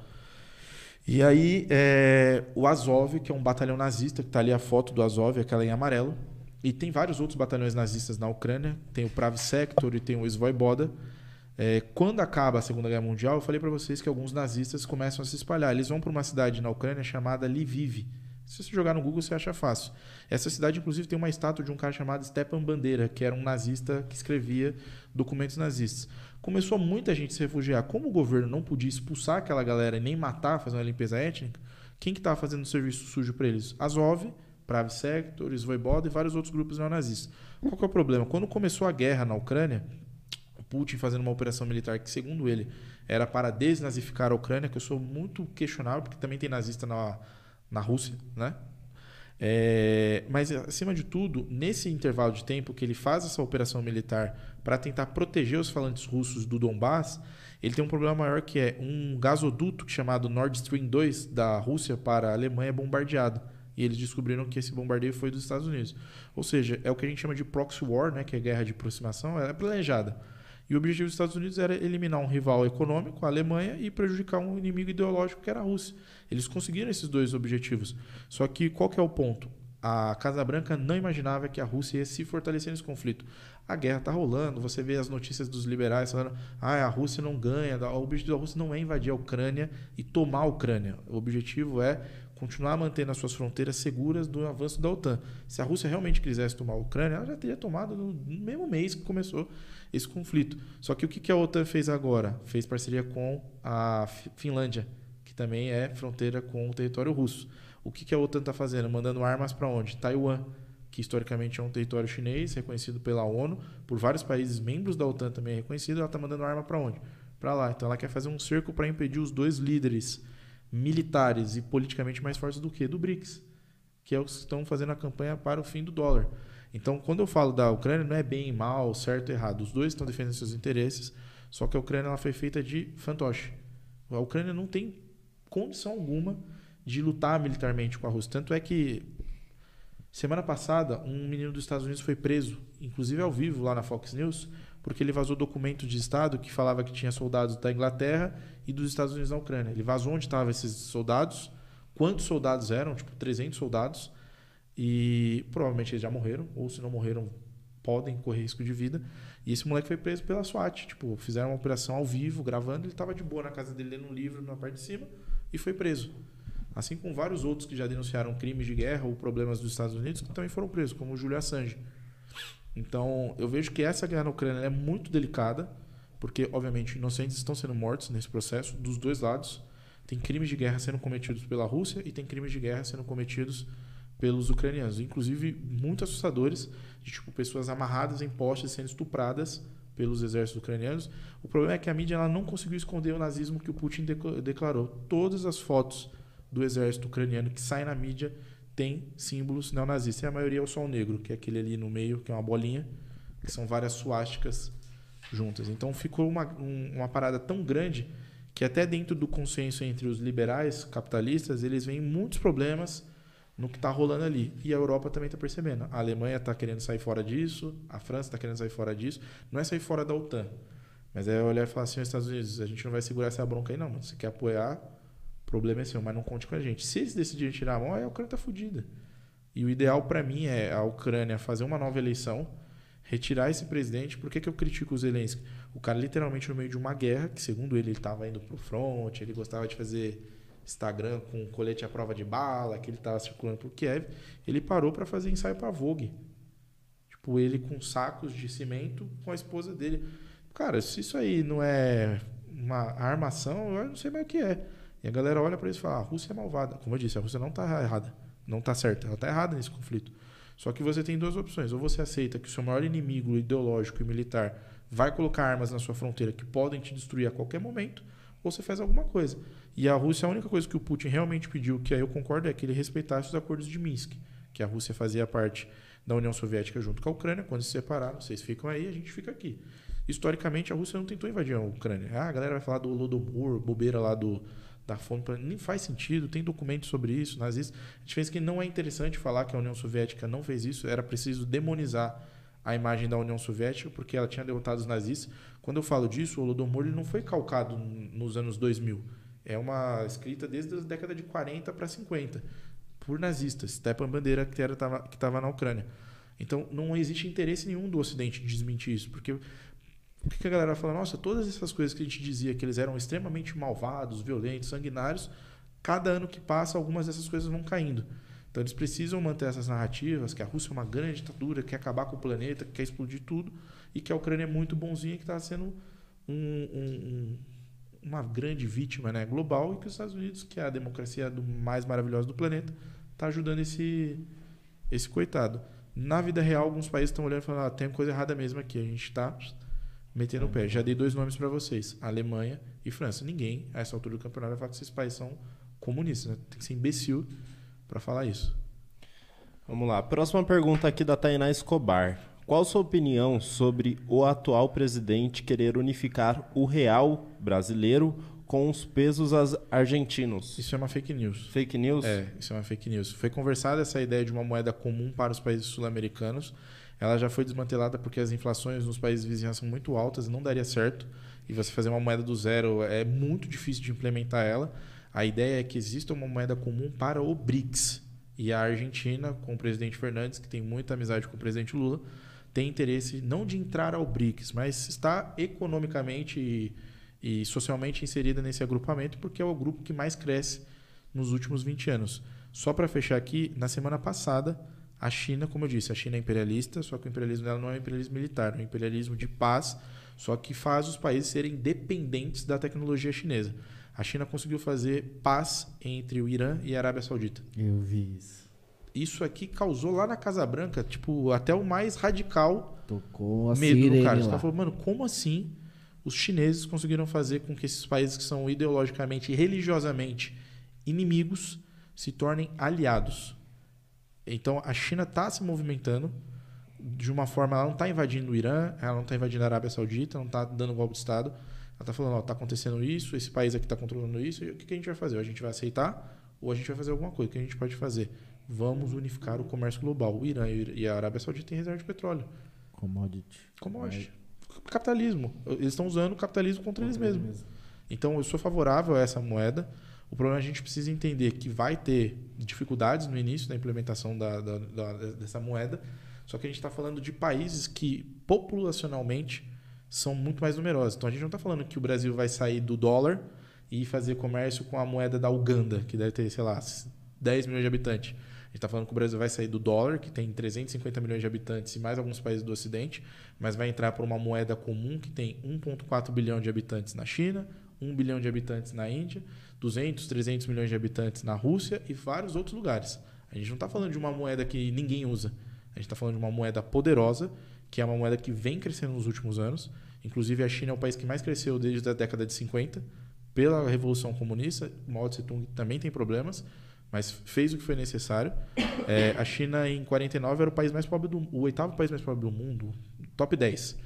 E a China hoje é isso aí que vocês estão vendo, né? que está fazendo pau a pau, ou vai passar em alguns anos, os Estados Unidos na economia. Só que a diferença é a China tem quatro vezes a população dos Estados Unidos. E os Estados Unidos, a cada ano que passa, tem mais problemas sociais. E o que a galera fala da China? Ah, que na China tem que comer cachorro.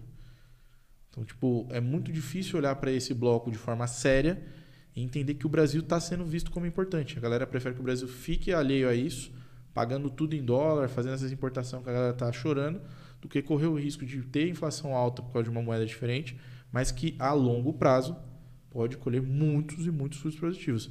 Só para fechar, o governo Lula fechou acordos com a China, fechou acordos com Dubai e hoje, logicamente, Estados Unidos não ficaria de fora, o Biden aumentou em 10 vezes a proposta de auxílio à Amazônia, que eu tenho muitas restrições a isso. 2,7 bilhões, foi? Foi para 500 milhões. 500 milhões. O valor que a Casa Branca vai mandar para auxílio da Amazônia, que é o interesse de vários países. A maior o pulmão do mundo que eles falam, né? Eu acho uma bobeira isso. Uhum. É a maior floresta do planeta, né? Então, o Brasil é protagonista. A galera tá fazendo de tudo para colocar o Brasil como a bobeira. O Lula falou bobeira da, da Ucrânia. Pode ter falado, eu concordo, falou sim. Mas o Brasil tá pautando debate, mano. Os caras estão querendo conversar com o Brasil de intermédio. Isso não existia. O, o, Lula acabou de receber o Lavrov da Rússia. Ele estava na Arábia Saudita, no, no, em Dubai. Inclusive vai extraditar um bandido lá bolsonarista que se refugiou lá. Ele falou com o Xi Jinping, que é o presidente chinês. Aí o que, que aconteceu? O Moscou chamou ele e falou: a gente quer conversar com vocês. O Putin, em tese, ele não pode sair da Rússia, né? Porque a ONU falou que ele vai ser preso. E chamaram ele para ir lá. E quem chamou o Lula também para ir lá? O Zelensky. Falou: não, beleza, você vai lá, vem aqui, vem dar uma olhada aqui. Então ele estava com o Biden, sentou com o Macron. Então o Brasil hoje é muito importante. As pessoas estão fingindo que o Brasil é minúsculo, que o Brasil não é importante, que a geopolítica brasileira é uma bosta. O Brasil é o país, um dos mais importantes em relação a agronegócio, de mandar comida para os países. O Brasil precisa se industrializar. Talvez não aconteça enquanto a gente está vivo. Mas o Brasil é muito importante. A galera está negligenciando. O Lula sabe trabalhar com isso. Ele consegue sentar com aquelas conversas de bar dele bobão, né? Ele falou pro cara da China que ele assiste campeonato chinês. Nem passa campeonato chinês do Brasil, ele assiste aonde? Entendeu? E o cara. Chama lá, Só que aí o que, a galera pegou, que eu vi na internet? Essa parte falou: o Lula é tão mentiroso que ele falou que assiste campeonato chinês. Ele deu uma entrevista tão foda, gente falando, a gente tirou um corte um e falou: ó, que bosta que é a imagem do que Brasil. Ele utilizou para fazer um O Lula mentindo sobre campeonato chinês. Nem os chineses ligam pro campeonato chinês. É sobre isso que a gente tá falando. Então, o Brasil, eu entendo a guerra ideológica, realmente entendo. Mas a galera precisa entender que o Brasil realmente chegou num ponto que ele tem a chance de dar o salto tecnológico com o auxílio da China. E a gente está tentando travar isso. A gente pode olhar para a China e falar, mano, a gente quer fazer parceria com vocês, mas manda indústria, tá ligado? A gente quer indústria pesada, vamos fazer indústria. A gente quer arma também para se defender. E aí agora a esquerda e a direita ficam nessa guerrinha de ah, Ucrânia, China, Taiwan, e o Brasil vai se fuder de novo. Beleza, galera? Agora é o seguinte, chegando aqui na reta final. Não, As- reta final? É, eu pensei que já era pra última, rapaz. É reta final? Calma, é- isso que é foda, ele não me deixa terminar de falar, né, mano? Eu, eu ia terminar o contexto. aí ele já fala, vou cortar ele, que ele já tá Se falando merda já. ignora o Vou cortar logo. Deixa eu Cortar em cortar. Toda vez que você Vou vai fazer apelidar as ele de é tesoura. coisa. O Kurt tá em quadra. Aí Vocês querem competir como? Toda vez, toda Aí, vez. rapaziada, é o seguinte. É, vai ter muitas perguntas aqui. Eu vou deixar pra dar um salve pra galera e vamos ler aqui as últimas duas últimas, tá? Fechou? E é basicamente isso. Vamos que vamos. Bom, tem mais uma aqui, Pedro, que é o seguinte. Calma aí que eu vou encontrar. Achei. É, pergunta aqui do Caio Vinícius. Como ele avalia o cancelamento do novo ensino médio? Eu não ouvi Então, falar não foi disso aqui, não. cancelado, esse é o ponto. É, A galera da esquerda, da esquerda radical, vi que você falou extrema esquerda ali, tem umas nomenclaturas que eles reclamam, reclamam. E algumas esquerdas pediram a revogação do- da medida provisória que implementou o ensino médio pelo governo Temer. Só que o Lula falou que não vai revogar, até porque um dos financiadores da campanha do Lula, eu não posso falar o nome dele, isso aí depois eu conto em off pra vocês porque eu não posso.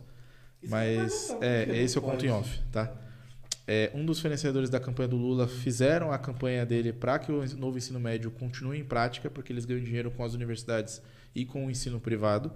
Mas o que o Lula anunciou é que ele vai suspender temporariamente a implementação para que eles façam algumas mudanças, porque o novo ensino médio ele não é compatível com a escola pública.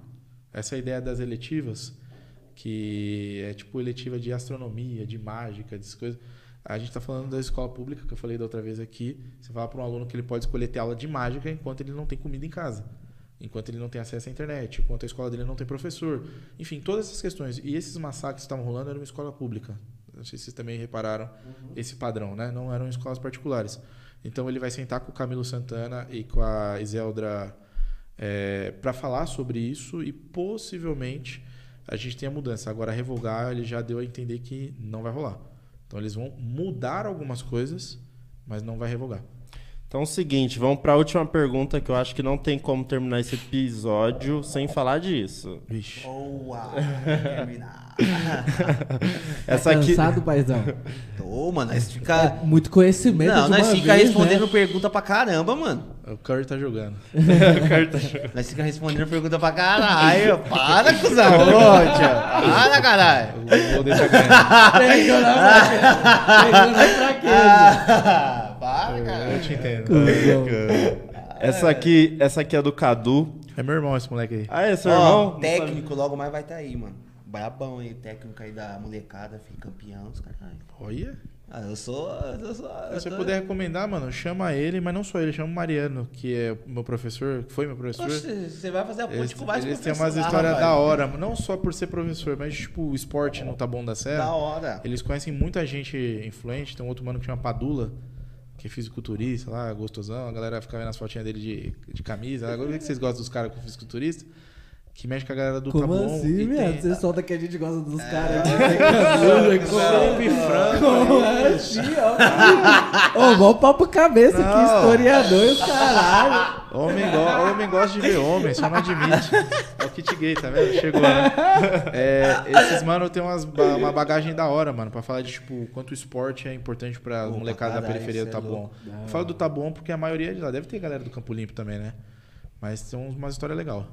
Boa, vamos lá. A pergunta do Cadu foi o seguinte: O que ele espera do Corinthians pós-Lázaro? Nada. da última vez que eu vim aqui, eu até comentei na publicação do, do Aleph, eu falei assim, quando eu vim aqui, quando foi? Você falou episódio 9? Episódio 9. Sei lá, metade do ano passado, talvez. Até Eu antes, falei, o né? time do Corinthians parece time de igreja. É um time bonzinho, não fala palavrão, não briga. A galera faz mais culto do que jogo lá no Corinthians. Tem jogador que nunca jogou, mas tá em todas as fotos do culto pré-jogo lá que a galera divulga. É, é um time muito tite, né? Aquele fair play. O Corinthians ganha todo ano o título de fair play dos campeonatos que joga. Você pega o jogo ontem que você foi ver, os argentinos, mano, descer na madeira. O time do Corinthians tá de boa. Os caras lá, muito bobão. Aí depois lesiona e não sabe por quê. Então não espera absolutamente nada. E agora o Corinthians trazendo um treinador estuprador, tá? Condenado, só não foi preso porque ele fugiu. Só Eu não foi espero- preso porque ele estava em solo brasileiro. Porque eu se espero- tivesse na Suíça, ele está preso. Eu espero menos ainda, né? O clube que esse ano lançou uma camisa da democracia. O Sócrates com certeza está envergonhado disso lá no túmulo dele. O Casagrande, inclusive, nem quis Oportunista. participar disso tudo, porque acho que talvez ele já tivesse algum tipo de informação que a gente não tinha ainda na época. E aí fazer com que o Cuca seja o treinador do Corinthians, que é um bom treinador, mas que ele não deveria nem ser prestigiado pelo que ele já cometeu como civil, né? Ele não deveria nem ter emprego de prestígio treinando o Corinthians. E o time do Corinthians hoje feminino, a gente estava conversando em off, né? É infinitamente melhor, mais organizado e melhor E dirigido mais rentável e mais que o rentável, time. né? mano. Pela Cris Gambaré, que eu também acho importante, e o Arthur Elias. É uma vergonha para esse clube que hoje tem o melhor futebol feminino do país ter um treinador masculino estuprador. Pode vir qualquer time feminino Aí lá da Europa que o time brasileiro aqui, é, Corinthians, como- arregaça. Como o Cicinho disse, tudo começa errado, dá errado. Então, o Lázaro, ele já está sendo muito pressionado nas redes sociais. O Lázaro não, desculpa, o Cuca está sendo pressionado nas redes sociais. E eu torço do fundo do coração porque ele não dure dois jogos. tá Eu ligado? espero que o Corinthians amanhã isso- publique. mesmo que isso não custe- Rapaziada, foi um equívoco. Ele não vai vir Mesmo mais. que isso custe eh, derrotas do Corinthians, eu acho que o futebol Mano, ele não pode ser um espaço em que as leis elas são desrespeitadas, né? Então, ah, você foi num estádio de futebol, pode machismo, homofobia, não sei pode é tudo. no clube de vocês E aí, eu acho mas que- aqui, mano, Não pode, tá ligado? é o time do povo, democracia. A gente tem cuidado com certas coisas aí, Se tá alguém, só pra fechar, Confuso, se alguém fala assim, você prefere o Corinthians campeão com o Cuca ou dois anos sem título, mas sem o Cuca? Dois anos sem título, sem o Cuca. O Corinthians foi o time que mais cresceu a torcida sem ganhar nada. O futebol não é só sobre ficou ganhar lá e perder. mocota sem ganhar nada lá? A gente Até já tá, porque- né, a mocota Nós sem perder. Até ganhar ganhar porque, nada. tipo, se ganha Suave. com o Cuca e alguma coisa, você não ia nem querer comemorar. É, eu acho Eu vou tipo, vaiar toda aquele vez que eu bagulho- vi lá no telão, vou vaiar. Cara, é impossível num país tão machista e misógino como o Brasil a gente falar sobre isso e dar espaço para um dos maiores clubes do país ter um treinador que abertamente é, fala. Inclusive, eu nem recomendo que a galera pesquise o que ele falou sobre isso na época, né? Que ele disse que achou que a menina tinha tre- 18 anos e hoje a Marília Ruiz, que é uma setorista do Corinthians, teve uma fala infeliz que ela foi defender ele. Acho lamentável por ela ser mulher defender esse cara só porque é torcedora do clube. É, não, não tem ambiente pro Cuca. Ah, mas falaram que pediu autorização pra X, pra Y. Foda-se, meu irmão. Foda-se. E todos esses caras que supostamente autorizaram o Cuca a vir ao Corinthians, se alguém chegar perto de um desses familiares deles, eles iam querer meter bala. Sim. A questão aqui é moral, tem que ser moral, porque a gente está falando de um cara que é nocivo à sociedade. Ele não pode ocupar um espaço de poder, ou seja, ele vai ganhar muito dinheiro para fazer o que ele vai fazer no Corinthians, e ele tem mais espaço e oportunidade que pessoas que nunca vão ter.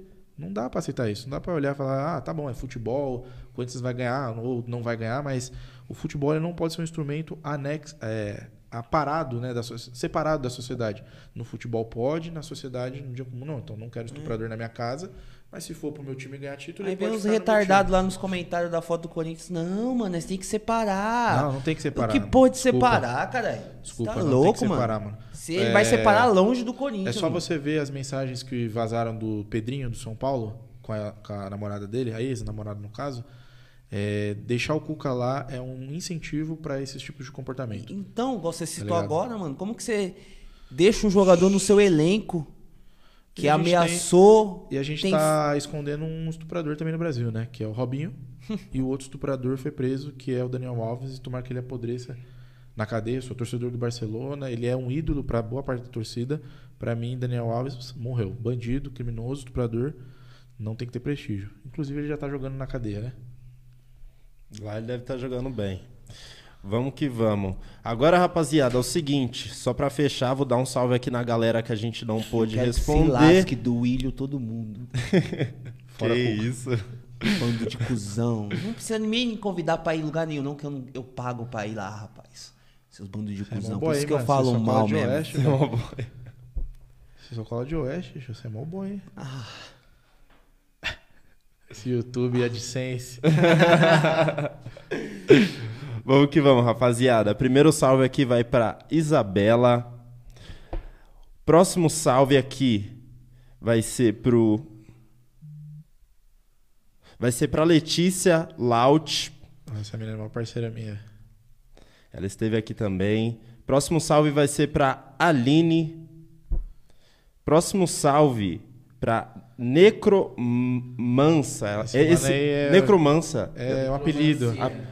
Necroma- É um parceiro Isso- que eu cresceu sei- comigo desde dos anos 2000. O melhor amigo. Foda, ainda bem que você já conseguiu captar aqui. Tem uma, tem uma pessoa aqui que eu já já vou confirmar o Instagram dela, que eu já tinha dado uma olhada, mas esqueci o nome. Tem o Ian Oliveira, que tá, Parceiraço. tava por aqui também. Ele conhece boa parte dos manos que vocês trazem pra cá. Que da hora, mano. É, ele é meio famosinho ali no Tabu. Não é famosinho no sentido de famoso, mas ele conhece muita gente, sabe? Da hora, da hora. Salve, salve, Ian. Próximo aqui, Dani Luiz. Dani Luiz, na verdade, né? Esteve aqui também. Carol. Stephanie. Mayumi, que Isso, acho inclusive. é tudo aluno minha. é, Cê- Foram alunas minhas. Que da hora. Júlio também. Carol, apresentadora aqui do, do Papo na Laje, rapaziada. O Marcos também tá sempre presente. Mari Monteiro, Minha cunhada. Que da hora. E Euza. Eusa? Euza também. Euza Lemos. Na verdade é Isa Lemos. Ah, Isa, é porque tem um I na frente ali. O arroba é eu Isa Lemos. Eu, Isa Lemos. Fechou. Tem a Kim Stephanie também, essa é a minha melhor amiga. sua melhor amiga. E Só tem- por curiosidade, o que ela perguntou? Que eu acho que é- na outra De- vez que eu vim, eu ela não mandou mensagem. Deixa eu ver aqui. É, Ela me deu a honra de Ela mandou minha. aqui, a, aqui em Stephanie. Só pra elogiar esse cara incrível e cheio de força. Orgulho infinito. Ah, muito obrigado. Beijão pra você e pras meninas. Bom, só tem mais duas pessoas aqui que eu vou confirmar o nome e aí a gente en- encerra pelo menos essa parte, tá, galera? Que isso? Tem Qual mais não parte, Não, não, calma Qual aí. Você Eu não só... sabe, parceiro. Dalva também tava presente O aqui. Sainz até ficou bravo aqui. Caralho, tem mais aí, né? Não, cara, só duas pessoas que eu não consegui lembrar o nome, eu não sabia E depois. depois disso vai fazer mais o E, e quê? quando você vai confirmando aí, eu vou dar um salve pra galera que tava aqui no, no chat no, no YouTube. Tem o. Carlos Eduardo, Mariana Sanches, a Suzana, Carol Sanches. É também, família, família. Amo vocês. Tiago Bononi, Anália Santos, É, Marina Sanches, já falei. Ana Esther da Silva. Camila Sanches. Acho que a, a dona Dalva é sua mãe? A Dalva é minha tia. A Dalva também tava por aqui. Mandar um beijo pra ela também. Thomas, É, O Thomas é um necromancer. Micromança. José Carlos, o Marco Júnior. A. Delma. Ela mandou pergunta também? Quem? Ela mandou pergunta? A Delma? É. Mandou comentário aqui no. Ah, é minha mãe. É. Ela falou. O primeiro comentário, acabei o treino, estou aqui. e depois ela falou que ela ia ajudar a gente a calcular. Ela é professora de matemática. mesmo. É porque foi difícil. É professora de matemática. Boa. A Bianca Barbosa, Julio, Levi Guerra, Henrique Araújo, Carlos, Fabrício e a Amanda também. A Suzana falou que a louça da janta te espera. Ah, eu falei que eu ia lavar quando chega. Eita. E agora o Tô Cauê indo, amor, tô deu um indo. salve. Tô indo. A pessoa que eu ia falar é a Jéssica Gomes. Ela Jéssica também esteve aqui Eu no... acho que essa pessoa é minha vizinha, que é amiga da minha esposa. Ah, é? Ó, Se for o que que eu tô legal. pensando. Boa. Da hora. Gal- Galera, obrigado, viu? É isso, Dá um- Se dá- despede já que você Dá um tá salve acelerando pro todo seu filho mundo. que digitou no chat lá, te amo. Ah, É, é verdade. digitou? Ele, ele tentou digitar lá, sua mulher falou lá, ó, mano, ele Ah, tá é? tentando digitar. Dá um salve pra ele ver Se ele tiver tá acordado dormindo. ainda, que eu acho que ele tá acordado e falou que é pizza. Filho, Aí, beijão. ó. Papai te ama, a gente vai gravar outro vídeo lá pra página. Boa. Da hora. Obrigado, viu, isso. gente? Então é isso aí, rapaziada. Um episódio especial aí com muito ensinamento pra vocês, Muita necessário nos dias de hoje. Agradecer o Pedro mais uma vez por ter aceitado. Hoje não tem aquela pergunta do Salles porque ele já veio aqui e já foi respondida essa pergunta. Se você quer ver, episódio qual, Confuso? Nove. Para de agredir o menino, deu um tapão. E muito obrigado por ter acertado, irmão. E na próxima aí é ele e o Drake aí, mais um papo descontraído falando só de anime, alegria e Vamos todo mundo chorar com o Naruto. dizendo aqui, Naruto é uma lição de vida, Recomenda caralho. Demon Slayer pra galera. E Demon Slayer, só um blog tá sanguinário. Falar alguma Assista. coisa pra só, fechar, parça? só agradecer mesmo de coração essa oportunidade. Eu vim muito nervoso, igual eu falei pra vocês, porque assim, eu nunca tinha vivenciado essa experiência de. Uma conversa de bar é uma coisa, outra coisa é você trazer documentos, essa seriedade, expectativa que as pessoas. Acredito que eu não atendi a todos, mas acredito que foi satisfatório o que foi feito aqui. Você- é bom pra demais, mano. Eu acho Sem que deu pra satisfatório. não trazer a minha visão, mas também trazer uma visão é, acadêmica, Demais. de estudos, os links estão todos disponibilizados. E, como eu falei, é um trabalho de sementinha, converso com os meus alunos e a gente torce para que isso não aconteça no Brasil e que também não aconteça com amigos, familiares, pessoas queridas próximas da gente. Então, galera, estudem e posso fechar com uma frase polêmica? Oxi, o jeito que você quiser. Beleza. Vidas nazistas não importam. Tá bom? Um beijo no coração de todos. Boa Eita noite. porra. É isso, rapaziada. Fui. Agora Golden State. Vai tomar no cu do William, todo mundo aí, Já fechou? diretoria Os caras tá xingando safada. ali, os caras diretoria safada. Já fechou ou ele tá chegando? Não, diretoria caras- safada. lavar diretoria a louça. safada. Bando de safado. Safados. O ódio organizado Safados. é igual, é igual o Pedro falou, é com ódio que as coisas se resolvem. Eu falei isso. Pode ser.